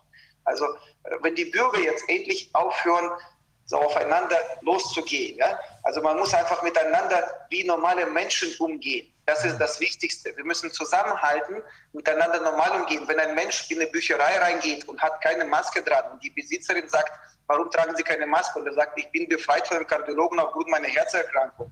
Dann soll sie einfach ihn genauso nicht behandeln wie eine andere Dame, die mit Maske ist und nicht den da mit Schimpfworten quasi mit Tritten am Arsch aus der, aus der, aus der Bücherei rausschmeißen. Und dann stellt sich heraus, dass ein Kinderarzt, der quasi ein krankes Herz hat und hat tatsächlich einen, vom Kardiologen einen Test, weil er schon dreimal bewusstlos mit Maske war. Das muss aufhören. Ne? Das sind so Sachen, sag ich mal, ich bin vielleicht ein bisschen mehr betroffen, weil anhand meinen Videos am Anfang im Oktober haben mich viele Leute so angeschrieben mit ihren Lebensgeschichten. Ich bekomme am Tag, an manchen Tagen 40, 50 E-Mails von Leuten, die so schrecklichste Geschichten haben, wo jemand Suizid begangen hat oder wo jemand äh, kurz vorm Suizid steht, wo die Eltern quasi mich um Hilfe bitten, wo ich denen gar nicht helfen kann, weil die sagen, wir waren bei drei Ärzten, keiner kann uns helfen, mhm. ich bin kurz vor Ende, bitte Herr Janssen, helfen Sie mir. Und da kommen Sie aus München oder sonst wohin. Da kann ich zwar Sie anrufen, versuchen zu beruhigen, aber ja, ich lese solche Geschichten, die gehen quasi alle rein. Ich habe leider noch keine, keine, keine, keine, keine irgendwie keinen Schutz äh, gefunden, wo es da bei mir abprallt. Aber irgendwie so, irgendwann bist du einfach so geladen, dass du nicht weiter kannst. Ja? Und ähm, diese Spaltung muss aufhören. Und das können die Bürger ganz alleine, auch wenn die Medien das halt nicht aufhören, das zum, vorzuschalten. Einfach mal so mit Freunden, die andere Meinung haben. Ja? Wenn die Kollegen in der Praxis nicht geimpft ist und die anderen sind geimpft, dann hört doch auch auf, sie Druck zu machen. Das ist freiwillige Entscheidung. Sie ja, wenn die Impfung super effektiv ist und alle sind geimpft, wem stellt sie Gefahr dar? Genau. Ja? Warum muss ich, wenn ein Kind mit sechs Jahren aus der Schule kommt und bringt vielleicht ein Covid nach Hause? Ja? Wem gefährdet er, wenn die Eltern freiwillig geimpft sind, Omas geimpft sind, Lehrer in der Schule geimpft sind? Für wen stellt dieses Kind Gefahr dar? Ja? Für anderes Kind. Also ich hatte in 15 Monate, in 15 Monate Pandemiezeit in meiner Praxis ähm, schon einige hunderte Kinder, ich würde schätzen so 200, 300 Kinder mindestens mit Covid begleitet. In meinem privaten Kreis, Freunde, Bekannte, andere Kollegen, die ich gut kenne, äh, über 500, weit über 500 Covid-Fälle. Erwachsene und Kinder. Und allein Kinder schon mindestens 300 Fälle. Ich kenne kein einziges Kind, der krank war, das ich ihm einweisen musste. Ich kenne kein Kind, der irgendwie Long-Covid hat oder irgendwie weitere Beschwerden mir gegenüber geäußert hat nach der durchgemachten Covid-Infektion. Kein einziges Kind ist gestorben. Und vielleicht noch eine gute, wichtige Sache. Auf der RKI-Seite habe ich vor kurzem so eine Tabelle gesehen, die wird immer wieder aktualisiert. Da steht so nach Berufsgruppen, wie viele Leute krank, krank sind. Ja, kennt ja jeder wahrscheinlich. Da sind so in Schule Beschäftigten, also Lehrer, Kita-Personal, Kinder und so, ja, Kinder in der Schule, Kinder in den Kita und so weiter. Und da steht so, wie, viel, wie viele stationär lagen, wie viele davon über 60 Jahre waren, zum Beispiel bestimmte Berufsgruppen, ne? und wie viele verstorben sind. Da stand bis vor kurzem, ich weiß nicht, von der Woche habe ich zuletzt, glaube ich, geguckt, jetzt ohne, ohne Gewehr, ähm, stand vor kurzem von allen Kindern, die seit 15 Monaten von Epidemie, zwei sind mit oder an verstorben. Und wenn du versuchst, an die Diagnosen dieser Kinder dran zu kommen, ja, und bei RKI Anfragen machst und sagst, lieber Kollegen, äh, ich hätte gerne gewusst, ob das ein Kind ist, der in der Quarantänezeit zu Hause mit seinem Corona aus dem achten Stock vom Balkon runtergefallen ist und ist gestorben mit Corona? Oder ist es ein palliatives Kind, das seit drei Wochen intubiert war und wo das sein Leben quasi zu Ende ging und zwei Tage von Tod wurde vom Personal, vom Pflegepersonal mit Corona angesteckt? Und zwei Tage früher gestorben, als er sonst gestorben wäre? Sind das solche zwei Kinder oder sind das zwei gesunde Siebenjährige, die nie krank waren, so ernsthaft, keine Vorhaben hatten und sind aufgrund von schweren Corona-Verlauf verstorben? Ja? Woher kommt diese Zahl zwei? Wir sind bei Kita-Kindern null, bei Schulkindern eins und dann irgendwie bei sonstigen bla bla bla steht da eins. Ja?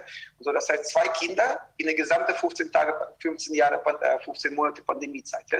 Versuchst einfach die Diagnosen dieser Kinder oder Grund des Aufenthalts in der Klinik Du findest keine Informationen. Bei den Lehrern stand bis vor kurzem Zahl 1 oder danach kam das 6. Ich weiß nicht, wie viel da jetzt steht, auf jeden Fall von, aber von vielen Tausenden steht 6. Ja? Aber das macht auch Unterschied. 63-jährige Lehrerin vom Beruf, die ein Brustkrebs mit Metastasen hat und die vierte Chemo und kaum Chancen zu überleben. Sie stirbt daran oder stirbt eine 25-jährige junge Lehrerin, die keine Erkrankungen hat, an schweren Verlauf bei der Pneumonie. Ja? Und das finde ich, ist das, warum macht man nicht wenigstens bei diesen Lehrer, Kita-Mitarbeiter und Kinder wenigstens ein bisschen transparenter? Weil ich will ja Eltern die kommen panisch mit den Kindern, mein Kind will sterben, wenn er Corona hat. Mein Kind hat Asthma. Ja, dann guckst du in der Akte, seit zwei Jahren nicht einmal Asthma-Spray genommen. Ja? Mein Kind hat Asthma, wir haben Angst, mein Kind kann sterben. Ja? Wenn ich solchen Eltern sage, Leute, seit 15 Monaten Pandemie, von so und so vielen tausenden Kindern, die Infektion durchgemacht haben, kein einziges gesundes Kind in Deutschland gestorben. Das würde Eltern beruhigen. Die würden wieder gut schlafen können. Ja? Aber ich kann es nicht, weil es steht zwei und ich weiß aber nicht, sind die gesund oder sind die gestorben mit Corona? Naja, Eugen, also wir haben ja inzwischen so einen ganz sanften Verdacht, dass wir nicht wirklich richtig informiert werden, um es mal ganz, ganz vorsichtig auszudrücken. Ich finde das klasse, dass du immer wieder versuchst, Brücken zu bauen und ich glaube, das ist am Ende auch der einzige Weg. Äh, trotzdem werden äh, da äh, einige Leute nicht mehr über diese Brücke hinwegkommen. Aber ich finde das sehr gut, dass du das aufrechterhältst und dass du das so konkret, wie du es eben getan hast, ähm, dass du schilderst, was hier wirklich, wirklich konkret in dieser Gesellschaft komplett schief läuft. Ähm, das, ist, ähm, das ist beängstigend. Aber es ist gut, dass du dabei bist und dass du so weitermachst. Wir versuchen das auch. Auch mir geht es allerdings sehr häufig so, äh, dass, ich, dass mir sozusagen, äh, sozusagen die Faust in der Tasche aufgeht. Aber äh, wir müssen sehen, dass wir die Nerven behalten. Eugen, wir müssen ein paar Minuten Pause machen, damit, ich, äh, damit wir gleich weitermachen können mit dem internationalen Teil. Ähm, vielen Dank, vielen Dank für deine Schilderung und vor allem vielen Dank für deine Bemühungen. Danke, danke euch auch. Darf ich noch einen Satz sagen? Ja. Die Leute, die das gut meinen, bitte nicht in der Praxis anrufen, um Danke zu sagen, sonst klingelt beim Telefon dauerhaft und die Patienten kommen nicht durch. Und für die Leute, die mich positiv oder negativ bewerten, bitte hören Sie beide auf. Ja, die Bewertungen sind dafür da, um meine Patienten mich als Arzt zu bewerten und nicht jetzt irgendwie 150 Leute schreiben, guter Arzt und zwei schreiben, wie schlecht ich bin und keiner kennt mich von denen. Also, und die bitte, die falschen Bewertungen nehmen Sie bitte aus dem Internet raus. Das verletzt mich, das verletzt und macht Angst meinen Patienten, die quasi diesen Bewertungen glauben. Ja? Diese verlogene Bewertungen sollen da raus. Ja? Also ich tue mein Bestes, ich behandle alle Kinder gleich nach bestem Wissen und Gewissen und äh, alles, was da über mich drin steht, von negativer Seite, stimmt ganz und gar nicht. Vielleicht letzte Zeit diskutiere ich ein bisschen mehr über politische Themen mit Patienten, weil es anders einfach gar nicht geht. Aber wie gesagt, das, was da drin steht unter diesen negativen Bewertungen, das ist einfach völliger Schwachsinn und das verletzend und nicht fair. Ja, das wäre toll, wenn das wirklich die Leute beachten würden, damit das auch irgendwie sachlich bleibt und insgesamt also auch nicht irgendwelchen Stress Tut mir leid, dass ich nicht allen Leuten quasi auf E-Mail antworten kann oder nicht zurückrufe, wo die mich bitten um Hilfe, weil so viele E-Mails am Tag in meine Freizeit abends. Ich habe auch noch eine Familie und ich habe auch Freunde und irgendwie muss ich auch leben und nicht nur hier halt die ganze Zeit äh, in der Praxis sitzen und E-Mails beantworten. Deswegen nicht sauer sein, wenn ich jemand nicht beantworte. Alles gut, Eugen. Das, das verstehen die meisten Menschen, glaube ich. Tja. Danke, Eugen. Ich wünsche dir trotzdem ein schönes Wochenende. Wir bleiben ja in Kontakt. Also einen Grund zur Verzweiflung gibt es nicht, solange es uns gibt und Leute wie dich gibt. Es wird zu einem guten Ende kommen. Nicht für alle. Okay. Also. Dankeschön. Tschüss. Tschüss. Kann man nur sagen, es ist schon wieder der Wahnsinn. Ja. Wirklich, also jedes Mal ist es absoluter Wahnsinn. Ja, also wir sind jetzt hier am, am Ende des deutschen Teils heute. Und ähm, es ist so, wir haben jetzt gleich noch die internationale Sitzung, wo es insbesondere auch wieder um rechtliche, die rechtliche Konstellation geht im Ausland. Und die ist ganz auf Englisch diesmal. Wir werden aber, wir haben jemanden gefunden, der das quasi simultan dolmetschen wird, also aber erst im Nachgang wie ich das verstanden habe. Also, also, nicht, wirklich also nicht wirklich simultan, aber der sozusagen drüber spricht. Also ja. nicht mit Untertiteln, sondern der es quasi äh, dann äh, also selbst über, überspricht, sodass man das dann auch anhören kann. Und ich glaube, dass das nach dem Wochenende oder zum Wochenende irgendwie oder ich weiß nicht, Sonntag oder Montag verfügbar sein wird. Also insofern, wer jetzt ähm, der englischen Sprache mächtig ist, kann da natürlich gerne jetzt direkt zuhören und der, die anderen erfahren die wichtigen Informationen dann äh, zeitnah eben, ich glaube, Anfang der Woche. Und wir werden auch Anfang der Woche hochgehen mit unserem äh, Portal. Wir haben ja ein Videoportal, wo es eben jetzt jede Menge Sachen auch gibt, äh, geschnitten nach Gesprächspartnern und in Kurzzusammenfassung und so weiter. Also das wird man dann, wir werden es posten auf Telegram. Gab noch ein paar mh, technische Verästelungen bei der Geschichte, aber jetzt ist alles bereit und das wird dann auch sehr viel einfacher sein, sich die Sachen anzuschauen und auch Freunden zum Beispiel die, darauf, äh, darauf hinzuweisen oder so. Dann sind wir leichter zu navigieren. Außerdem bauen wir in Zusammenarbeit mit den internationalen Kollegen und auf deren Anregung auch ein Archiv mit sämtlichen positiven Entscheidungen weltweit auf. Aber wir bauen auch ein Archiv auf, wo all die Dinge, die beispielsweise eben Eugen Janssen geschildert hat, die am Ende straf- oder zivilrechtlich relevant sein könnten, aufgelistet werden, damit das, wenn es dann soweit ist, nicht etwa in Vergessenheit gerät. Genau, dass man das dann für entsprechende Fälle und so weiter bei, äh, bei der Hand hat. Ja, also ansonsten vielen Dank fürs äh, Zuschauen. Noch ein kleiner Spendenaufruf wie üblich. Also wir nehmen gern Spenden entgegen und Oval Media freuen sich auch auf Spenden. Ich bin nicht ganz sicher oder über Spenden. Die machen ja hier die technische äh, Übertragung quasi von unseren Inhalten. Ich bin jetzt nicht ganz sicher, wie da die Lage ist. Ich glaube, es gibt doch noch ein Konto, was zumindest noch im Moment Spenden entgegennehmen kann. Äh, das ist ja ansonsten, glaube ich, gekündigt, aber noch nicht aktuell wenn ich das richtig verstanden habe. Und ansonsten ist die Möglichkeit eben über PayPal oder andere äh, Wege eben da auch Geld zu spenden. Ja, also wir freuen uns jetzt auf den, die Anschlusssitzung und ansonsten sehen wir uns äh, wieder nächste Woche und wir wünschen einen ersprießlichen Freitag und ein schönes Wochenende. Bis dann.